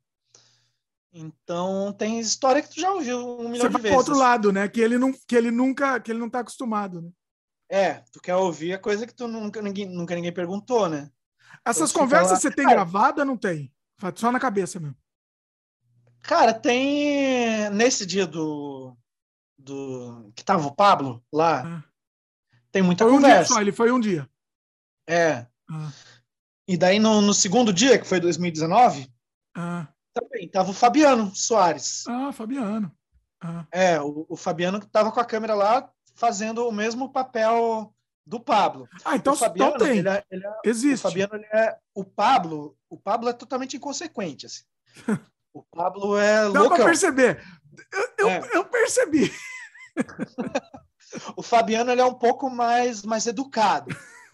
O Fabiano vai pedir permissão antes de, de enfiar a câmera no, no, no pastel. Enfiar ali. a câmera no pastel que o rapaz está comendo dentro da boca do rapaz. Assim. É. Então o Fabiano ele foi um pouquinho mais discreto nesse dia, mas também filmou bastante coisa. Olha aí. Entrevista, vocês chegaram a fazer entrevista? O Felipe fez alguma coisa, né, também? É, quando eu falei, ah, o Felipe não deve estar concentrado lá no, no making off do Peter, eu estava com o, a entrevista que ele fez com o Corman em mente. É, eu acho que ele tá, é, eu acho que é isso mesmo. Ele quando, quando participou do, do Sem Freio, ele comentou que esse era o foco dele agora também. É, já tem, já tem um tempo que eu não falo com o Felipe, nos últimos meses, assim. Hum. Então eu, eu tô por fora se ele está trabalhando nesse filme, o que que ele está aprontando, assim, né? Ó, precisamos Mas fazer uma live os três, hein? O Peter, você e o Felipe, hein? Aí, aí vai ser 24 horas, hein? Aí é a vida. É. 24 Realmente. horas de live. Imagina. Agora, ó, daqui a pouco, daqui a pouco vamos, vamos para pro, pro, pro, pro, a faixa de comentário aqui, hein? Daqui a pouco vocês vão ver. É, porque eu ainda. Tinha um monte de pergunta eu... aqui, mas acho que vai ter que voltar aqui, senão vai ficar gigantesco aqui. Eu tinha mais um monte de perguntas, mas vou, vou, vou deixá-las para os próximos. Porque senão. Tanto não... eu quanto o Felipe, o Peter, é, é isso aí. Tem. Vai ter que ser, Por é. exemplo, a gente começou do início ali, a gente não arranhou nem a superfície, né, cara? Não, mas não dá, não, não tem como, né? Não vai a vida. É assim. Mas não vai. É, é, é que assim, é, é infinito, a gente se empolga acaba indo longe, né? Assim, não, não tem jeito. É, Vai mais uma então aqui, vai. Eu, eu não quero. Ah, não. Antes dessas perguntas, assim, a gente falou de making off, né? Você faz making off dos seus filmes? Como é que é? Você faz questão disso? É... Como é que trabalha? Cara, ainda, né? Ainda pensando no, no, no Nau dos Loucos, é... eu nem sei se foi consciente, em parte é consciente, mas é, mas eu quase tenho uma uma filmografia paralela Legal. que é, digamos, a minha filmografia de, de, de ficção, dos filmes maluco, e tem uma filmografia de registro, porque eu, eu, eu, eu, conscientemente me preocupo com a coisa do registro. Olha aí, bacana. Então, por exemplo, Mamilos em Chamas. Hum. Ele tem um documentário de 90 minutos que está no, no DVD chamado Banho Gostoso. Hum. Um longa, né? Então, com o Pazucos também né, o Nau dos Loucos. Então, meio consciente ou inconsciente, eu, eu dá para quase é, são duas filmografias meio andando em paralelo assim. Essa filmografia de registro, que é uma preocupação minha, que é uma coisa que eu gosto de ver, que eu gosto de fazer e que eu acho importante e que eu acho que é inspirador. Então, sim, eu valorizo o, o making off, o processo, né? O registro eu, do processo. Eu acho que você tem mais ou menos, você pensa que nem eu mesmo. Eu, eu acho que o make-off é tão tão importante quase quanto o filme. Praticamente, eu dou quase a mesma importância mesmo. Cara, é, por, por esse filme, O Nau dos Loucos, ele, ele, ele se tornou uma coisa muito especial. Uhum. Então eu nem saberia que eu nem sabia que seria tanto assim. Quando ele quando ele estreou no Fantaspoa, é, apesar de não ter sido numa sessão presencial, que é triste, mas a, a, resposta que eu tive dele foi tão foi tão emocionante mesmo, porque era num momento tão desgraçado, cara. Era o início de 2021. Isso me, me impressiona de sobre sobre mim mesmo, da maneira que eu lidei com esse momento. Porque era um momento muito deprimente, cara. A gente estava sem vacina. Tinha gente pra caralho morrendo, cara. Tinha, Sim. tipo, amigos morrendo, sabe? Morreu, morreu gente próxima, morreu parente. Nossa. Tinha perspectiva de vacina, não tinha nada, cara. Um apocalipse puro. Foi o tipo, pior mil... momento, né? Acho que o começo de 2020. É, mil e tantas pessoas é. morrendo por dia. E nesse momento, e teve virada de ano, foi a única virada de ano da minha vida que eu passei só com os meus gatos, assim. Caramba. É, e tipo, e é nesse momento que eu tava montando esse filme e totalmente mergulhado nele. Uhum. Então, depois, olhando assim, olhando de longe, lembrando o que, que era aquele momento, lembrando como isso meio passou quase despercebido na minha. Eu, eu, eu percebi o quanto tá mergulhado nesse filme foi quase uma muleta para sobreviver, assim. Terapêutico, né? Assim. Uhum. É, e, e, e, daí é muito impressionante de, de assistir o filme e ver o tanto que o filme é otimista. Porque ele até ele, ele passou numa, numa dobradinha muito interessante lá no Fantaspoa, que era, era o meu filme e um filme. Eu não vou lembrar o nome agora, cara, mas tinha um documentário lá também que era sobre processo de criação e produção. Hum. Tu, não sei se tu viu esse filme. Eu não lembro. Eu, Cara, oh, devo ter é visto, provavelmente eu vi também. Você falou que foi, inclusive, assim, você falou que foi, foi uma experiência ruim e tal, que foi online. Eu, eu digo ao contrário, porque é o único jeito que eu pude ver o filme, senão eu não teria visto, né? Então... Não, é, nem, não, nem de longe é uma experiência ruim. É, tipo, é. Foi, foi, foi, muito legal também lidar Sim. com isso. Ah, não, tô Inclusive, dizendo, comparado com ao vivo, né? Mas para mim foi, foi sorte que foi, foi virtual aí, porque eu consegui ver. Pelo é, menos. não, tinha uma energia legal também. Eu lembro que, por exemplo, quando entrou o site do Fantaspo no ar, estava meu filme lá, eu fiz o um ritual aqui, né? É. Eu peguei cerveja, sentei como se eu estivesse vendo no cinema e eu assisti meu próprio filme. imaginando, né? Tipo, ah, tem um monte de gente vendo também, né? Isso foi é. muito legal. E é isso, recebi e-mail de, de, de um monte de gente falando o quanto o filme fez bem para eles. Do tipo, nossa, eu estava tão deprimido, e esse filme brotou um, uma coisinha em mim, assim, me brotou. E muita gente que faz filme me escreveu. Tipo, eu lembro que o é, Mateus pior que é verdade, mano. Deu vontade de, de produzir mesmo. É um filme que dá vontade, né? De, de voltar a fazer, assim. É. é, foi muito bom ver isso, assim. É, e é. Esse outro filme gringo que tava lá é, era um filme também sobre as dificuldades, mas o cara concentrou mais na, nas dificuldades. Ah, eu acho claro que eu que... lembro, eu não vou conseguir lembrar do nome, mas eu sei qual é. É. é que é um nome meio grande, eu acho que é uma frase zona, assim. É. Mas é o carinha falando da, da dificuldade de distribuir, da dificuldade de finalizar, daí ele entrevista um monte de gente. Sim. Daí tem lá, os nossos filmes, eles têm o Richard Stanley em comum. O Richard Stanley dá um depoimento no filme dele, ah, e o Richard tá. Stanley tá tocando na minha banda, no, hum. no meu filme. Aí deu, deu, deu essa liga aí, né? Vamos dizer. É, enfim, os dois filmes é, é, como, se, como se o cara tivesse se concentrado na parte ruim, na parte difícil, sofrida, que hum. também existe nos Sim. nossos filmes. Sempre. Né? É. E eu me concentrei só no prazer e na festa. Hum. Eu, eu, eu, nem me passou pela cabeça fazer um filme reclamando de dificuldades. Na verdade, é um filme justamente refletindo sobre o quão longe uma produção barata conseguiu ir, que, que o filme foi exibido na Rússia, uhum. né? E, e todas essa, essas oportunidades que o filme teve, TV Cultura, tudo mais. Então, é, era um filme celebrativo mesmo e extremamente otimista, assim. Acho que era quase uma coisa do tipo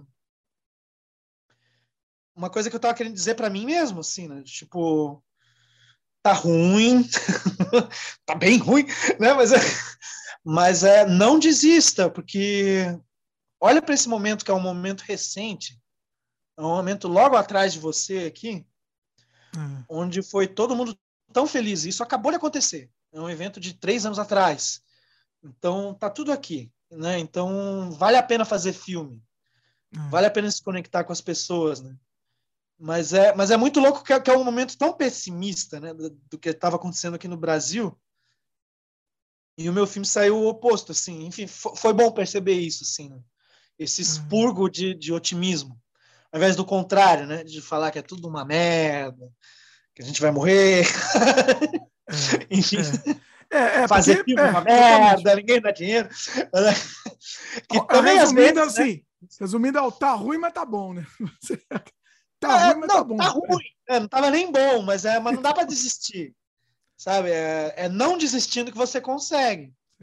É não desistindo que, que a coisa vai acontecer. Quem desiste, quem desiste, desistiu.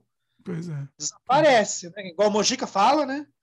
Quem, quem não aparece, desaparece. né? Então, é isso aí, né? É, é, não desistir mesmo. E lembrar ó, o quanto pode ser bom e, e, construir uma coisa boa, né? Destruir também essa, essa imagem do, do, do, do set de filmagem tirânico, que eu sempre odiei. Uhum. Sempre me dá horror. É uma coisa quase. É, é uma coisa orgânica do audiovisual, assim. Tu tem que dar esporro nas pessoas. Cara, atenção, não. né? Manter uma atenção. É, atenção. É. é. como se a atenção ajudasse em alguma coisa. Cara, não ajuda em nada. Né? Pois então. É. Esse é, é, uma, atenção uma só pior, exatamente. Disso, assim, Independente do. Dá para criar um set de filmagem, dá para produzir um, um, filme complexo, dá para fazer um filme difícil sem brigar com ninguém. Sim. Sem dar esporro, sem, sem, sem, sem se botar acima dos outros. Trabalhar num esquema de. Colaborativo, de né? Todo, todo mundo junto colaborando. É isso que é, é isso que é, é respeito, bacana. porque eu, porque eu escuto galera que trabalha, principalmente em mercado de trabalho, publicidade, não sei o quê, é sempre esse climão, e a, e a galera leva isso para a produção de cinema também. Sim. Esse climão que em algum momento vai estar tá lá o diretor dando esporro em todo mundo, cara, gritando com as pessoas, fazendo as pessoas chorar. Sabe? É tipo, cara, não. Não, isso é... Agora, agora, em cima disso, eu acho que no, no, no nosso caso, como a gente produz de, de, guerrilha mesmo, sem dinheiro, e todo mundo que está lá tá porque gosta, porque quer colaborar e tá por amor, eu acho que no, no, no, nosso caso, assim, é mais difícil até acontecer isso, né? Porque tá todo mundo. Você vai dar esporro é. numa pessoa que tá lá trabalhando de graça, por amor, a arte, quer fazer um trabalho legal, entendeu? Se eu fizer isso, é, é, é, entendeu?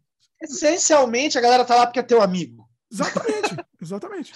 Então, é, então já tem uma relação assim de 100% gratidão, assim, cara, vocês estão me ajudando numa pira que é principalmente assim, delírio da minha cabeça, sabe? Que, que vai dar certo, a gente vai fazer um filme legal, ele vai, né? Vai acontecer tudo que pode acontecer com um filme. Mas assim, vocês estão ajudando um amigo. Então, Sim. né, já, já parte daí, né? Sim. Tipo, Tu não pode, tu não pode ter, tu, tu não é, tu não pode ter uma função. Você não é uma figura de autoridade. Exatamente. Você é não é patrão. Você não é o patrão, é, é isso aí. Você tem, você tem uma visão que, ok, você está, né, solicitando você, tá, pode, você pode estar tá gerenciando aquilo, mas você não é o patrão é. de forma alguma, né? É, é isso aí. É. é. Então, eu não tinha pensado é nisso, né? É bem isso, né? É bem isso. É, e às vezes até, eu lembro a, uma das minhas cineastas preferidas do, do, dos últimos tempos, assim, que é a Anna Biller. Hum. Eu até lamento que ela, e ela é dessas também, que ela faz tudo. Escreve, produz, figurino, edição. Cara, é, aqueles créditos assim que, que, o nome dela tá em tudo. Assim, tipo... e ela tem uns curtas geniais, ela tem dois longas. Hum. Os dois longas, eles têm um bom dinheiro. O último filme dela é o The Love Witch, A Bruxa do Amor. Ah. Rolou uma retrospectiva de dedicada a filmes com bruxas no CCBB esse ano. Ah. Daí eles fizeram uma live com ela. Essa live é bem legal, cara. Tá no YouTube. E ela comenta disso, de um, de um certo estresse que aconteceu no, no Love Witch. Hum. Porque, apesar de ela também trabalhar com, uma, com um grupo de amigos, pelo fato de ser uma produção com mais dinheiro, teve uma, uma parte da equipe técnica que caiu no filme no último momento. Ah. Então não ah. foram pessoas que ela teve a chance de conhecer antes, é, foram pessoas que chegaram lá contratadas. Aí a pessoa não tá nem aí, né? Tá nem aí para nada. É, dela descreveu um, um grande estresse envolvendo isso, assim, que era. Que era é, é, é, isso aí. Ninguém tava nem aí. E ela falou: tá ah, cumprindo, tá cumprindo, tá batendo o cartão, basicamente. É, e daí se a pessoa não pira, né, na, é só um trabalho. E às vezes, é, que eu, eu imagino que é o caso desse filme, talvez o pagamento não era tão bom quanto um outro trabalho mais é. no nível da publicidade, não sei.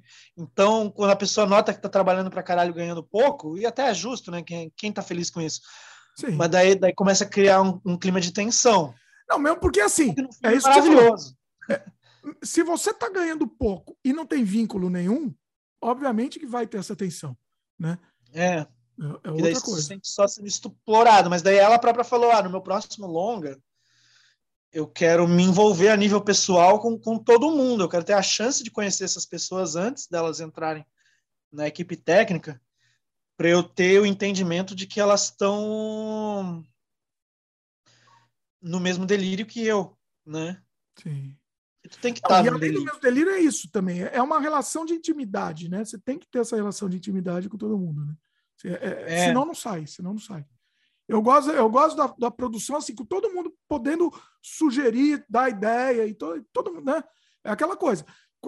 Tudo bem, tem, tem a, a, a, figura da direção do filme que, que vai meio que, ah, não, isso daqui é melhor fazer de tal jeito, tal. Mas você tem que estar aberto a escutar as ideias, né? Acho que é o caminho. Sim, é, eu gosto muito, mas para isso acontecer, é, você tem que ter uma certeza de sintonia também. Sim. Lógico. Né? Porque você não vai. É... Eu, num, num filme meu, eu escuto todo mundo, mas é, mas é porque eu, eu conheço todo mundo ali. Né? Eu, eu, acho que não seria igual se surgisse. Se acontecesse. Às vezes caísse alguém de paraquedas lá que, assim. Não exatamente entendeu o que está acontecendo, né? Essa pessoa provavelmente ela, ela, ela não daria sugestões que colaborariam de uma maneira positiva para o teu filme.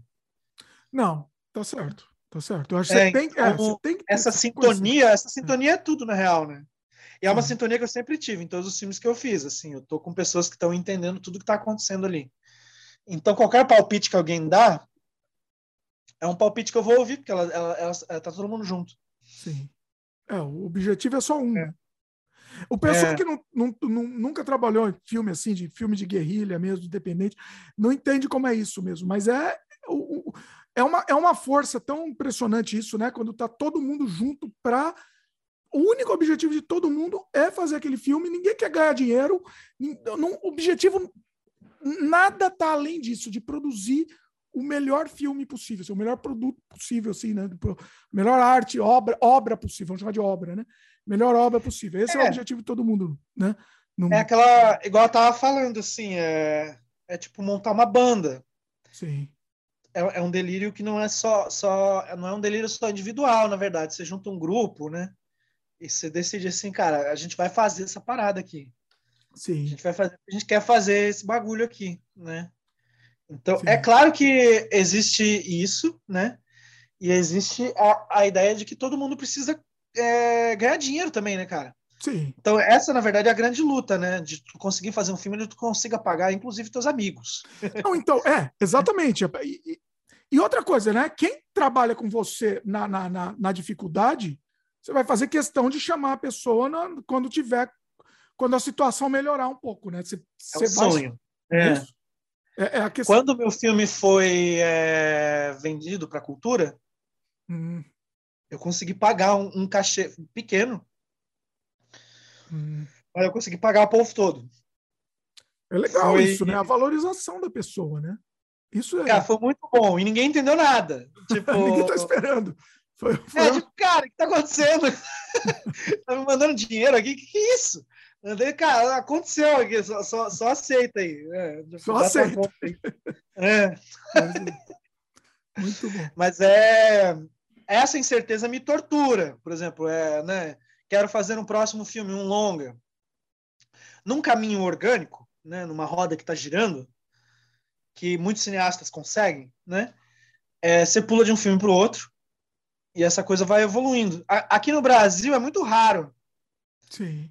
É, tu conseguir fazer essa roda girar constante, assim, né? Você mata um leão, faz um filme e não sabe se vai conseguir fazer outro. É basicamente É, isso. tipo, eu paguei a galera porque o filme a cultura exibiu. Sim. Agora, eu não, as mesmas pessoas, eu não sei se eu vou conseguir pagar num próximo, a não ser que aconteça de novo esse milagre, né? Da, da cultura ou algo parecido. É. Mas é sempre essa luta, assim, né? Não é uma coisa que, tipo, ah, galera, paguei vocês hoje, e agora vai ser sempre assim, tu fica sempre numa corda bamba, né? Isso é, é ruim. Difícil, isso, isso, isso é, é um obstáculo que eu gostaria de superar. É, não, é. é. muito difícil, é muito, é muito sofrido isso, né? Assim, é, é, a gente sempre reclama disso, mas é, assim, é assim, entendeu? Para você produzir uma coisa é um, é um sofrido. A gente tentou um financiamento há muitos anos atrás, a gente tentou um financiamento de um, de um longa, e aí não deu certo não deu certo, conseguimos até uma, uma um financiamento coletivo, aliás, né? E não deu, conseguimos até uma verba, mas precisava de mais, senão não dava para fazer. Aí fica, vamos botar do bolso lá. É, mas é isso, é cada botar do bolso fazer um outro projeto. Esse aí não vai dar. Talvez um dia saia, talvez saia, mas, mas é isso, a cada momento, né? É uma. Você não consegue, entendeu? Mesmo que dê certo, aí conseguimos, produzimos longa. Agora que produzimos longa, vai abrir caminho, vai ser mais fácil produzir. Você que, que produz mais fácil nada, é a mesma dificuldade. É. Né? Isso, enfim, né? Quando tu, quando tu vai observando tudo, né? Tu vê que isso é um problema universal, assim. Sim. sim. É um problema de grandes nomes também, enfim, é essa é. luta, é. né? Tamo, é tamo é claro que é, a, alguém tipo eu, o, o Peter, tem, a gente conversa sobre isso, assim, tem, tem um ideal e que, ok, acho que é um ideal que eu não sei se ele permaneceu, mas, a, por exemplo, eu me espelho em, em diretores assim, é, sei lá, eu penso no no Jim Wynorski, por exemplo. Esse cara conseguiu, ainda, né, esse, em 2022, cara, acho que ele está produzindo o terceiro longa.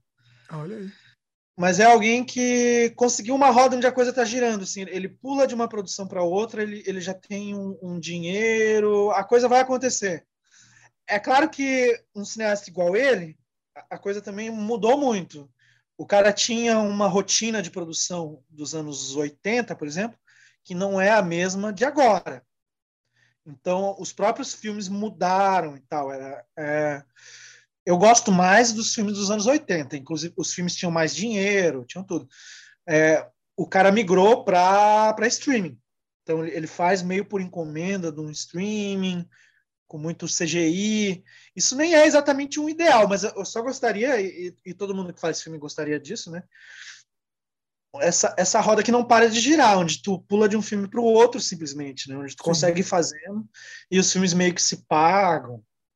O, o, o Rodrigo Aragão é. Um limbo, um limbo entre um filme e outro. É. é mais comum no, no é. cotidiano que a gente vive aqui. Mas o Rodrigo Aragão é um que consegue pouco isso, né? Um pouco ele. É. Ele, ele, ele, ele conseguiu com essa. Cara, qual é o nome dele? É Herman? É o Herman. Acho que é Herman, é. Isso é. Produtor, é. Sim. Tem os filmes do Herman e, e tem essas produções depois que ele conseguiu através de edital, que são dois filmes, né? O Cemitério das Almas Perdidas e o qual é o anterior é o Mata Negra. Mata Negra. É. Agora eu não é. sei, né, se ele tá, ele tá trabalhando para outros. O Claudio Lovitch ele trabalha é muito para outros diretores também com efeitos especiais, né? É. Ele dirigiu alguma coisa para televisão, acho que tem uma série que eu não cheguei é, a ver. A série eu acho que ele fez efeito, né? Uma série do, da Netflix, inclusive. Não é? Cara, eu acho que tem uma série que ele dirigiu um bagulho. Ah, eu não tô Até sabendo. o roteiro do, do bagulho que ele dirigiu não era dele, era do Gustavo Vinagre que é outro cineasta muito interessante, que até hoje ainda não dirigiu um terror, mas tem uns roteiros de terror. Ah. Mas é, é, é, um dos meus cineastas brasileiros preferidos. Ele é tipo, comparando porcamente, porque não é a mesma coisa, mas ele seria o, o Bruce LaBruce brasileiro, assim. Olha aí. Caramba. Ele é. Cara, ele é um gênio, cara. Já, já viu algum filme dele? Gustavo não, Vinagre. De nome eu não lembro, talvez eu tenha visto, mas eu não lembro de nome produtivo, faz vários filmes com, por ano, filmes é, com nada. Os filmes dele vão para festivais tipo Roterdã, Berlim. Uhum. Porque ele é, tipo, muito inteligente. Esses filmes são muito inteligentes. Peraí, como é que ele e chama? Ele... Só pra... Gustavo Vinagre. Vinagre mesmo. É. Tá. E ele. Vou deixar no post ele também. Com pornografia também. Ah. De alguma, em alguma camada. Ele faz uns filmes queer. E vários desses filmes, eles às vezes lidam com, com sexo explícito. Olha e aí. é e meio uma mistura de ficção com documentário, cara, é muito interessante. É muito. É, e ele tá cada vez mais popular. Gustavo é um gênio. Ele tem filme dele no MUBI, é fácil de achar. Olha no aí. MUBI, eu acho que tem dois documentários dele lá no momento. Nossa, eu tô vendo um aqui, eu não cheguei a tá assistir o filme dele, não. Eu vou, eu vou atrás, vou atrás. Um dos filmes dele que tá lá, cara, é, eu até tenho o um pôster atrás de mim aqui. Olha aí. É Rosa Azul de Novales. Esse é, o, esse é o primeiro, você, acha, você recomenda assistir primeiro esse? Não sei se por primeiro, mas esse tá, tá no MUBI, tá facinho. Ah. É um documentário centrado em uma pessoa, é basicamente uma entrevista com uma pessoa. Hum, mas é feito de uma maneira tão tão incrível, cara. É, é, tem um filme, um dos filmes mais simbólicos e famosos dele, é um filme chamado Nova Dubai. É o primeiro filme que eu vi dele. Ah, tá. 2014. É um absurdamente incrível, é, de 2014. Daí, antes do Nova Dubai, ele tem um documentário sobre o Glauco Matoso. Uh, rapaz! Olha É, aí. que é o... Gosto muito dele. O nome agora é um poema para o poeta cego, eu acho. Ah. Esse filme é excelente, cara. Filme é para o poeta cego. É. Olha aí. Cara, ele tem uma maneira de, fazer, de misturar ficção com documentário e pornografia, assim, absurdamente inovadora, cara. Caramba. Super, é, é incrível. Nossa, é, eu, é, eu tenho certeza, eu, eu, nem preciso dizer, ah, né, talvez seja um delírio meu, não, eu acho que é bem certeza mesmo. Se ele continuar fazendo, se ele seguir, e eu, eu boto fé que ele vai, é, eu, eu, acho que ele, cara, ele, ele é tipo um Fassbinder, assim. Caramba! Ele é, eu acho que ele vai virar alguém importante nesse nível. Assim. Ele, ele, oh, ele, é inteligente o suficiente para isso. Fica a dica aqui: o Nova Dubai está disponível é, na íntegra no Vimeo. Procura no Vimeo, Olha, pessoal. Você... Não vou poder deixar o link aqui porque o YouTube não gosta, mas entra no Vimeo, digita Nova Dubai que vocês vão encontrar. É, e é, e é o que eu falei, cara. E, ao mesmo tempo é um cinema super agressivo também, porque é, é esses. Quem que é, é sei lá se é homofóbico ver filme, mas é alguém alguém homofóbico, homofóbico pensa tá 10 minutos, que são, são filmes bem diretos assim, sabe, na questão do sexo. É. E é muito corajoso também, que às vezes é ele próprio. Ah, é trepando e fazendo fazendo horrores em frente às câmeras assim, é genial, cara. e Olha, não é filme me interessou, pouco, hein? Eu tô vendo uns takes é. desse Nova Dubai e já me interessou. Então eu vou assistir hoje, provavelmente. É, e, não é, e não é filme pornô, sabe? É, é uma outra parada, cara. É, é, um bagulho. É um bagulho inovador, cara. Isso eu gosto, eu, eu gosto muito disso. Quando mistura e não, e não tá nem aí, mistura mesmo. E, e, e eu acho que o caminho é esse, tem que misturar mesmo. É, ele é um dos grandes é, cineastas, assim, do, das últimas, da nova geração, sei lá. Já aprendi, já, já faz... olha, olha, por isso que eu gosto de fazer, fazer programa assim, porque eu saio com um monte de, com um monte de indicação aqui para assistir de coisa que eu não, não, não conhecia. É, é, e, cara, eu, eu li os roteiros de terror dele. Olha. Ah, ele, tá, ele pensa em fazer terror. Olha aí. Tá, a gente tem um roteiro junto, inclusive. Que eu não sei quando a gente vai fazer, mas é, tem esse plano. Ó, quem sabe tá eu trago ele aqui também no Sem Frame. Vou, vou, assistir os filmes dele, mas vou, vou trazer ele aqui. Pô, devia. Deve ser, é, ia ser maravilhoso ver Olha uma aí. live enorme, muito assim. Bom. É, muito o... A gente tem o um roteiro junto, eu não vou dar muito detalhe porque a gente está muito preguiçoso. por, por, esse problema aí de, de todo mundo fazendo mil coisas. É, né? Mas a gente tem um filme. É, é quase uma. É quase uma junção de Bom Dia Carlos com Nova Dubai. Assim, é, se um dia a gente conseguir fazer, oh. se o Gustavo não desistir de mim, se a gente conseguir dinheiro, que também é um filme meio caro, hum. é, vai ficar bom. Tem, tem um roteiro já, um, rascunho, assim, escrito é, com muito palpite meu, mais verbal do que escrito, e botado na prática no papel pelo Gustavo, assim. É um, é um roteiro bem, bem bacana. Olha aí. Gursos, vamos fazer o seguinte: é, o nosso papo iria muito longe ainda, entendeu? Acho que vai ter que fazer uma parte 2 é. e vamos fazer uma parte 2 com, com o pessoal também, fazer ao vivo. A próxima acho que vai ser legal ao vivo, aí o pessoal também faz pergunta, vai ser bacana. Eu boto fé, é, acho uma boa mas, também. Mas eu acho que agora, agora vamos lá para o momento que a gente prometeu aí, pessoal. Vamos fazer uma faixa de comentário aqui. Eu adoro essa faixa de comentário, inclusive vira um corte separado depois também. Não assisti ainda, Gursus. espero que o YouTube não dê problema aqui para gente. Vamos lá.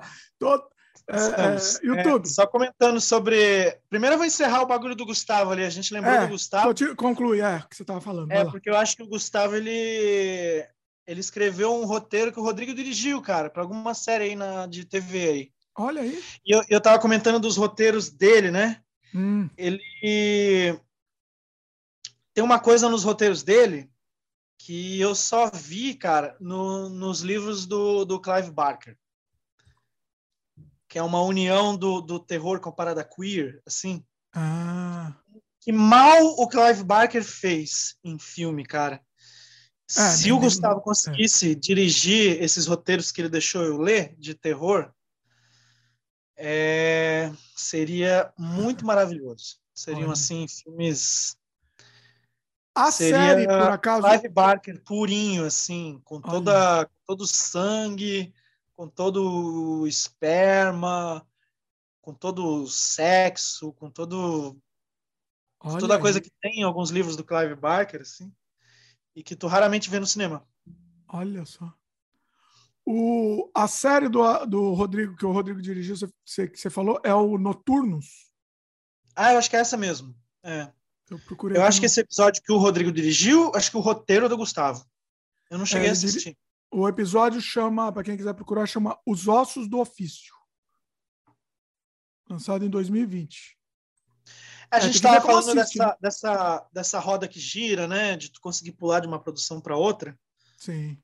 Com essa situação incerta que, que virou as políticas de cultura do Brasil e tudo, eu não sei se nem o Rodrigo tem conseguido isso, assim. Acho que, que é, claro né? que ele né, é bem possível que ele tem não... um destaque tão grande e logo ele consegue fazer uma produção grande, mas acho que também é uma coisa meio tipo leva muito não no meio Sim. disso, assim. Nem o Rodrigo, né? Que, que assim consegue ter tanto e, e consegue ter sucesso comercial, né? Também, também tem esse detalhe, né? Sim.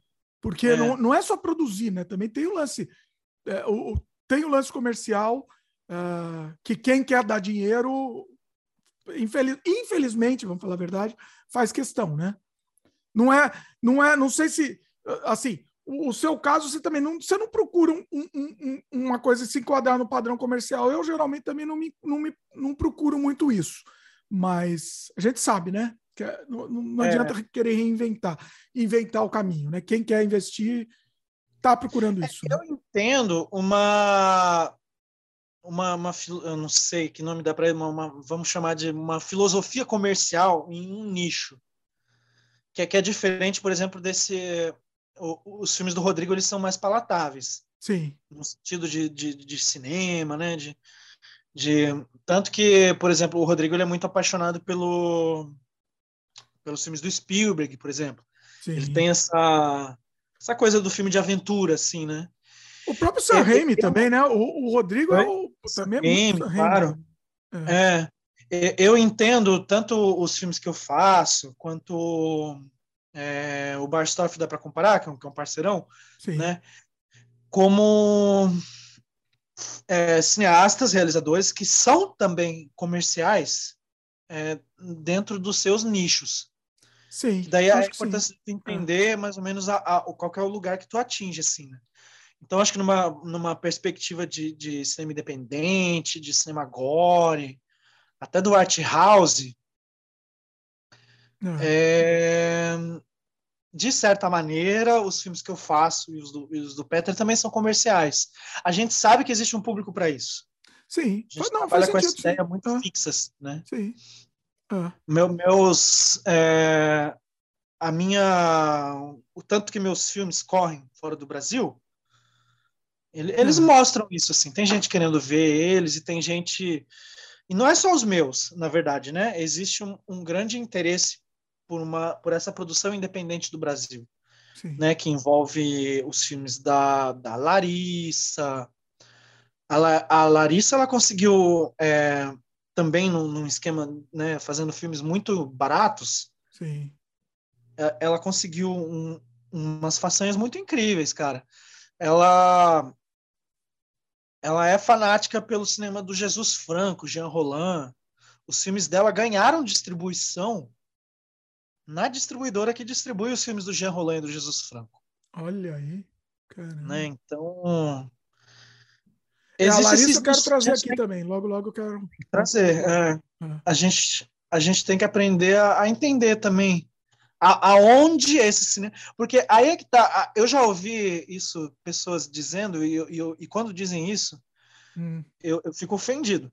hum. Quando falam, ah, né? Tu nunca vai aprovar um edital, teus filmes são muito bizarros. É, concordo, eles são bizarros, eu tenho orgulho disso, mas Estamos também aí para isso, né? é, É. mas é um erro dizer, ah, isso nunca vai ser aprovado, isso nunca vai ser financiado. Cara, por que não? Por que não? Se ninguém tentar, como é que alguém vai financiar? Por que, que o Japão tem uma produção comercial tão bizarra, usando a palavra, né? Sim. E é isso, esses filmes bizarros do Japão, eles têm orçamento, eles têm um giro comercial, eles são entendidos como indústria, E né? quem vai julgar? E quem vai julgar quem tem direito a quê? Né? Ah, o seu filme é muito bizarro, É. você não tem direito a, a- a produzir. Quem vai julgar isso? Né? E o meu filme é bizarro, e o Basket Case é bizarro, e, Então. e- e vários filmes do mundo inteiro, em todas as épocas, são bizarros, mas foram feitos. Pois é. É. É. Então você tem que lutar para fazer. E, e não é e daí e não é desistir. Ah, eu vou diluir o que eu estou fazendo aqui. Você pode diluir às vezes para pagar a conta, para fazer tudo, mas mas tem que lutar pelo pela realização desse filme bizarro. Esses dias eu Sim. estava ouvindo uma, uma entrevista com com o Richard Kearney, né, que a gente já falou bastante aqui. E o Richard Kearney fala que ele meio que ele não tem esse espírito de lutar vários anos para produzir um só bagulho. Que ele, ele, ele cansa dessa jornada. E ele estava conversando com o Gaspar Noé.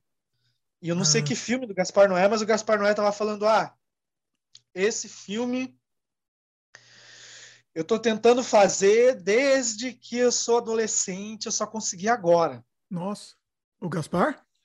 É, É, porque a gente, a gente vê ele falar, ah, ele consegue, né? Ele faz as bizarrices dele e consegue. Mas não é assim. A gente só vê as pingas que toma, não vê os tombos que leva. Né? A gente não sabe o É, que, que ele passou, longo. né? É. E é isso, todo mundo que está olhando de longe enxerga de uma maneira mais glamurosa, né? Tipo, Sim. olha, tá dando tudo certo, mas é, mas é, é uma. Você não viu quantas vezes deu errado, né? Pois é. quantas vezes o cara levou um não. Sim. Sim. E é isso aí. Daí se alguém me chega e me fala, cara, tu- não- ah, teu filme é muito bizarro para um edital. Cara, é mentira, cara. Tem tanta coisa é, ousada. Então, esse filme é muito louco, cara. Aprovado nessas última, na última década Sim. por esses Tem coisa assim, que você nem. É, tem coisa aprovada. No Brasil, você está falando especificamente. Isso, é, é. Tem coisa. É, você pensa, Pensa, como, como que conseguiram, né? Aprovar isso daí? Pois é. é. É. O Carro Rei, que tá fazendo sucesso agora, é um filme muito louco, cara. O Rei, eu não assisti. Olha isso. Eu não assisti. Carro Rei. Ca- Olha só. É. É uma, uma distopia envolvendo sexo com carro. Roteiro do Léo Pirata, que é que é colaborador aqui da. Olha, vou atrás também. Não... E é um filme caro, com o Matheus Nastergalli. Olha aí. É um filme que tu chega com esse roteiro, tu bota assim, a mesma pessoa que falou teu filme é muito bizarro para um edital, ela vai olhar esse roteiro e vai falar também, cara, isso aqui é muito bizarro para um edital. Mas Galera, aí ele usa o nome. Ah. Aí que tá. Aí ele usa o nome conhecido. Entendeu? Aí a pessoa desarma. Vou dar um exemplo, tá? O, o nosso. Lembra que eu falei lá do, do o, o longa que a gente tentou edital? Tentou primeiro o financiamento coletivo, depois tentou edital. O edital, inclusive, a gente conseguiu a- até o direito de captar, tá? Não, não edital, desculpa, o. a- como chama? A lei, né? A, a- a lei da. O Rouanet, né? É o é o do Rouanet, né? Que a gente conseguiu o direito de captar para o filme, o, o- filme Vermes, captar 2 milhões. Só que quem diz que alguma empresa ia dar dinheiro para um filme chamado Vermes? Sim, é, tem aí- essa luta. Então, mas aí o que, que acontece? O, o, a ideia do projeto é criar um projeto com sugestões de nomes conhecidos. Isso foi o que a pessoa, a pessoa que me ajudou na captação estava começando a captar, não conseguimos captar nada, né? Mas que é, esse era o caminho, entendeu? Você bota lá o, o né, no caso desse aí você falou do, do, bota o Nastergalli, entendeu?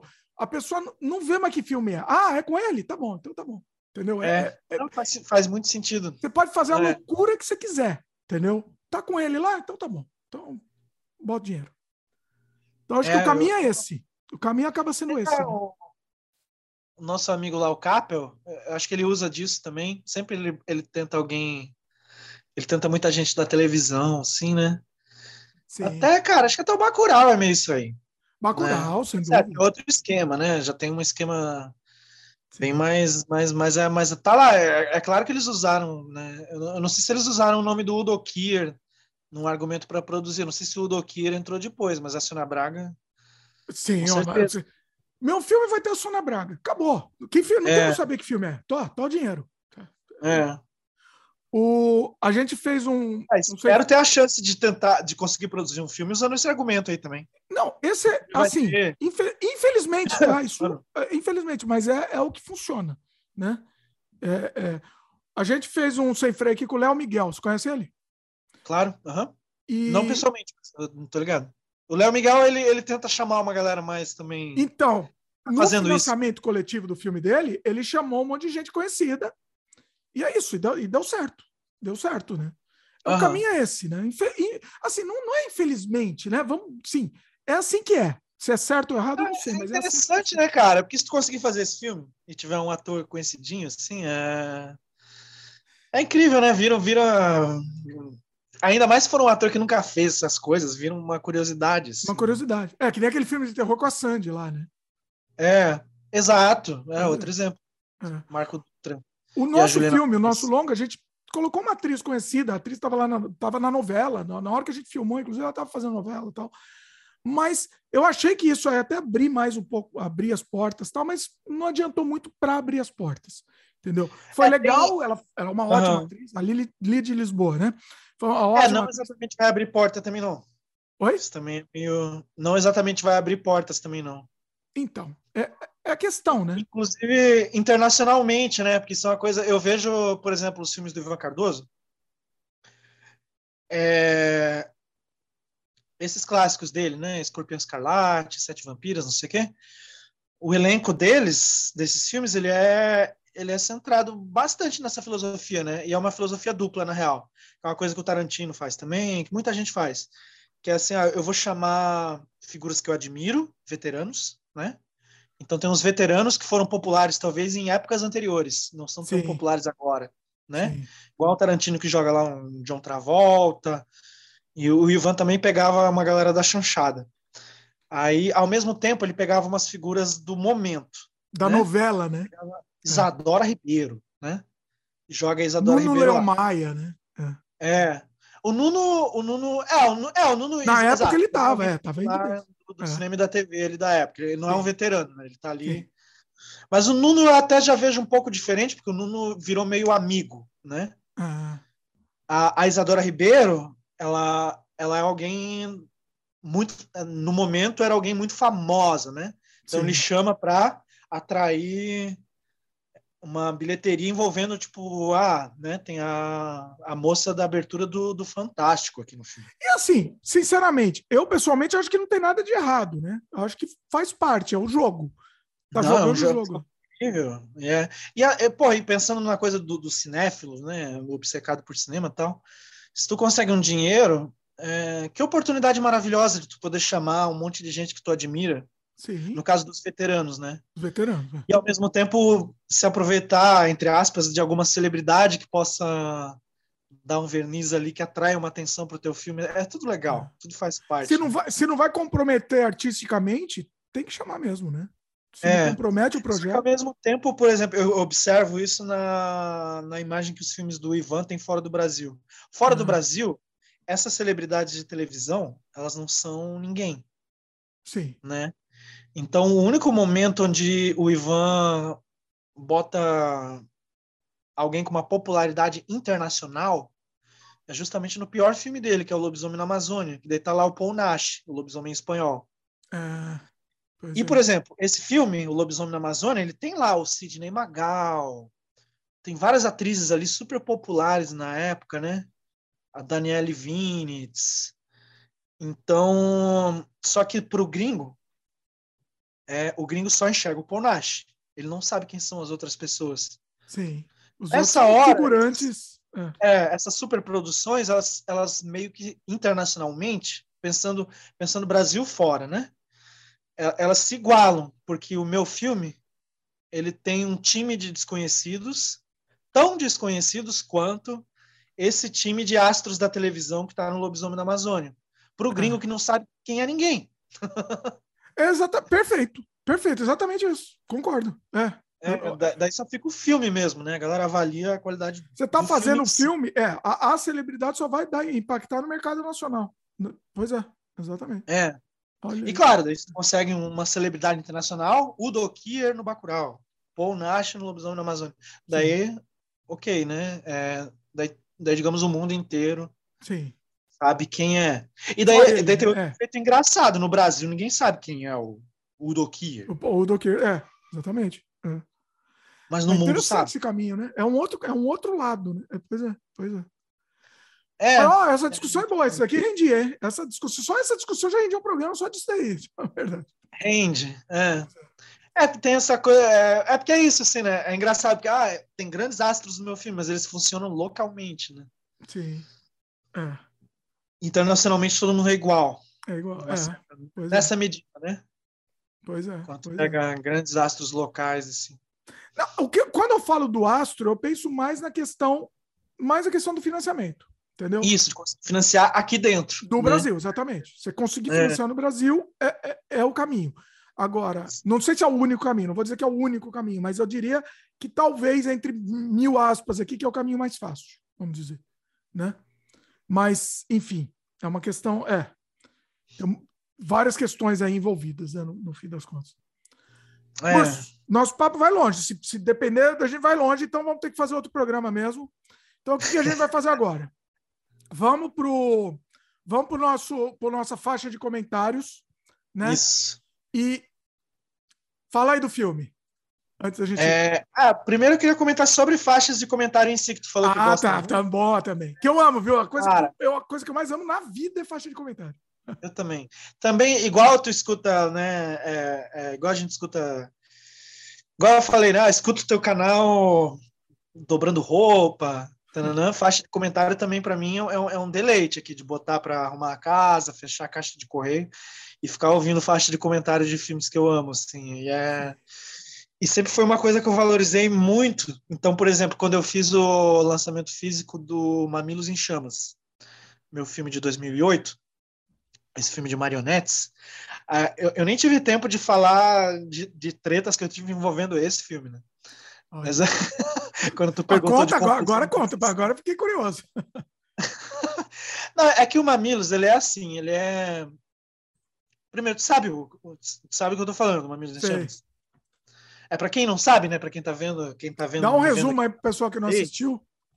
É. Ele é um dos meus filmes é, mais conhecidos, né? Um filme cult. 2008, e... né? Você fez? Oi? 2008. 2008, foi lançado em 2008. Marionete, vamos dizer, entre aspas. é, ele era. Porque assim, eu nunca tive problema com ele, exibindo ele pessoalmente, por causa que eu tinha a chance de, de explicar, explicar o filme, falar é. sobre o conceito e, e tudo. Então, só que na internet, a internet, né? Esse lugar onde todo mundo é um psicopata. Descontextualizaram é... seu filme, ferrou, né? É. é, porque eu comprei. O filme é isso, é um filme de marionetes. A maioria das marionetes são bonecos da Parmalat. Ele é. Eu lembro que na época eu estava até. Eu estava na Universidade de História, e na, no, no estudo de História da Arte, tinha toda uma discussão sobre o que é o quadro da Santa Ceia. Que o quadro da, da Santa Ceia tem um, um fundo e dois lados, assim. Ah. Ele é praticamente um palco de teatro. E que vários, né, a história da arte é meio isso, assim. Então, cara, foi nisso que eu decidi como eu ia fazer o Mamilos em Chamas. Assim, eu vou filmar ele também dentro de uma caixinha, né? Então são esses cenários quadrados construídos onde a câmera está ali parada e a ação acontece nesse as três paredes, né? Vamos dizer. É. é. é. Então ele é um filme de marionetes, pensando em James Van Mager, pensando no Meet the Feebles do Peter Jackson. E na época eu estava um, é, obcecado com. Eu estava um pouco chocado com, com o esquema de teste de animais em universidades para curso de medicina e veterinária. Hum. Que eles usavam coelhos vivos para abrir os coelhos, para testar coisas. E era, e era já comprovado que isso era desnecessário. Então eu estava meio numa, numa reflexão de vivissecção, assim, de pensar, cara, o quão, o quão errado é isso. E eu comprei dois coelhos abatidos. abatidos, um... fique claro aqui, né? Deixe claro aqui. É. É, eles estavam vivos Você antes. No... Um, dia, é. um dia eles foram vivos. É, é, é um Mas, lugar assim, que vende carne de Você vai num açougue e compra, né? Assim, qualquer um faz isso. É, Pode eu liguei isso. nesse lugar que vendia carne de coelho e falei, é, eu quero, eu, eu, não quero, eu quero eles inteiros, porque eles entregam só a carne, né? Eu falei, eu, eu quero abatidos inteiros, né? Então daí me entregaram e eu fiz o filme. É... Sessão, de... pessoalmente, eu explico essa Só para explicar mais ou menos, pessoal, né? Você fez, o, o, você fez os coelhos como se fossem marionetes com, com fio, né? Tal, os coelhos mortos, abatidos. Vamos falar abatidos. É, é uma demência, mas é. Não, mas é um negócio assim. Assim, você não matou o bicho, não teve crueldade nenhuma, porque não. Né? É, é importante isso explicar claro, isso. Né? É. é. E enfim, isso não, isso não, isso não diminui o, o, o, quanto essa produção foi complicada e meio doente, né? Porque a gente ficou trabalhando com, com esses com esses animais mortos e eles estavam em decomposição. Eita. Foi três dias de filmagem, imagino que foi o último dia, né? Eita. Então, mas mas é um filme que dá para conversar sobre sobre maus tratos aos animais, sobre vivissecção, sobre teste em faculdade, enfim, é bem produtivo o debate. Aí, então, pessoal... é, você fez uma faixa de comentários falando do filme, é isso? Detalhando, explicando. Ah, não, eu entrei. É, no, no fim eu, eu desviei para falar do Mamilos em si. Não, né? mas eu quero é... voltar a falar do Mamilos um pouquinho. Já estamos aqui, estamos na chuva, vamos, vamos lá. Você, uhum. teve, você deve ter tido problema para caramba aí com esse filme. Inclusive, Cara, deixa eu falar. Não, eu conseguia dizer o que eu estou dizendo aqui. Né? Sobre. Agora, Inclusive, assim, um pequeno parênteses aqui. O trailer do filme está no YouTube. Eh, posso deixar aqui no, no, Posso linkar aqui? Pode, claro. Então eu vou linkar também. É, vou então, linkar. é isso que eu ia dizer. Na internet, cara, que a galera é, cai nesse trailer, só vê e, e dá, né, bate o olho e, meu Deus, é isso mesmo, né? Então. É. Aí, assim, é, é toneladas. Tem gente que acha genial, claro, mas é, mas é toneladas de ameaça de morte. Assim. Eita! Falando em pendurar minha mãe, pendurar eu. Nossa! Já vi gente até falando em pendurar meus gatos, cara. Que daí eu penso, cara, o cara se revolta porque tem um bicho morto ali, mas o cara quer matar outro bicho. O que, que, que tá acontecendo? Assim? Eu, tipo, pendurar você, pendurar seus gatos. Mas deu, cara. Né? Nossa! Né? Mas isso só aconteceu é, virtualmente. É, na, na, na, frente não tem coragem, não. É só é corajosão de teclado. É, e não, e tem o diálogo, que daí tu tem tempo de, de, de, de Eu tenho tempo de explicar o que está acontecendo. Até ali na internet, na verdade, por exemplo, no, no trailer, é, no texto de descrição, se a pessoa for ler ali, ela vai entender, porque está lá também. Ali está falando. Agora, agora é isso, né? O cara cai no trailer ali, o cara não, o cara não lê a porra da descrição. Eu gostei que você pode ler no começo. Atenção, leia o texto, leia, quer? leia o texto embaixo antes de vir encher o saco. É, tem aí, né? É. Eu, é. eu, nem sei se você já não é mal educado a maneira que eu botei aí, não, mas, é mas é, bom, é... é bom. É.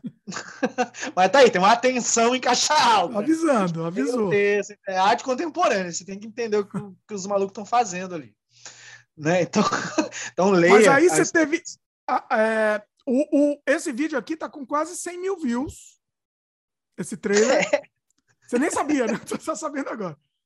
Cara, 100 mil views eu ainda não sabia. Eu lembro quando entrou em 50 mil. Tá aqui, ó, 95 e pouco nesse momento, quase 96. É, então, assim. É... E eu tô vendo, tem muito comentário elogiando. Né? Tem, tem, tem. Também tem. tem, tem o pessoal que entendeu o lado, né? Entendeu? Tem, não, é um filme amado. O roteiro é bonito, cara. se, a galera, se tu dá a chance, né? Depois de. É isso, é um. Depois de te xingar bastante, né? Da... É, é um filme de arte, muito. É, eu não sou o primeiro a, a usar material orgânico, digamos, né? A usar animais mortos. Até o, o David Lynch, por exemplo, ele, se ele vê um rato morto, ele pega o rato, cara. Ele faz uns quadros lá que ele taca o rato na tela e taca a tinta por cima. Ah, é? Ele tá fazendo. Oh, é. sério?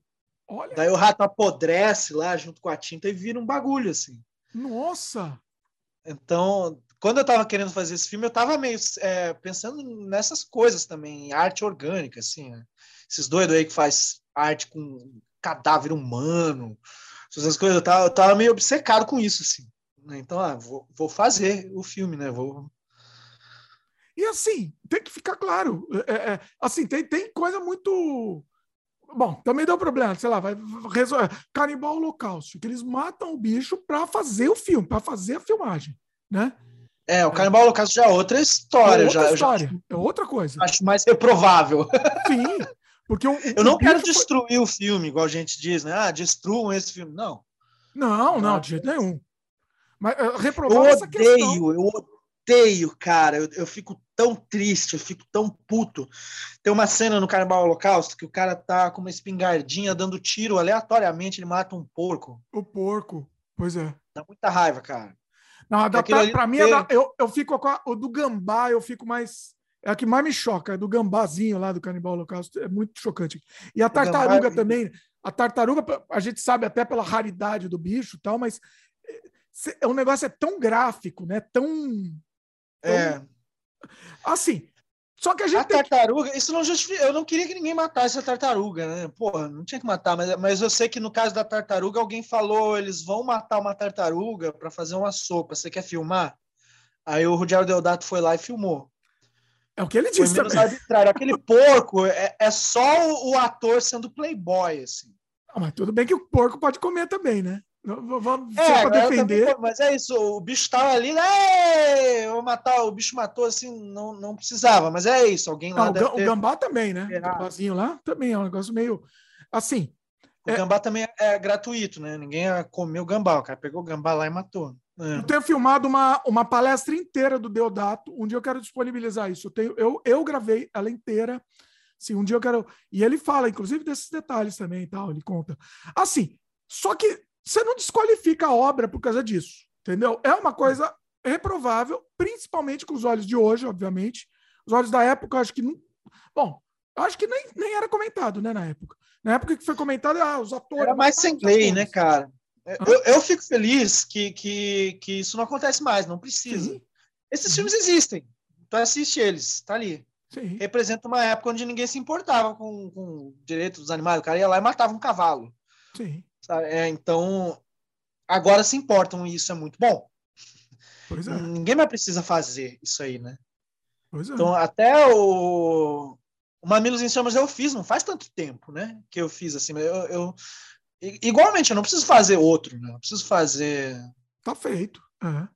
É. é e... Você fez em 2006, né? É uma, era uma outra época, um outro mundo. Eu filmei ele em 2003. Ah. Foi um momento bem, bem, bem interessante, cara, porque assim, voltando ao, ao papo lá de eu encontrar o Peter em 1998, hum. foi 2003 que eu comecei a, a colaborar de verdade com o Peter. Hum. E foi um, um, semestre bem interessante, assim, que foi, é, foi o Cerveja Atômica, o filme dele de 2003. Ele me convidou, falou, ah, Gustos, né, vem, vem para Palmito, você vai ser ator no filme. Daí eu fui. E eu lembro que foi uma, uma sequência assim, eu, estava lendo a biografia do Mojica, hum. Maldito, né, que é um livro... Obra-prima, aquele livro é espetacular. É, muito empolgante, né? Pois Também é. é muito inspirador. Eu fui até Palmitos, é uma viagem longa. É em Santa hum. Catarina, mas era 14 horas. longe pra caralho. Né? Então, lá naquele ônibus eu devorei o livro, cara. Eu li a biografia inteira do Mojica. Aí eu pousei, em, né, desci lá do ônibus em, em Palmitos, a gente fez o filme, foi super inspirador também. E eu volto para Joinville e faço o Mamilos em Chamas. Faço todo o processo. Desenhar os cenários e filmar. Então foi assim, foi um intensivão de, de cinema na prática, assim, né? E 2003 foi isso. Primeiro semestre de 2003. Olha. Só em 2008 eu consegui entregar o filme finalizadinho. Ah, em edição Deu muito trabalho. O processo de dublagem dele é toda uma jornada. É, e olha, a dublagem é mais complexa do que a filmagem. e olha que interessante, você pegou uma, uma mudança de era, entre aspas, vamos dizer assim. Você fez em 2003, que eu acho que não, isso não, se você tivesse lançado em 2003, não seria discutido isso, provavelmente. E aí, com 2008, já o mundo já estava meio diferente naquele momento, né?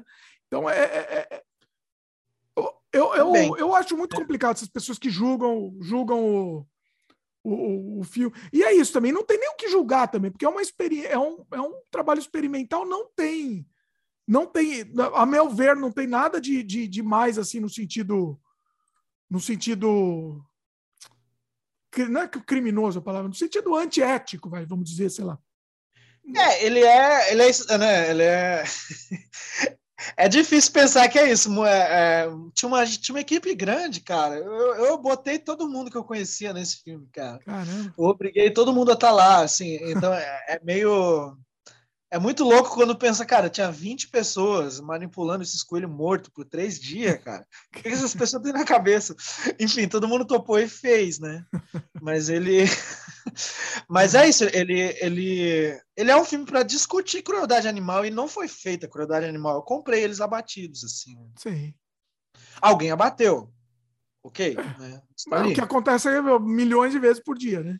Então... É, mas é, é isso. Eu poderia ter comprado só ter feito. ter cozinhado. Você se arrepende? Não. Sinceramente, sinceramente. Dói, às vezes um pouco. Eu acho bruto. O filme é bruto, assim. Essa coisa, né, dos coelhos ali. É, acho que hoje em dia eu sou mais sensível do que eu era em 2003 para ah. ter esse olhar assim. Eu não gostaria de fazer esse filme hoje em dia, sabe? Né? Mas é. Você não faria de novo, né? Mas você não se arrepende de ter feito. Ah, eu tenho muito orgulho dele. Eu tenho uma, uma, uma, paixão extrema por esse filme. Eu tenho orgulho do roteiro, ele é muito engraçado. Plasticamente, ele é muito bonito. Essa coisa do, dos animais apodrecendo, cara, dos coelhos, eles vão apodrecendo. O filme foi filmado em ordem linear. E ah. ele, ele vai apodrecendo, cara. No, a última cena dele no filme é a última cena filmada. Ele, ah. tá, ele tá horroroso. Então, é, tudo isso plasticamente é, é, incrível. Eu tenho orgulho do filme. Olha. Agora, por exemplo, é um filme que eu não gostaria de, de sei lá, de saber que eh, eu incentivei outras pessoas a fazerem. Imagina se alguém entende errado, vai lá e mata um bicho de propósito para fazer, sabe? Isso seria horrível. Por exemplo. Ah, mas eu, bom, eu ia falar que não acredito, mas a humanidade, eu não, não tem nada que eu não acredite na humanidade. É. Então, mas, mas enfim, eu acho que isso nunca aconteceu. Tem um hum. americano que fez um curta recolhendo gato morto na rua, atropelado. Eita. Depois. Ah, já estava que... morto também. Já estava, é, ele recolheu morto na estrada. É, ele viu meu filme e ele decidiu fazer isso. Ah, ele pegou o gato e fez, fez também um filme. Fez, fez. Tem um gato Olha. com as cordinhas também. Caramba. Eu não lembro mais o nome do filme, nem sei onde tá esse maluco, cara. Mas em algum momento esse filme chegou até mim, assim. Ele falou: Ah, eu achei uns animais mortos aqui numa estrada. E aí eu fiz esse filme. mas não matou também, pelo menos não matou. Não, não matou. É. Então, é. E é mas é, cara, as pessoas tá... não entendem que dentro do limite da lei, eu, na minha opinião é essa, dentro do limite da lei, você não, você não você não é, é, quebrou a lei em nenhum momento lá, porque você comprou um animal morto num açougue, entendeu? Dentro do limite da lei, para a arte vale tudo. Essa é a minha opinião. Pode, é, pode... Eu gostaria que esse açougue não sacrificasse coelhos. Eu gostaria que ninguém sacrificasse coelho, na real. Então. Na real, eu tava, eu tava justamente chocado com isso, assim. Tipo, no curso de veterinária, os caras matavam 50 coelhos por dia. sei lá, tinha umas coisas loucas assim, o cara arranjou um estágio lá que era numa, num lugar que fazia pé de coelho, de chaveiro. Daí ele, como veterinário, arranjou um estágio para bater coelhos lá. É, uhum. Essas coisas assim que. É, é, isso que me motivou a fazer. Era uma crítica Esse, cara, isso, é né? Muito doentio. Pois é. Então eu vou, eu vou jogar no time aqui de uma maneira diferente, assim. Eu vou, tipo. Sim. Utilizar esse, esse animal destinado para um abate, esse ser vivo que poderia ter vivido mais, e vou fazer um filme. Sim. E é isso, vai chocar, né? Tem essa. Tem. É, a gente até estava falando isso antes, ok, nesse ponto, é, é, claro que eu, como realizador, eu sei que isso vai ser uma questão, né? Essa questão Mas é, ela vai é isso você quis trazer essa questão. Polêmica. É, você quis trazer, pois é. É, mas essa, mas é, é uma questão que não envolve o roteiro, por exemplo. No roteiro, a gente está só todas as, as, as, as imagens de choque são imagens de pura diversão. Uhum. Né? É, quando, eu, quando eu boto lá o coelho cheirando pó, eu, eu, eu não estou pensando em choque, eu tô, tô brincando com os clichês do filme de, de gangster, do filme de drogado, do, dos Pulp Fiction da vida, essas coisas assim, né? A discussão acaba vindo depois, né? Acaba... É. é. Mas eu entrei no Mamilos porque para o lançamento físico do Mamilos a gente fez é, cinco faixas de comentário, cara. Eita! Oi, aí campeão, aí ganhou recorde aí. Caramba. Eu já conheci os doentes que ouviram todas. A minha diversão, eu, eu geralmente escuto todas as faixas de, de um filme. E, ó, e não é só filme que eu gosto, tá? Eu gosto de assistir faixa de filme que eu não gosto também. Eu me, me divirto com todas. É, sempre, é muito interessante, sempre, né, cara? É muito você tá legal. Você tá sentado do lado do diretor, né? Isso é incrível, assim, é um negócio que, que não tem é. preço. É um negócio incrível. Bom, aquela caixa do Jodorowsky que saiu. Oh, eu nunca vi Jodorowsky com comentário. Oh. Cara, tu tem que ver. Como que eu vou ver isso? Eu não tenho. Oh, rapaz, eu preciso ver ah, isso. Eu tenho em casa aqui, não sei. Eu então, posso as pessoas tinham que disponibilizar isso em, em streaming, online, enfim né, a gente não tem acesso à faixa de comentários. Isso que me, que me dá desespero. Eu tô é com a caixa do, do Mojica aqui, porque eu vou guardar para sempre. Essa, porque eu vou, assistir o filme junto com o Mojica, do lado, para sempre. É, as faixas, né? É coisa. Hoje em dia, esses sites tipo Harry Lust, por exemplo, ah. que é um site de download, eles, estão, eles, eles têm o costume de publicar os arquivos com a faixa de comentário embutida no arquivo. Isso é muito legal. Olha, Red Lust. Harry Lust. É. Red de é, cabeça. Tem... Oi? Não, não, não, é, é de raro. Ah. Harry Lust. Luxúria rara seria a tradução. Ah, tá. He... Ah, Harry tá. Lust. É. Boa. Vou atrás disso. É... Eles têm publicado os arquivos com a faixa de comentário do Blu-ray. Assim. Não tem muito tempo eu escutei a faixa de comentário do Liquid Sky, por exemplo que saiu em Blu-ray, eles botaram o arquivo lá e vem com a faixa. Isso é muito Nossa, legal. Nossa, isso é incrível. Tu encontra por aí o, o Garotas do ABC, do, do Carlão, com faixa de comentário dele. A faixa eu de lembro comentário que o, gar, o Garotos do ABC, eu comprei o DVD na época para assistir com comentário também. É. Ah, então tu tem esse DVD. Esse DVD é incrível. Tem. Essa faixa eu não lembro se eu tenho ou já vendi, é mas eu aula. acho que tem. Tá, tá, tá no Brasil hein? É um primor, cara. Essa, essa faixa de comentário do Carlão, assim, é emocionante. É maravilhoso. Eu comprei o DVD pela faixa de comentário também, com certeza. É muito foda essa faixa aí, cara. Puta que pariu, cara. Né? No ponto onde eu tava, a, a caixa do, do Jodorowsky. Eu não sei se tu lembra disso, tinha um rolo homérico. O Jodorowsky brigou com o produtor. Então, o Eu Topo, Fã do Elisa, eram uns filmes proibidos, não saía de jeito nenhum. Sabe essa história? Eu, eu não lembro disso, não, hein? Eu assisti por meios, eu assisti por meios alternativos aí, vamos dizer. É, nos anos 90, cara, o Jodo era, era o maior defensor da pirataria dos próprios filmes. Ele falava, piratei em todos os meus filmes. Olha Só aí. assim eles vão existir. Porque o produtor, que era aquele Alan Klein, o cara era empresário dos Rolling Stones, ele, sei lá, o bicho queria destruir os filmes, ele baniu os filmes, assim. E aí, no início dos anos 2000, os caras fizeram as pazes sei lá, o Jodorowsky encontrou o maluco lá, fizeram as pazes, daí logo em seguida saiu essa caixa do Jodorowsky. Olha aí. Ela tá bem na minha frente aqui, vou até pegar ela. Mostra cara. aí. Enquanto você fala, eu tô, tô procurando aqui na Amazon, inclusive. É DVD ou Blu-ray? É DVD. Já deve ter em Blu-ray também. Isso saiu, não lembro agora o ano, talvez 2006, foi por ah, aí, assim, quando os caras fizeram as pazes. É muito legal. Tem tem o Eu Topo, Holy Mountain, Fã do Elis e La Cravate, que é um, que é um curta que ele fez antes do Fã do Elis. Nossa, esse eu não assisti. Mais... Olha aí. Legal também. Na fase que ele era assistente do Marcel Marceau, na fase teatral dele, assim. Olha. É, nossa, tem uma poeira aqui. Vou até limpar esse bagulho. é... é, eu, eu vi lá no eu, eu comprei na hora, cara. Eu fiz um esforço para conseguir comprar porque ela vinha com legendas em português. Isso aqui tem legenda Olha. em português na faixa de comentário. Oh, mas você mostrou de lado, tem mais disco ainda. É essa? Ah, é. Tem, tem a trilha sonora do Holy Mountain e a trilha sonora do Eutopo em CD. Ah. É isso. Não tem o Santa Sangue, infelizmente, né? Que depois foi lançado também numa edição legal tal. Eu vi aqui, ó. Ah, essas faixas, cara, desse aqui, cara, cara é, é, é incrível, cara. É muito legal. E o, e o Eutopo é um filme que o Jodo, a gente estava falando do Mamilos em Chamas, dessa questão do, do coelho morto, tem tudo a ver, cara. Porque assim, o Jodo, ele. Quando ele fez o Eutopo, ele tava num delírio assim de tipo. É, cinema é. Isso nas palavras dele, assim, né? Cinema, cinema é tipo uma religião. Então, na religião do Velho Testamento, a religião exige sacrifícios.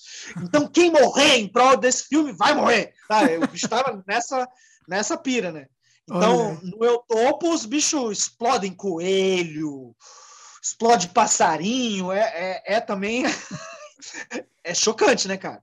Olha. E só que bateu uma bad nele depois. Ele pensou, ah, é? cara, por que, que eu fiz isso? isso não foi legal, né? Então ele ficou assim décadas sem assistir o filme. Caramba. E ainda com essa questão aí da, da briga com o produtor e tudo, então realmente daí, daí é que ele não viu mesmo. Então quando ele faz as pazes e o, e o bagulho vira esse lançamento físico, ah. Ele resolve rever. E ele tá revendo pela primeira vez aqui na faixa de comentário. Olha! E é muito legal, cara, porque ele vai vendo o filme, e é um filme que ele começa no início assim, tipo, ai, né? Eu tenho uma, uma relação muito ruim com esse filme, porque eu me sinto culpado pela, pelos animais sacrificados no filme. Ah. E aí ele ainda né, acha, acha meio ruim, mas assim, já, já meio que, né, ah, né, enfim, é o que eu pensava naquele momento lá, Aceitou, o... começa a aceitar, né? Sacrifício do bode sagrado tal. Ah. E só que ele vai entendendo o, o quanto o, filme é genial. Ele, ele, ele, ele, ele, ele se empolga com o próprio filme. Ele fala: caramba, o filme é bom. eu não precisava ter ficado tanto tempo sem me reconectar com esse filme, porque o filme é caralho, que energia, que paixão que tem aqui. Olha. Caralho, eu fiz esse filme, não acredito que eu fiz esse filme. Cara, ele, ele fica meio assim, meu Deus! Que coisa sensacional. É uma coisa que também, quando a gente revisita uma coisa que a gente fez há 10 anos atrás, 15 anos atrás, existe isso, né? Caralho, cara. O que estava acontecendo? Por que, que eu fiz isso, né? Com o Mamilos em Chamas, eu tenho isso também. Eu assisto o filme pronto, eu penso, caralho, cara, que filme doido e que bom, né? É impressionante, e... né? Quando a gente se distancia da, daquilo que a gente produziu e a gente vê com outros olhos e continua gostando de repente, é, continua é gostando, gosta mais ainda, né?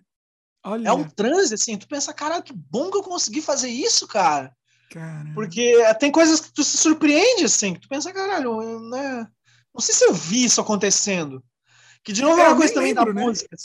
Não, eu lembro, não fui eu que fiz, não fui eu que fiz isso, eu não lembro disso. É, é você tá, você tá na parada, você tá indo, né? Você tá indo avante, você não pode parar, você não pode desistir. Sim. Então, Aí quando você revisita, tem alguns momentos que simplesmente apagam da tua memória, que tu pensa, cara, eu não, eu não reconheço a pessoa que fez isso. Quer dizer, era, era, era um tipo de possessão, assim, né? o que é muito bom. Por isso que, inclu... olha, nossa, isso que você está falando é, é, genial, porque é o seguinte, por isso que eu acho que talvez seja interessante, nunca tinha pensado nisso, estou pensando agora. Duas faixas de comentários, uma imediatamente quando você fez o filme, terminou o filme, grava essa faixa. Ó, tô, essa ideia aqui eu acho que tem que fazer. Meu, tem que fazer. Gra uhum. Terminou o filme, grava. que é a sua, a sua, seu frescor da produção. E principalmente você vai estar tá mais. Eu acho que você vai estar tá até mais ligado na parte técnica, vamos dizer. Ó, oh, aqui fez tal coisa, você deu tá trabalho. na energia. Hã? Você está na energia da parada. Você energia, tá exatamente. de finalizar. Daqui a 10 anos, 15 anos, você grava de novo. É um outra, vai, é outra pessoa fazendo aquele comentário. Olha que coisa incrível, assim, incrível. Exatamente. É. Não, é bem isso mesmo. É, porque daí, porque daí você vai. Várias partes ali. É, você não vai reconhecer de si mesmo. Porque você estava imerso e você não, você não teve nem tempo de, de, de pensar sobre o que você estava fazendo. Você tinha que fazer para terminar, né? Isso é com música também, né? Pois é. É tipo, caralho, quando que eu gravei isso? O que eu tinha na cabeça? O que eu tava fazendo aqui, né, cara? O que tava acontecendo? Porque é. Você tava fazendo, né? Pois então, daí é. depois com a cabeça fria, você olha assim, caralho, né? É tipo. É outra, é, é pois é, é, outra, né? outra coisa, né? O, você falou é. do topo, só para dar informação aqui, eu pesquisei aqui na Amazon, lançou uma versão em 4K, restauração em 4K, mas vai ficar para a próxima, vai ficar para a próxima, 200 dólares, só para você ter uma ideia. A merreca Nossa. de 200 dólares. Não vai dar. É, essa caixinha aqui, eu não, não sei se acha ela, é um tesourinho. E essas faixas dela são muito legais, cara. Eu não sei se alguém já jogou na internet, né? É, mas eu vou, é, todas são legais. Tipo... Você me desculpe, mas eu vou tentar procurar, vou tentar dar meus pulos aqui, porque eu, eu, vou, querer, eu vou querer ouvir isso. Tem que achar. É, na, na, cara, se tu não achar em lugar nenhum, a gente combina aí, não sei. Eu, eu, eu copio os DVDs e te mando. Não, seria legal ter um, ter um repositório mesmo, né? De faixa de comentário, essas coisas. Pelo menos a faixa. É. Sabe o que, que é legal? Só a faixa. Entendeu? Olha isso também. Quem, ó, ó, tô jogando ideia no ar aqui, inclusive. Quem quiser lançar, de repente, lança um lugar, um repositório de faixa de comentário. Não precisa nem estar o filme lá. Vai ficar muito menor, é um, um MP3, né?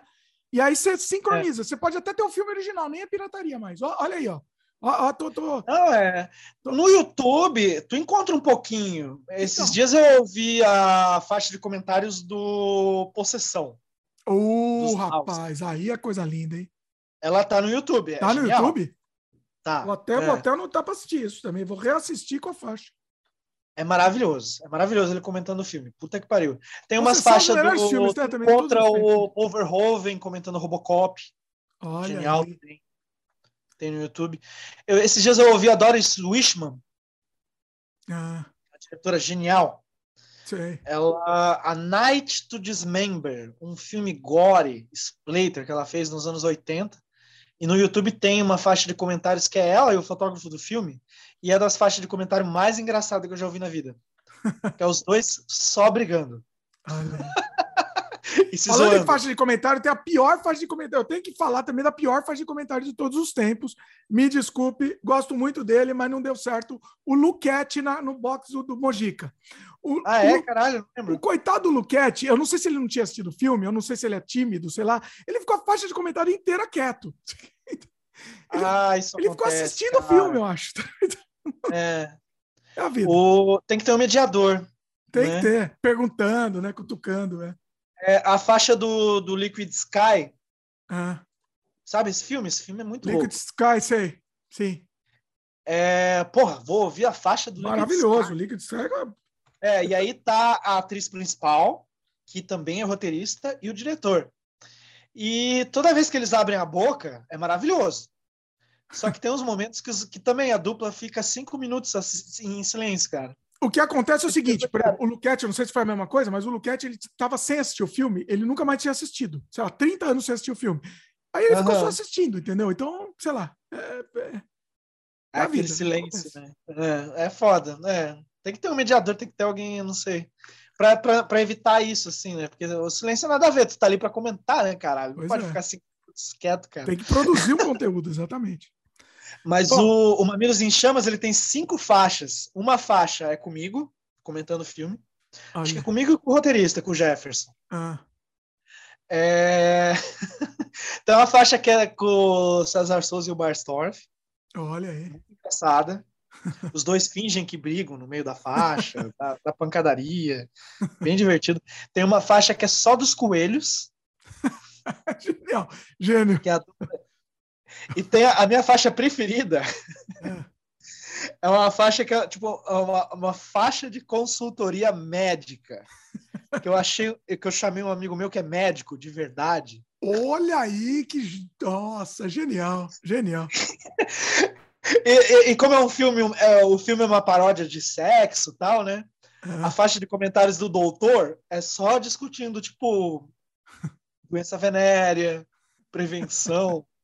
Cara, muito bom. É, muito é genial, cara. É genial, é genial. É, tipo, não, porque a gonorreia, você. Ele tá falando muito sério. Não tem nada a ver com o que a gente tá vendo na cena também. É, não, ele tá lá, assim, ele fala de hemorroida, fala de tudo, cara. É uma, assim, uma... o, mais genial é conseguir ficar sério na gravação, né? É, não sei se eu tava tão sério lá, mas eu tava tipo, tava eu e ele, né? Ah, doutor, me explique sobre. É, explique o que é gonorreia, né? Daí ele vai lá e. Explica todo dia de novo, secreção, não sei o que lá. Olha só que genial. Muito bom. Bom, Gurso, depois de tanto falar de faixa, vamos aí para fa nossa faixa. Quer falar um pouco sobre o filme antes de começar? Só rapidinho. Dá só um, um, um, É porque depois você vai falar durante a conversa aqui, mas quer dar um, uma situada só rapidinha? Vai lá. Bom, tu vai usar o link da Embaúba Filmes, né? Isso. Bom dia, Carlos.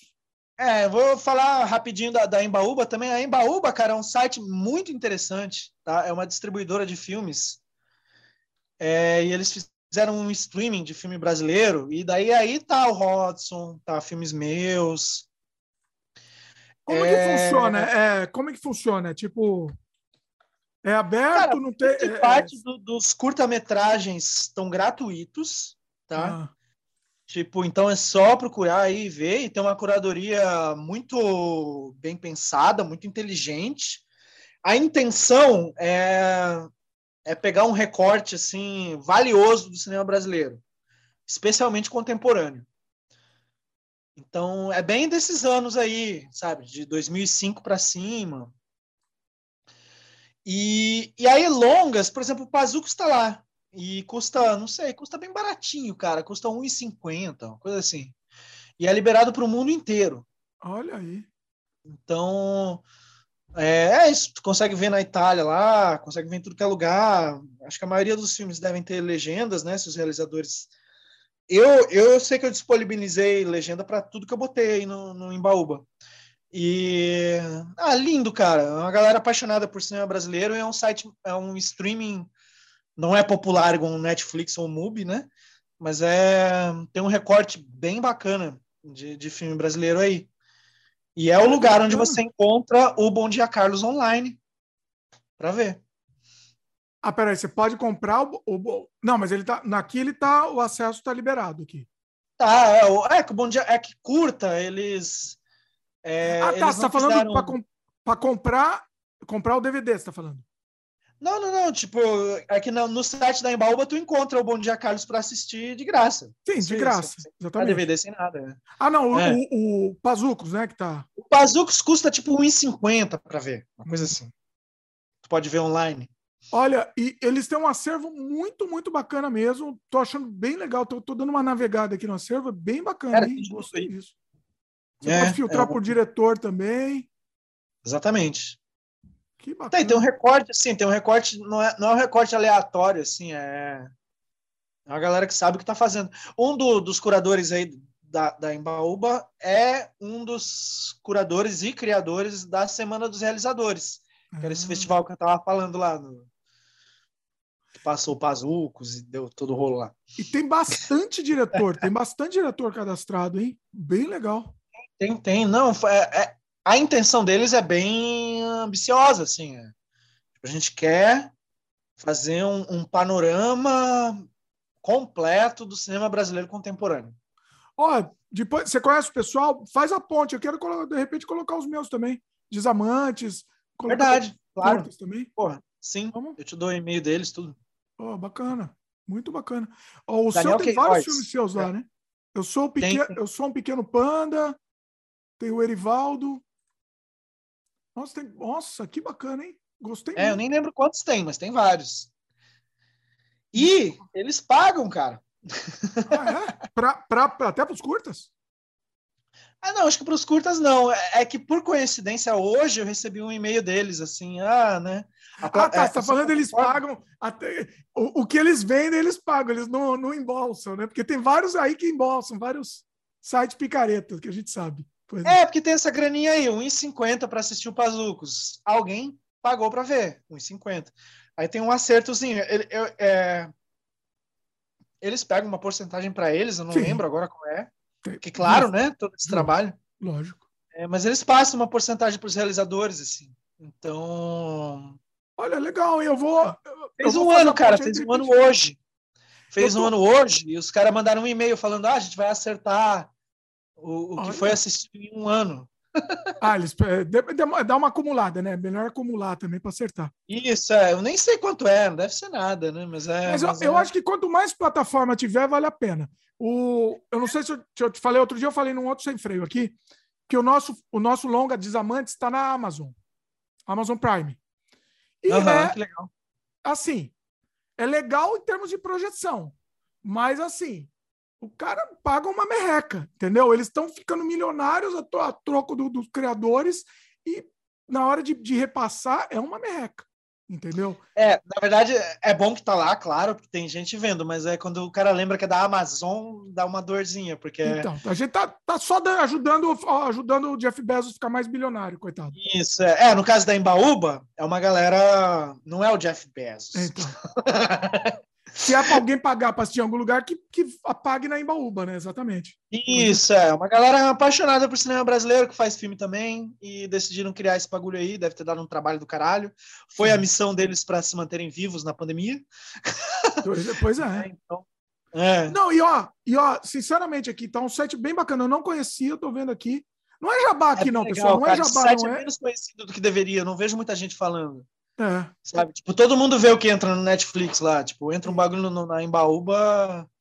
Deveriam, porque tá aí, tá um catálogo maravilhoso de cinema brasileiro. Se você não quer primeiro, você não quer pagar, pessoal, porque a pessoa que não quiser pagar, quer conhecer primeiro, vai lá, tem um monte de filme de graça lá para assistir também. E aí, se curta, gostar mesmo da tá plataforma, tá vai lá ver os então, longas também, que tem curta, os longas. Curta ou em festival, ou. Como é que tu vê curta? É. Então, você não vai ter acesso, exatamente. Nossa, muito bacana, é. muito bacana mesmo. Eu ah, tem aí, pô, tem clássicos aí, curtas assim. O curta do do parceiro do Kleber Mendonça, o Juliano. Hum. Cara, ele tem um filme tão bom, de um filme meio de terror quase, assim, de alterofilista. Bom Olha. pra caralho, cara. Tá aí, tá aí. Tá aí pra ver de graça. E eu tô vendo, eles têm, cole... eles têm coleções também, é bem legal, viu? Bem legal. O pessoal tá de parabéns mesmo. Parabéns, não, repetindo, não é jabá aqui, não. É, quando não, faz um é. trabalho bacana, merece. Merece ser divulgado, né? Pois é. Não, esse é um dos grandes sites, cara. No momento pois aí é. é tipo. É isso aí, tem que estar de olho. Gurso. Ser mais popular. Bom dia, Carlos. Vamos lá. É, nem falei nada do Bom Dia Carlos, né? Bom, você vai comentar quando, quando a gente. É, você acabou não falando nada. Fez, fez o jabá do Embaúba. Merecido jabá, o jabá, inclusive. Vai lá. O Bom Dia, Carlos, se quer comentar alguma coisa antes da gente assistir ou vamos no, no fluxo da, da, da, da, de assistir? É, deixa eu falar um pouquinho do, do contexto, assim, né? É, que a gente falou muito né, sobre fazer filme com zero dinheiro, não sei o quê. Esse é um filme que eu fiz com algum dinheiro.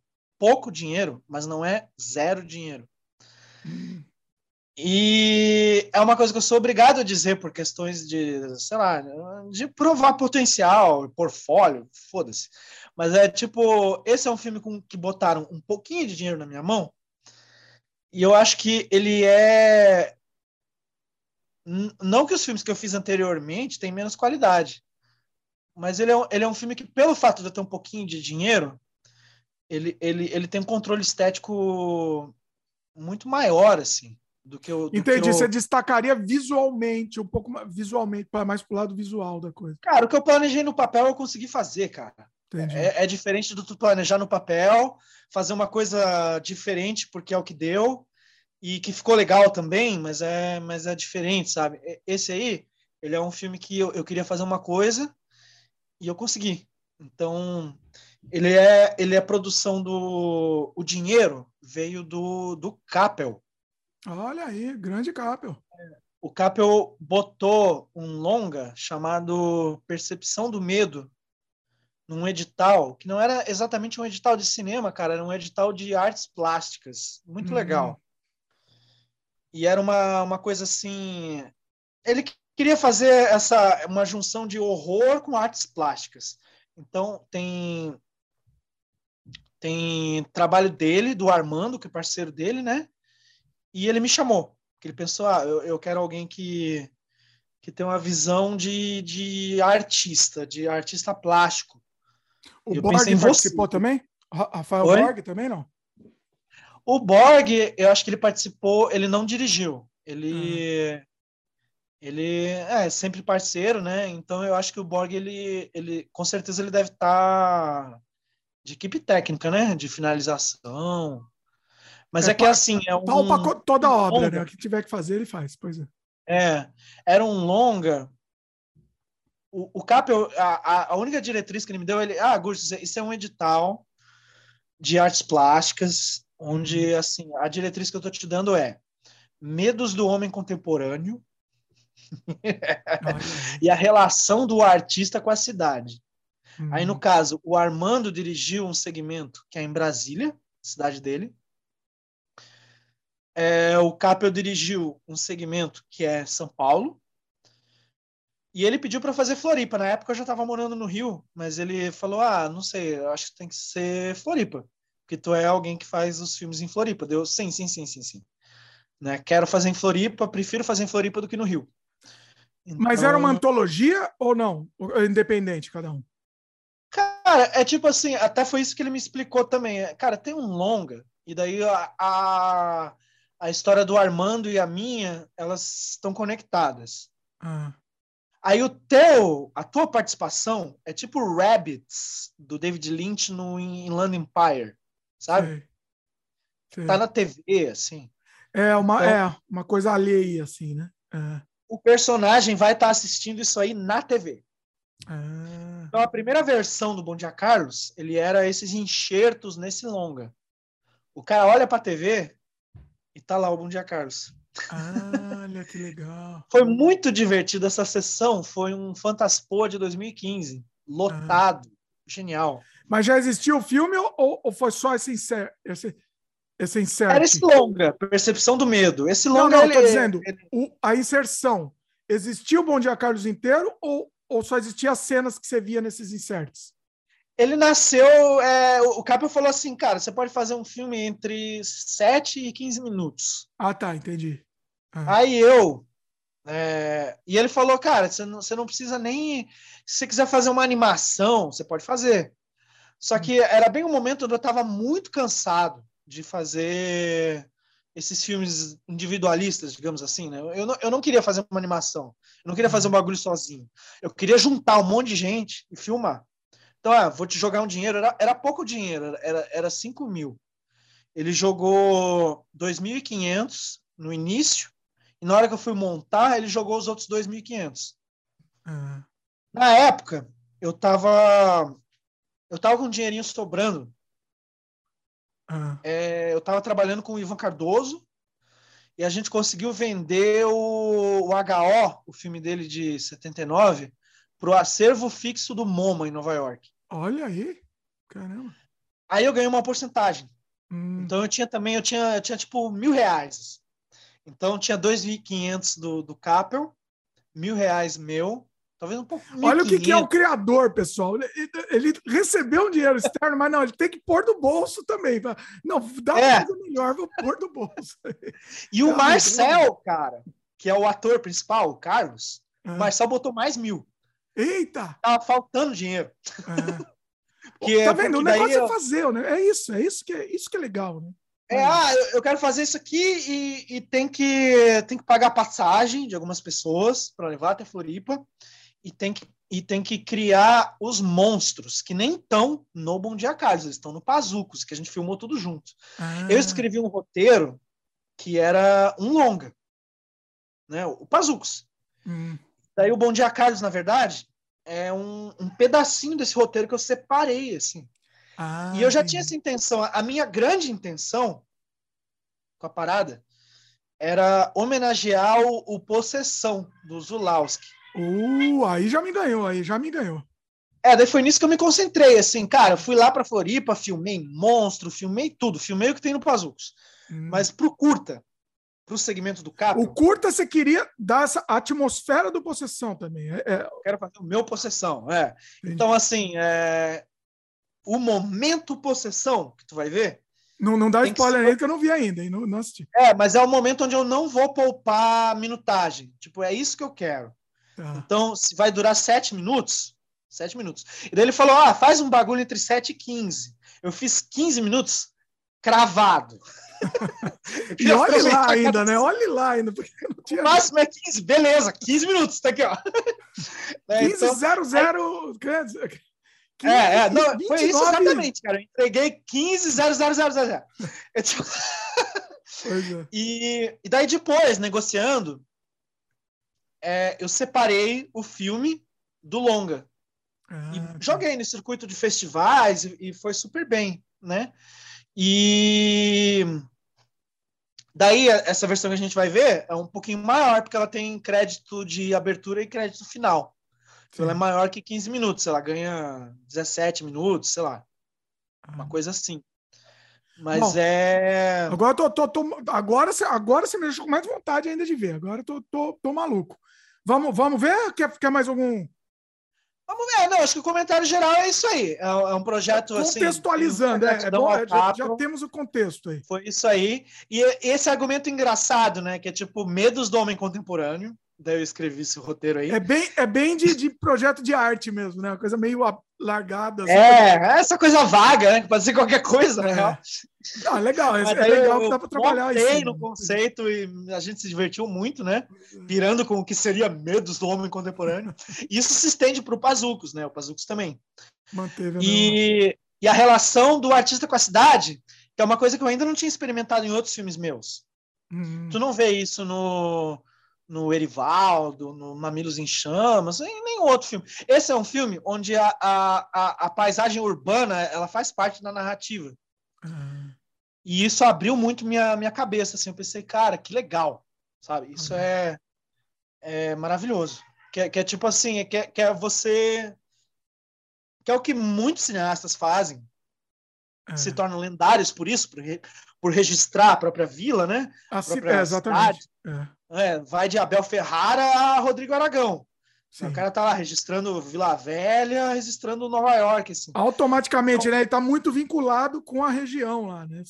É, o cenário, a cidade, Florianópolis, é. Ela, ela, é parte da narrativa. É um personagem tá lá, da narrativa daquele criador. É, você tá preocupado com ela. Ela, ela, ela, ela, ela não é um filme fechado em si, né?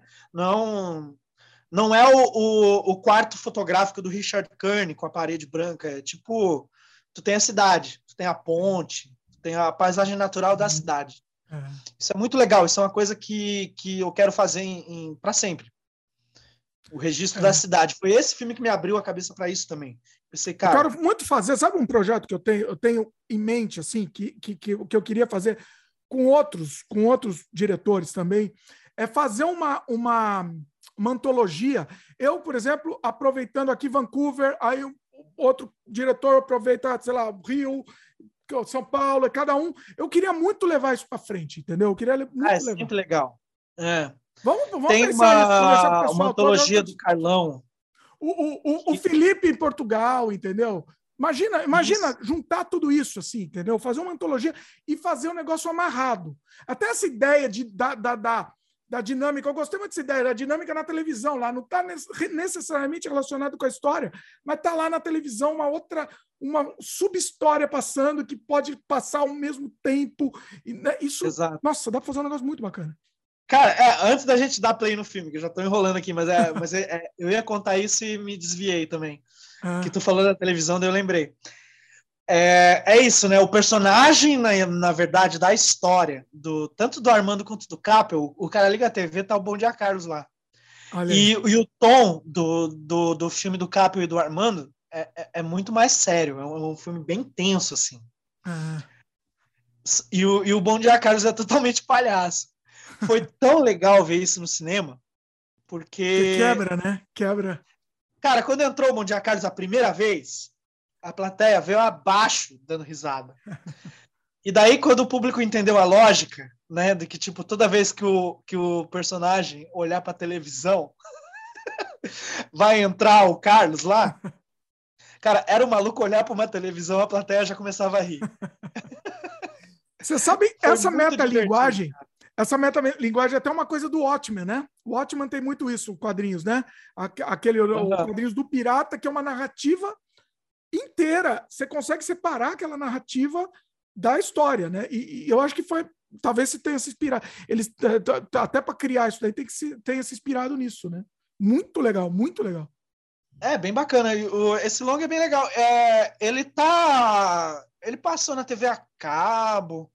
Eu até eu, eu não consegui ver ele nas TV a cabo porque na, na negociação que a gente fez hum. dessa opção de tirar o Bom Dia Carlos e o Bom Dia Carlos ter uma carreira separada, eu não tenho certeza absoluta se eles, se eles tiraram o Bom Dia Carlos do longa. Ah. Por exemplo, se na TV a cabo ele hum. passa com o Bom Dia Carlos ou sem. Ah. Na real, não sei. Eu acho que passa sem. Eu acho ruim, né? Descaracteriza, né? É meio ruim isso, mas é, é a vida. É, querendo ou não, é, ele sem o Bom Dia Carlos lá dentro do longa, o longa se mantém mais nesse clima de tensão. Entendi. É com o Bom Dia Carlos lá, é, no cinema a gente viu isso assim, na prática. A Quebra, né? Abaixo. Quebra a tensão. Era é. muito engraçado, cara. O cara olhava de canto, assim, de olho para uma televisão, todo mundo já começava. Já sabia. Talvez é, até nessa sessão eles tenham, é. eles tenham sentido que, que talvez, talvez quebrasse mesmo a narrativa que eles queriam propor, pode ser, não sei. Ele quebrava um pouco a perturbação que é. tem no, no, na história principal, assim. Isso era fato, assim, né? Mas, é, mas foi, foi, eu acho que foi acertado para todo mundo, porque a gente negociou de, de tirar o. de eu poder mandar o filme. E, cara, esse filme girou o mundo inteiro. Olha. Esse filme passou em tudo, cara. Caramba. Então, assim, foi uma. E foi a chance que eu tive de, de brincar com o lance da, da sacola de vômito. Ah. é um sonho também. Então, eu fiz as sacolas de vômito especiais do filme, né? Ah, São as sacolas deixou... silcadas. Ah. É. Inclusive, quem silcou essas sacolas comigo, cara, é uma amiga minha que mora aí no Canadá, cara. Olha eu esqueci aí. a cidade que ela mora agora. Ah, como é que ela chama? É a Ingrid. Ah, tá. Não, ela é podia, é achar, podia, podia ser alguém assim. que eu conhecesse aqui também, da área. É, ela é, ela é demais, cara. Ela, ela tá morando aí. Eu esqueci onde ela tá morando agora, mas ela mora no Canadá. Ela, eu estava falando para ela dos meus planos, né? Ah, eu queria fazer sacolas de, de vômito, não sei bem como fazer. Aí ela me jogou todo o esquema, cara. Ela me levou num estúdio lá de, de, de, de silk, hum. de um professor que deu aula para ela de silk. E a gente fez lá em um dia. A gente fez é, a gente fez 600 sacolas em um dia, cara. Foi, foi, foi, foi porra, foi, foi linha de produção, assim, extrema. É, 300 delas era uma sacola com dois silks. Olha aí. Ah. 300 delas a gente fez é, inteira, né? Com os dois silks. E as ah. outras 300 não deu tempo, só fez metade. Só fez o nome do filme. O nome do ah. filme e os outros detalhes, assim. Entendi, sem então, o segundo, essas... sem a segunda passada. É, é na, na sacola tinha, um, tinha o rosto do Carlos, assim, hum. um desenho. Tá. Aí nessas é, nas 300 que é, tem 300 sacolas sem rosto. Essas 300 sacolas sem rosto, eu fiz sacolas personalizadas. Ah. Então eu desenhava o rosto da galera. Olha aí, que legal! É, e nesse, nesse processo, ah. eu fiz isso desde gente que comprou pelo correio e pediu sacola. Muito gringo comprou, eu fiz uma edição especial, que o cara pagava por isso tal. Ah. E eu fiz sacola para, sei lá, para o Richard Stanley, para Lydia Lunch. Caramba. Tem umas celebridades também que tem a sacola com a. Você tem foto? Você devia ter tirado foto de cada uma delas. Tem fotos, tem fotos, sim. Ah, legal. O livreto Boa. do Pazuco está lá o Richard Stanley com a sacola dele. Ah. Aqui do Brasil, cara, tem. Cara, é, o Paulo Biscaia tem sacola com a cara dele, o Barstorff. É, cara, todo mundo, cara, todo mundo ganhou. Primate. É... Cara, muita gente, cara, muita gente. Todo mundo tem a sacola com a, com a própria cara. Que genial, que genial. E vários, e vários diretores é, importantes também. O Bertrand Mandico, da França. É isso, Richard Stanley, Lydia Lunch. Caramba, circulou bem, né? Foi bacana isso. Muito bom. Circulou, circulou pra caralho. Muito bom. Bom, Gurso, agora tá todo mundo na expectativa aqui de assistir. Vamos embora. É seguinte, vamos só fazer um, um, pequeno intervalo e a gente já volta, então, para o é, filme. Agora, agora vamos né? direto, tem para o filme na sequência. Vamos lá. Então vamos lá, Gursos. Atenção, grande momento. Bom dia, Carlos. Bora. Eu vou fazer o seguinte: eu vou deixar sem som para não dar problema, mas eu vou por legenda, tá? Vou deixar o som bem baixinho, mas eu vou por legenda. Beleza? É, tenta pôr um pouquinho de som só para dar um aquele. Só. É, vou deixar bem baixinho aqui, mas com um pouquinho pelo menos. Uhum. Pra conseguir ouvir. Vamos lá, hein? Valendo.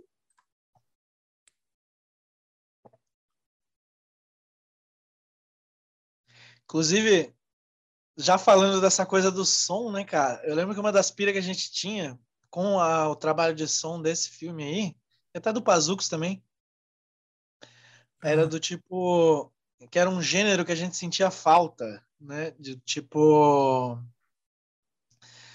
musical, um gênero musical que é tipo o, a, o música eletrônica death metal.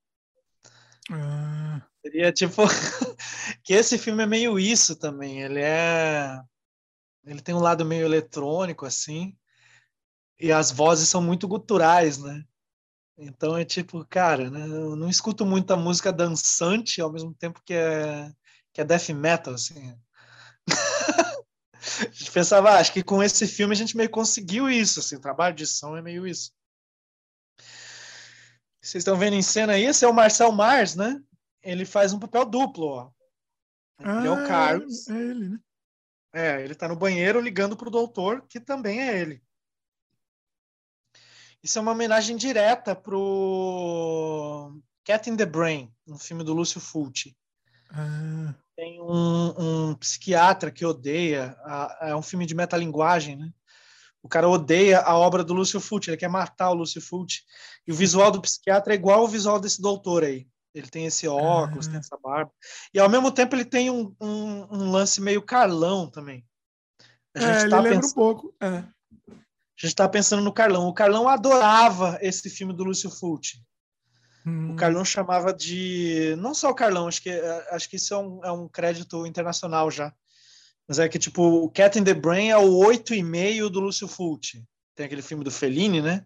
É, é o 8,5 do cinema Gore. O Carlão era obcecado pelo, pelo Cat in the Brain.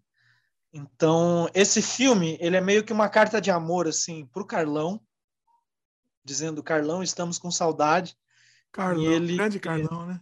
Faz, faz é, uma ele falta. Era, assim, alguns filmes que eram obsessões do Carlão também, que é igual o Cat in the Brain, Possessão. Então ele brinca um pouco com esses filmes assim que o Carlão falava muito. Tem, o, tem o nosso machado artesanal, né? Eu gosto muito. A gente fazia uns machados com papel alumínio que são tão que é uma questão de segurança, né? Significa que não vai ter nenhum ator manuseando uma arma de verdade. Está garantido. Me deixa meio escuro. É, ninguém vai perder um dedo, deixar essa porra cair no joelho de alguém. E ao mesmo tempo é esteticamente muito bonito. Nem todo mundo entende. A galera vê esse machado aí, a galera fica, ai, né, o que, é esse machado? mas, é uma, mas é um lance puramente estético, assim, eu amo. Né? É, é pura artes plásticas ali, ali o machado. é, dá, uma, dá um ar, dá, dá uma atmosfera não, não realista mais, né? Você, você... É, totalmente, né? É, e é isso aí mesmo. Eu não, eu é esse o objetivo, né? É, é cinema. Então é isso, é tudo falso. E quando a gente filmou essa cena do Marcel ali no banheiro, essa é a casa onde a gente fez o filme. É uma casa muito interessante também. É um arquiteto que construiu ela toda com caixa de leite, cara. Isso é muito estranho. A parte aqui tu não vê, tem madeira, mas por dentro é tudo caixa de leite. É uma casa experimental. Mas a, quando a gente filmou o Marcelo no telefone ali, o Carlos ligando pro doutor, é, foi de madrugada, era noite mesmo. E no dia seguinte, é, a gente conheceu um vizinho que tinha achado que, que era alguém realmente ligando para o psiquiatra no meio da madrugada. Assim. Ele falou: Ah, eu ouvi. o barulho entre a noite era vocês, então, né? Ó, você vê o cenário ali, ó. Tem a... É, então, você está explorando bem, né, o cenário. Tem um destaque bem grande para a cidade, ó. Isso é tudo a ponte. Isso é tudo a área periférica da ponte que entra em Florianópolis, né? Ele é bem explorado, assim, na, na, na fotografia e é tudo muito bonito. É... Eu acho injusto esse filme não ter ganhado um jabá da, da TV local da, de Florianópolis, inclusive. É, né? Pois é. É, é um filme turístico. esse, esse filme, ele também, digamos, ele tem três blocos. Dá para dá dividir ele em três blocos. Seria o bloco Cat in the Brain, que é essa tensão telefônica do início, né? E aí tem esse bloco que a gente está entrando agora, que é o Marcel na, na área urbana, e é o bloco possessão do filme. Uhum. E tem o terceiro bloco, que é o bloco na floresta. O segundo bloco é o bloco principal. É, eu não estou ouvindo nada do áudio, assim, mas ele, ele tem uma. uma é, eu acho que uma... só o áudio só vai aqui no meu, mas depois, na hora de montar, o pessoal está ouvindo. Você está ouvindo aí também? Eu estou ouvindo. Eu vou até deixar baixo aqui, só para tecnicamente, mas vocês, quem pessoal que está ouvindo está tá assistindo aí, eu estou deixando eu tô deixando baixinho aqui no meu, mas eu estou conseguindo ouvir. Vai lá. Ah, legal. A trilha sonora é de um, de um grupo industrial comandado pela Aline Vieira, lá de Curitiba, chamado Escria Reverbera. Eu amo essa trilha, cara. Ela é, um, é, é meio que um transe repetitivo, assim, que ele, ele aumenta a agonia do personagem aí, né? E só contextualizando para quem não acompanhou o que o Carlos estava falando ali e tal, ele está com um problema de estômago, ele está com uma. Ele está constipado. Ele não consegue cagar e ele está vomitando muito, ele está passando muito mal, né? Tem esse túnel aí, isso é embaixo da ponte de Florianópolis. Eu morava uma época no continente, então eu cruzava essa área todo dia para ir trabalhar na ilha. E eu sempre lembrava do Possessão, porque isso me lembra muito a cena que a Isabela Adjani está passando mal no, no Possessão. É. Então era esse nosso foco, assim, ele tá... É isso, ele tá numa orgia de vômito aí, e tendo Cê, seu... Vocês tiveram momento... problema em gravar com o pessoal passando aí, alguma coisa, não? Cara, não, não. O grande problema dessa cena foi que a gente usou leite de verdade, isso tem lá no documentário, né? E o leite apodreceu muito rápido, era muito quente. é auge do verão. Então é, ele não conseguia botar esse leite na boca aí, porque daí ele dava ânsia de vômito de verdade. Nossa. Então, é, é, claro que aí, ó, por exemplo, agora há pouco ali, ele vomitou branco, aquilo ali é leite. Só que eu acho que o é. leite não tinha apodrecido ainda, cara. Tem um momento ali que, tá, que é impossível ele botar essa porra na boca, assim. Nossa. Aí a gente botou tudo num balde a gente resolveu usar leite porque ele, ele ganhou uma cor muito bonita misturando com outras coisas. Ah. Só que a gente esqueceu que ele ia apodrecer, né? A gente jogou tudo num balde e banhou ele, com leite podre, cara. Essa Nossa. cena tá aí. Daqui a pouco vai aparecer. Levar o banho de leite podre não foi tão ruim quanto botar na boca. Assim, né? boa, o né? banho eu tomo, só não boto na boca. É, não, não, porque botar na boca realmente. Foi muito legal filmar isso aí, a fotografia do Flamingo. O Flamingo é, ele é diretor também. Eu gosto muito desses cortes, tá? É, corte bem, bem, tá bem dinâmico mesmo, né? É, tem um corte bem, bem frenético, né? Bem é. É, insano. Ao mesmo tempo, essa é a cena, igual eu te falei antes, eu não quis poupar, então ela, ela ocupa grande parte do curta, né? Ah, esse é o grande banho de, de, de leite podre, ó. Ah, olha. Ele tá aí gritando, sofrendo muito, daqui a pouco cai uma avalanche, tem um macarrão, é muito bem feito os efeitos também. Vai ter um momento aí que tem uma cachoeira de coisa podre aí, que é o, que é o leite desgraçado. Meu Deus, o cheiro dessa roupa, cara, coitado do Marcelo. E, e, igual você falou, você pode reparar que às vezes tem gente passando aí no túnel, né? É, então, dá para perceber. É, mas não, não teve nenhuma. Ninguém interagiu com a gente, assim. Foi bem tranquilo. Acho que o pessoal saiu correndo, na verdade. É, é, devia dar medo, né? Então, ao mesmo tempo, ver que tem gente com câmera ali, né? Mas é. o Marcel ele tá num estado tão deplorável. ele tá dando tudo de si, ele tava muito feliz aí, cara. É isso que é eu ia falar, eu ia elogiar ele, porque tá, é, tá assim, você vê que ele tá se entregando mesmo, né? É, e ele é muito fã do Possessão também. Então a gente perguntava, cara, tá tudo bem? Né? Ele falava, cara, tá, tô realizando um sonho, sou Isabela Gianni. Ah, beleza, então, vamos lá. Né? Tipo... que é isso, se jogou no chão, porra, tudo, né? É uma performance bem, bem intensa. Esse é o grande momento, né? Esse é o momento diretamente possessão, que é quando ele pega o, o, o saco de lixo e estoura na parede, né? Que é o que a Isabelle faz lá no Possessão também. Ela pega uma sacola lá cheia de leite, fica batendo na parede do metrô, né? Olha o leite podre aí. É, aí também tem muito leite podre. Olha que bonito. Bonito esse plano, hein? É, pô, tem, tem muito plano bonito. Eu tenho muito orgulho da, da, da fotografia dele. Deu uma travadinha é... para mim agora. Como Oi? é que tá aí? Para mim deu uma travadinha agora. Aqui tá, to tá tocando normal. Tá tocando normal? Ah, então tá vendo tá. aí? Cara, não. Ah, agora, agora, agora rolou de novo. Tá. Mesmo se for quadro a quadro, o pessoal tá vendo normal também. Ah, maravilha. O... Agora já entrou no trecho da floresta, né? Olha aí. Uma Apareceu coisa que eu percebi é que é, é câmera hum. na mão o tempo todo, né? Câmera na mão não tem tripé aí, não. É principalmente câmera na mão, é. é. A gente encontrou um cadáver de passarinho ali, né? A gente utilizou ele na narrativa do filme também. Uhum. Ele aparece de leve aqui, mas no Pazucos ele é um quase um personagem central, né? Uhum. Quem viu o filme sabe. Aí tá o doutor de novo, né? Ele tem essa capa de chuva amarela. Muita gente acha que eu tô pensando no, no It, mas uhum. não é. Essa capa de chuva amarela é principalmente o último grande herói, cara. Ah, Aquele Schwarzenegger. Tem um vilão lá que tem uma capa de chuva amarela. Ah. E segura uma machadinha. Olha aí. Então é isso. É o, é o Schwarzenegger, não é o It.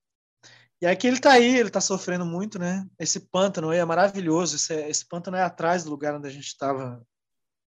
E esse crânio aí que ele tá segurando? Cara, esse crânio alguém arranjou. Eu não lembro o crânio do que que é. Esse crânio não é meu, era de alguém. Assim, a pessoa uhum. trouxe para filmagem, a gente usou. Ficou muito bonito.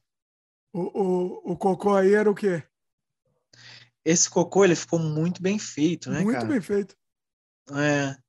Ele é uma receita do Brunoro, Brunoro técnico de, de efeitos, né? Fez os efeitos do parceirão da turma aí, né? Já trabalhou com o Rodrigo Aragão, é, com o Peter. Ele é um cara do hardcore. Olha lá, o cocô de perto. Coisa linda. O Brunoro, ele é da cena hardcore lá do Espírito Santo, Vila Velha. Ele tinha uma banda chamada Chuck Norris, cara. Que o Chuck hum. Norris descobriu que a banda existia e mandou uma carta ameaçando processar os caras. Eita! Olha aí. Os caras enquadraram a carta. Em vez de enquadrar. É. Mas continuaram com o nome ou mudaram? Não, mudaram. Porra, era uma ameaça forte, cara. Era então, advogado. Pois é. é. O senhor Chuck Norris está muito chateado. O senhor Chuck ficou. Mudaram para Chico Noise. Mas o Bruno fez esse cocô aí, cara, que é um. Cara, ele é feito de. Ele é uma misturinha em, em, envolvendo principalmente papelão, cara. Olha. É, ele é, ele é um primor, cara. O Bruno mandou muito bem. O Bruno é maravilhoso. Os vômitos é tudo tudo obra do Brunoro. Orgânico. Tem gosto bom. Não se preocupem com o vômito. O vômito tem gosto bom. É, era, era gostosinho de pôr na boca, não era sujo, não. E aí tem esse momento ainda onde ele vomita cocô, né? Tem uma hora que ele me lembra o Mojica, não lembra? Olha, tem alguns planos que ele me lembra o Mojica, não lembra? Lembra, cara. Eu tava montando esse filme, minha mãe me visitou. e aí ela olhou pra tela e ela falou a mesma coisa. Ela falou, é o Zé do Caixão. Olha aí, ó. E principalmente assim, ó, fechado, gritando, assim, é muito parecido. É, a Mojica jovem, né? É. Eu fiquei mó feliz quando minha mãe falou isso, né? Não, mãe, é o Marcel, você conhece ele. e aí tem a Lígia, né? Participação da Lígia, ela é a deusa de Pazucos, ela tem uma participação maior na no Pazucos, mas a, o momento dela nesse filme aí é muito emocionante também, essa, essa muito maquiagem. bonito esse, esses planos, hein? Tô muito bacana. É, é incrível, cara. Toda essa, toda essa composição dela é fruto de conversa de eu e ela, mas é, é, é basicamente tudo dela, assim, cara. É ela que ela que criou isso aí, esse cabelo, essa pintura. A minha base era o um filme do Ken Russell, cara. The Layer and the Worm. No Brasil, o nome era A Maldição da Serpente. Eu mostrei para Lígia esse filme. Tem uma, tem uma, tem uma bruxa no filme, assim. Aí ela, a partir desse filme, ela criou esse visual que eu tenho aí. Que é simplesmente incrível. Tem uma hora que ela tá com, nesse final ela tá com o olho branco, né? Foi ela mesmo fazendo. Cara, foi isso não é lente. Olha isso aí. é o olho dela. Ela simplesmente fez isso aí. Caramba. É muito insano. sensorial mesmo, né? É aquilo que, que a gente conversou, né? É muito sensorial. Nossa, muito. É, é te, te, segura mesmo, né? Muito bom. É, esse filme é, é, é, Eu tenho muito orgulho dele também. Eu tenho orgulho de, de tudo que eu fiz, na verdade. Ó, tá ali o Carlão. Carlão. É, tu vê aí, tem um monte de produtor envolvida, cara. Tem. É, é isso, tô, sozinho a gente não é nada, cara. Pois é. Tem que ter a ajuda dos outros, assim. E esse filme é um exemplo de um filme onde eu consegui um pouco mais de dinheiro do que zero e a gente conseguiu um acabamento técnico que eu fico muito satisfeito, assim, ele é um, ele é um filme muito louco, né? Mas ele tem um acabamento técnico muito bonito. E ele, ele, ele, ele girou tanto, cara. A, a, esse povo da trilha sonora, cara, é tanta música boa. Ele, ele girou muito. Então, assim, pelo tanto que ele girou, tu vê. É... Um filme muito bem sucedido, em todos os aspectos, assim. Muito, muito bom mesmo. É aquele tipo de filme que a gente conversou também que faz você querer sair e produzir. É, é, é exatamente isso, sim, né? É, ele, ele tem uma energia pulsante, dá para dizer assim, né? Ele é bem. É isso, ele é pulsante. A mesma a trilha, né? Ela é, uma, é um industrial tribal, assim. Essa galera, cara, a Aline, Aline Vieira, é muito talentosa é um selo de industrial de Curitiba. Hoje em dia ela mora em São Paulo. Eu vivo a de olho. É a, é a, a, a menina lá, né, que apareceu. Não, não, a Aline fez a trilha. Ah, cara. tá, ela fez é, a trilha. Tá. Uma parte da trilha, na verdade, que são três pessoas, né? Tem a Ana White, que também é muito talentosa. Ela fez uma.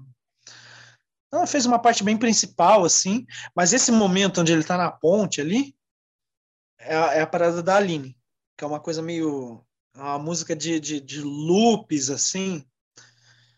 Incomodar, incomodativa, né? Para incomodar, né? Na verdade. É, é, é, é bem. É. Esse, eu... esse, filme, é, do jeito que eu imaginei que eu queria fazer, eu consegui, cara. Isso foi bom. A parte que você é... falou que você não queria corte era naquela parte da ponte lá mesmo. Você queria. É, essa parte ela precisava ser grande. Hum. Né? Tipo, é, ela ocupa. O filme tem 15, 17 minutos. Acho que 8 minutos do curto é ali na ponte, né? É, é, é o, grande, é o grande momento, assim, né? É, é, uma, é, uma, é uma catarse mesmo, né? É uma.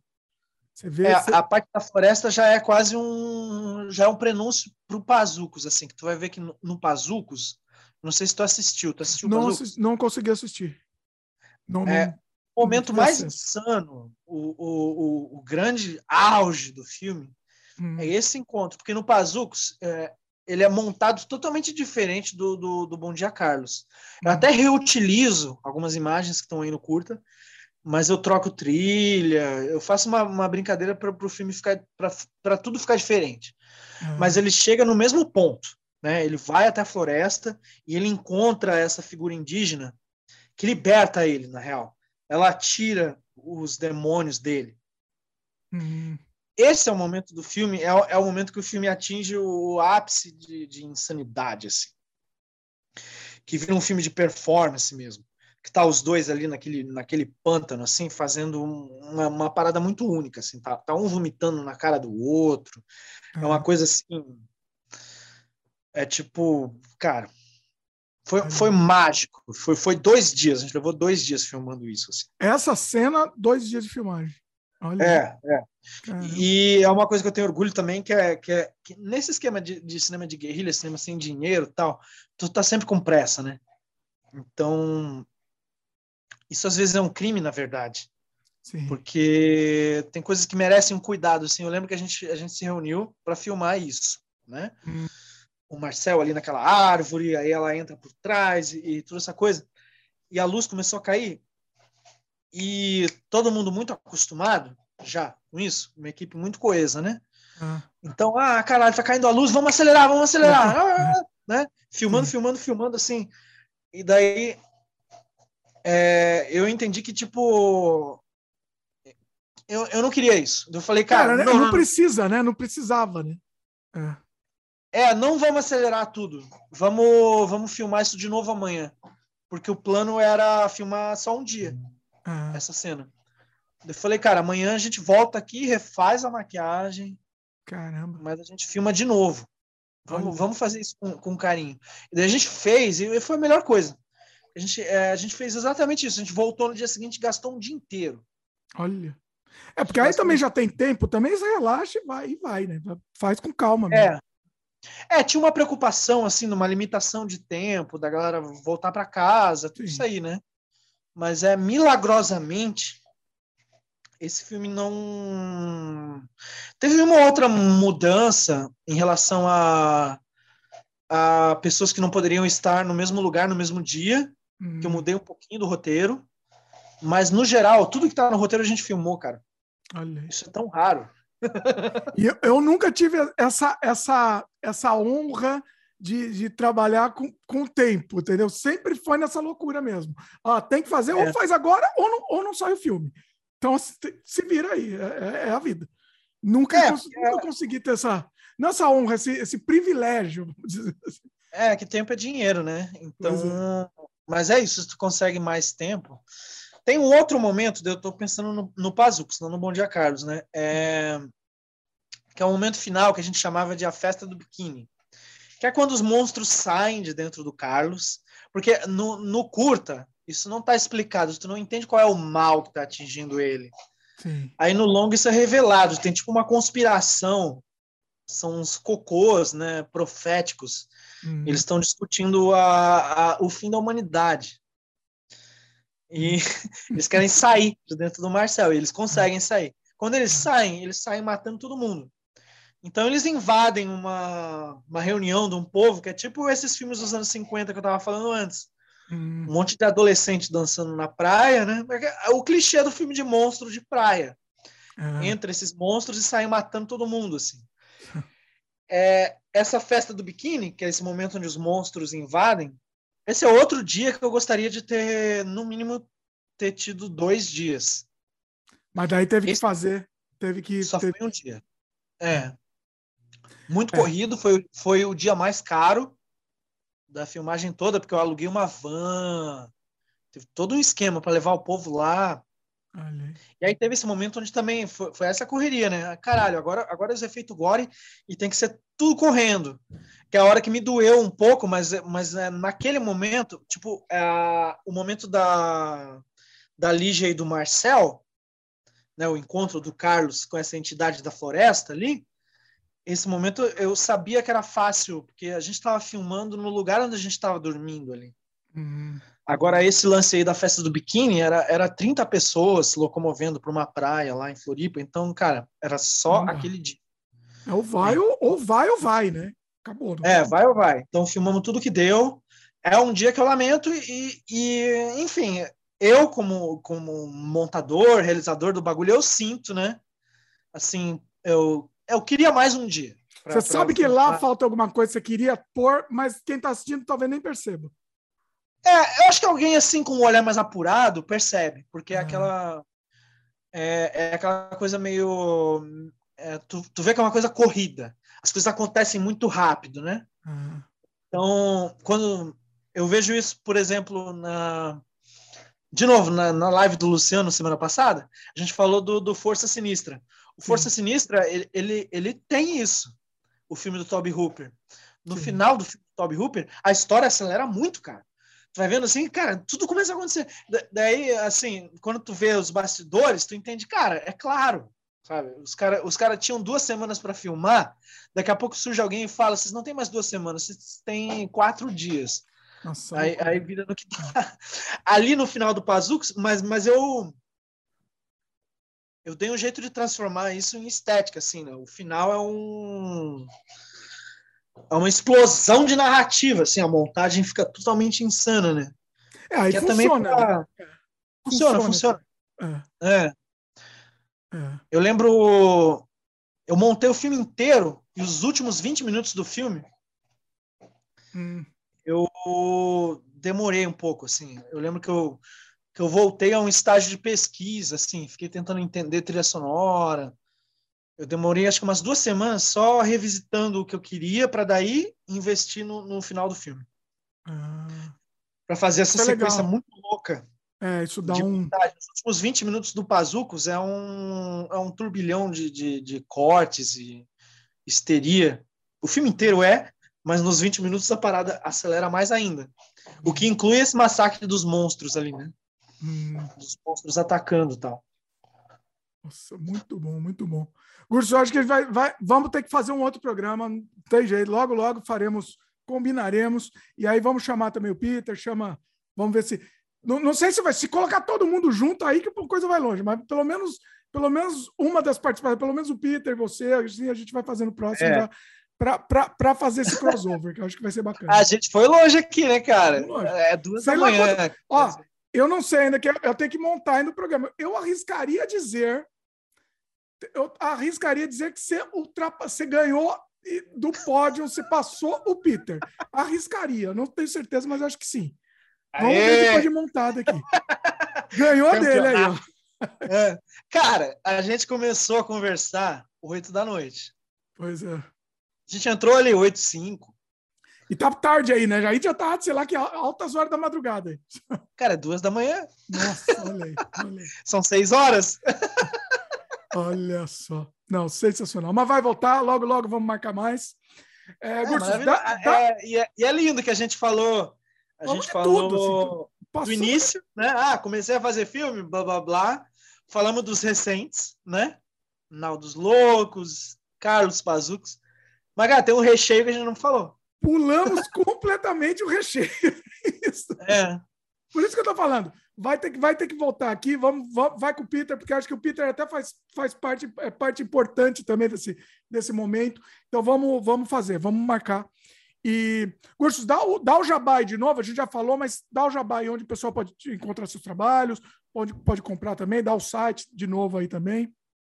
É bulhorgia.minestore.com.br, lojinha virtual, as camisas mais bonitas que você vai achar, de vários filmes que a gente discutiu nessa live, tipo Possessão, Saló, é, A Mosca, Enigma do Outro Mundo, They Live, Johnny Mnemonic, Vamp, tem, cara, é, toda hora entra também estampa nova lá.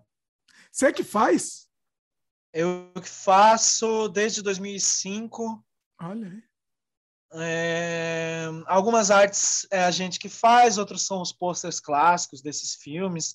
Mas, por exemplo, a camisa que a gente vende do Fantasme é a arte do Victor Belo, que é um gênio dos quadrinhos underground nacionais. A arte do Demons, do Lamberto Bava, é da Emily Bona, também outra lenda do quadrinho nacional. Ela fez essa arte com a Guereta, atriz principal do, do Demons. Tem algumas camisas que é arte minha. Então, é isso, né? Tem, e aí, aí no site você encontra nossos filmes, encontra a, a parceria de, de mídia física da Canibal Filmes sempre foi eu e o Peter. Então, esses DVDs, esses DVDs existem por causa da nossa parceria, né? Então, tudo que você quiser de mídia física já lançada da Canibal Filmes, Zombie, Ninguém Deve Morrer, Gore Gays, é, tá tudo ali no site. Meus filmes também, edição quádrupla do Mamilos em Chamas, essa edição de luxo que saiu do Pazucos, com livretos e tudo mais, tá lá. Quiser comprar CD dos meus meus discos, tá tudo ali também. Tem um monte de disco estranho, você também encontra no Bandcamp, no Spotify. É, é isso, imã de geladeira, tem um catálogo maravilhoso de imã de geladeira. É, é tem tudo ali.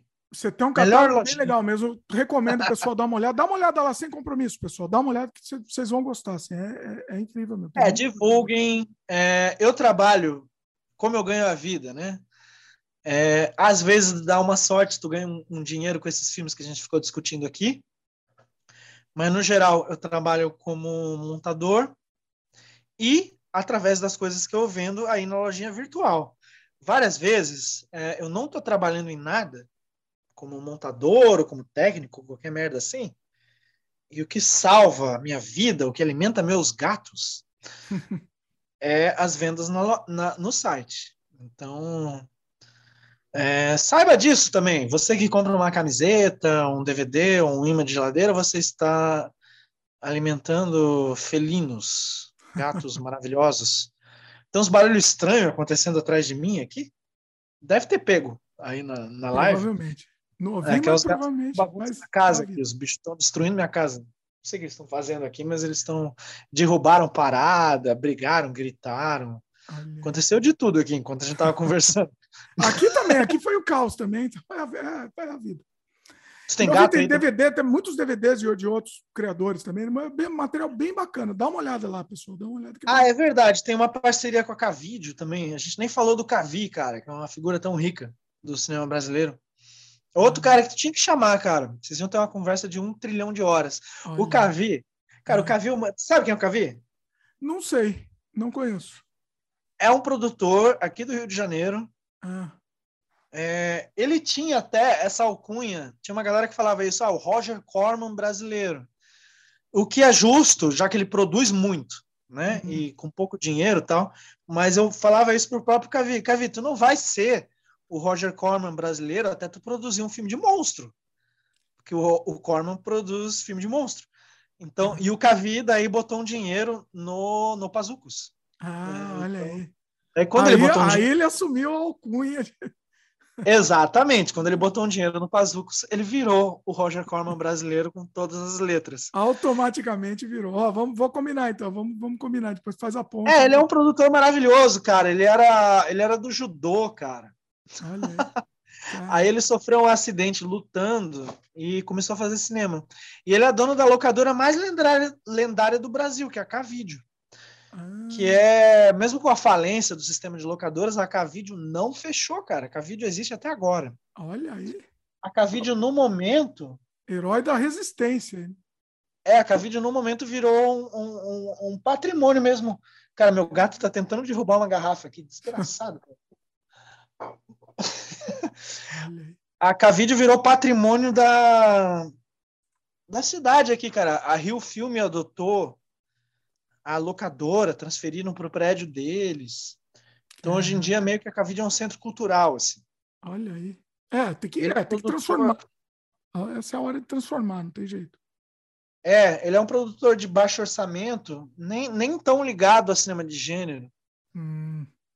Mas, mas também produziu muita coisa e ele lançou ele nos últimos anos ele, ele, fez um trabalho muito bacana de recuperar alguns veteranos assim de ajudar os caras a fazer filmes novos uhum. então ele produziu filmes do, do Rosenberg Olha aí. Ele relançou os filmes do, do, do Maurício Capovilla, incluindo o Profeta da Fome, que tem o Mojica.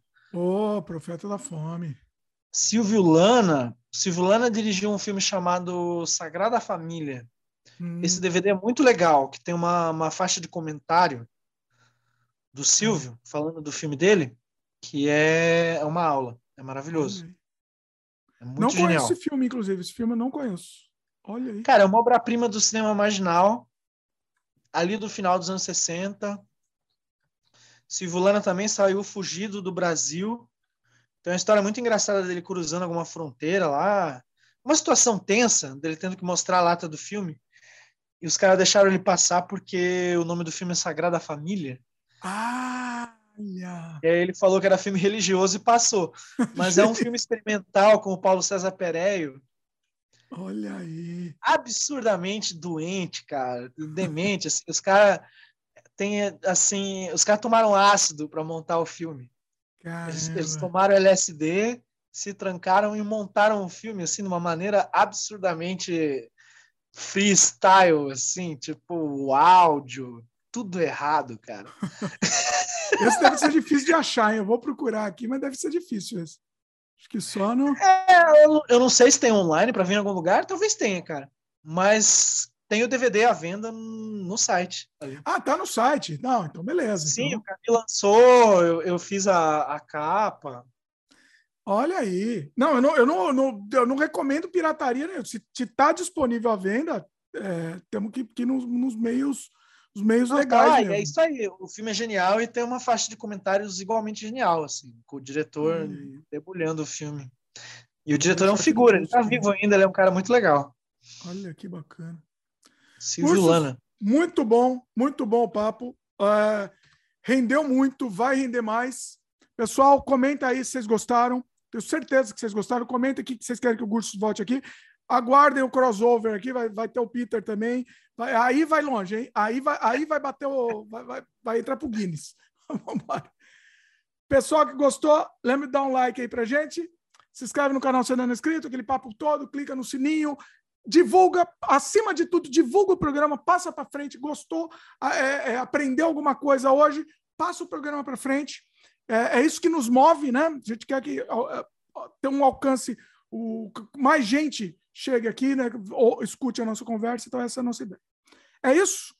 Curso, obrigado mais uma vez. Incrível papo. Eu que agradeço, foi muito divertido, Dimitri. Eu queria vir aqui a, a mó tempão, então, né, finalmente. Deu certo, deu certo hoje. É, e foi gigante para compensar, foi gigante. é isso é. aí. É. Muito bom. E o, e o pessoal vai, vai comentar aí, vamos, vamos fazer de novo. Vamos embora. É isso? Demais, cara. Obrigado por tudo. Valeu, valeu, pessoal e até a próxima.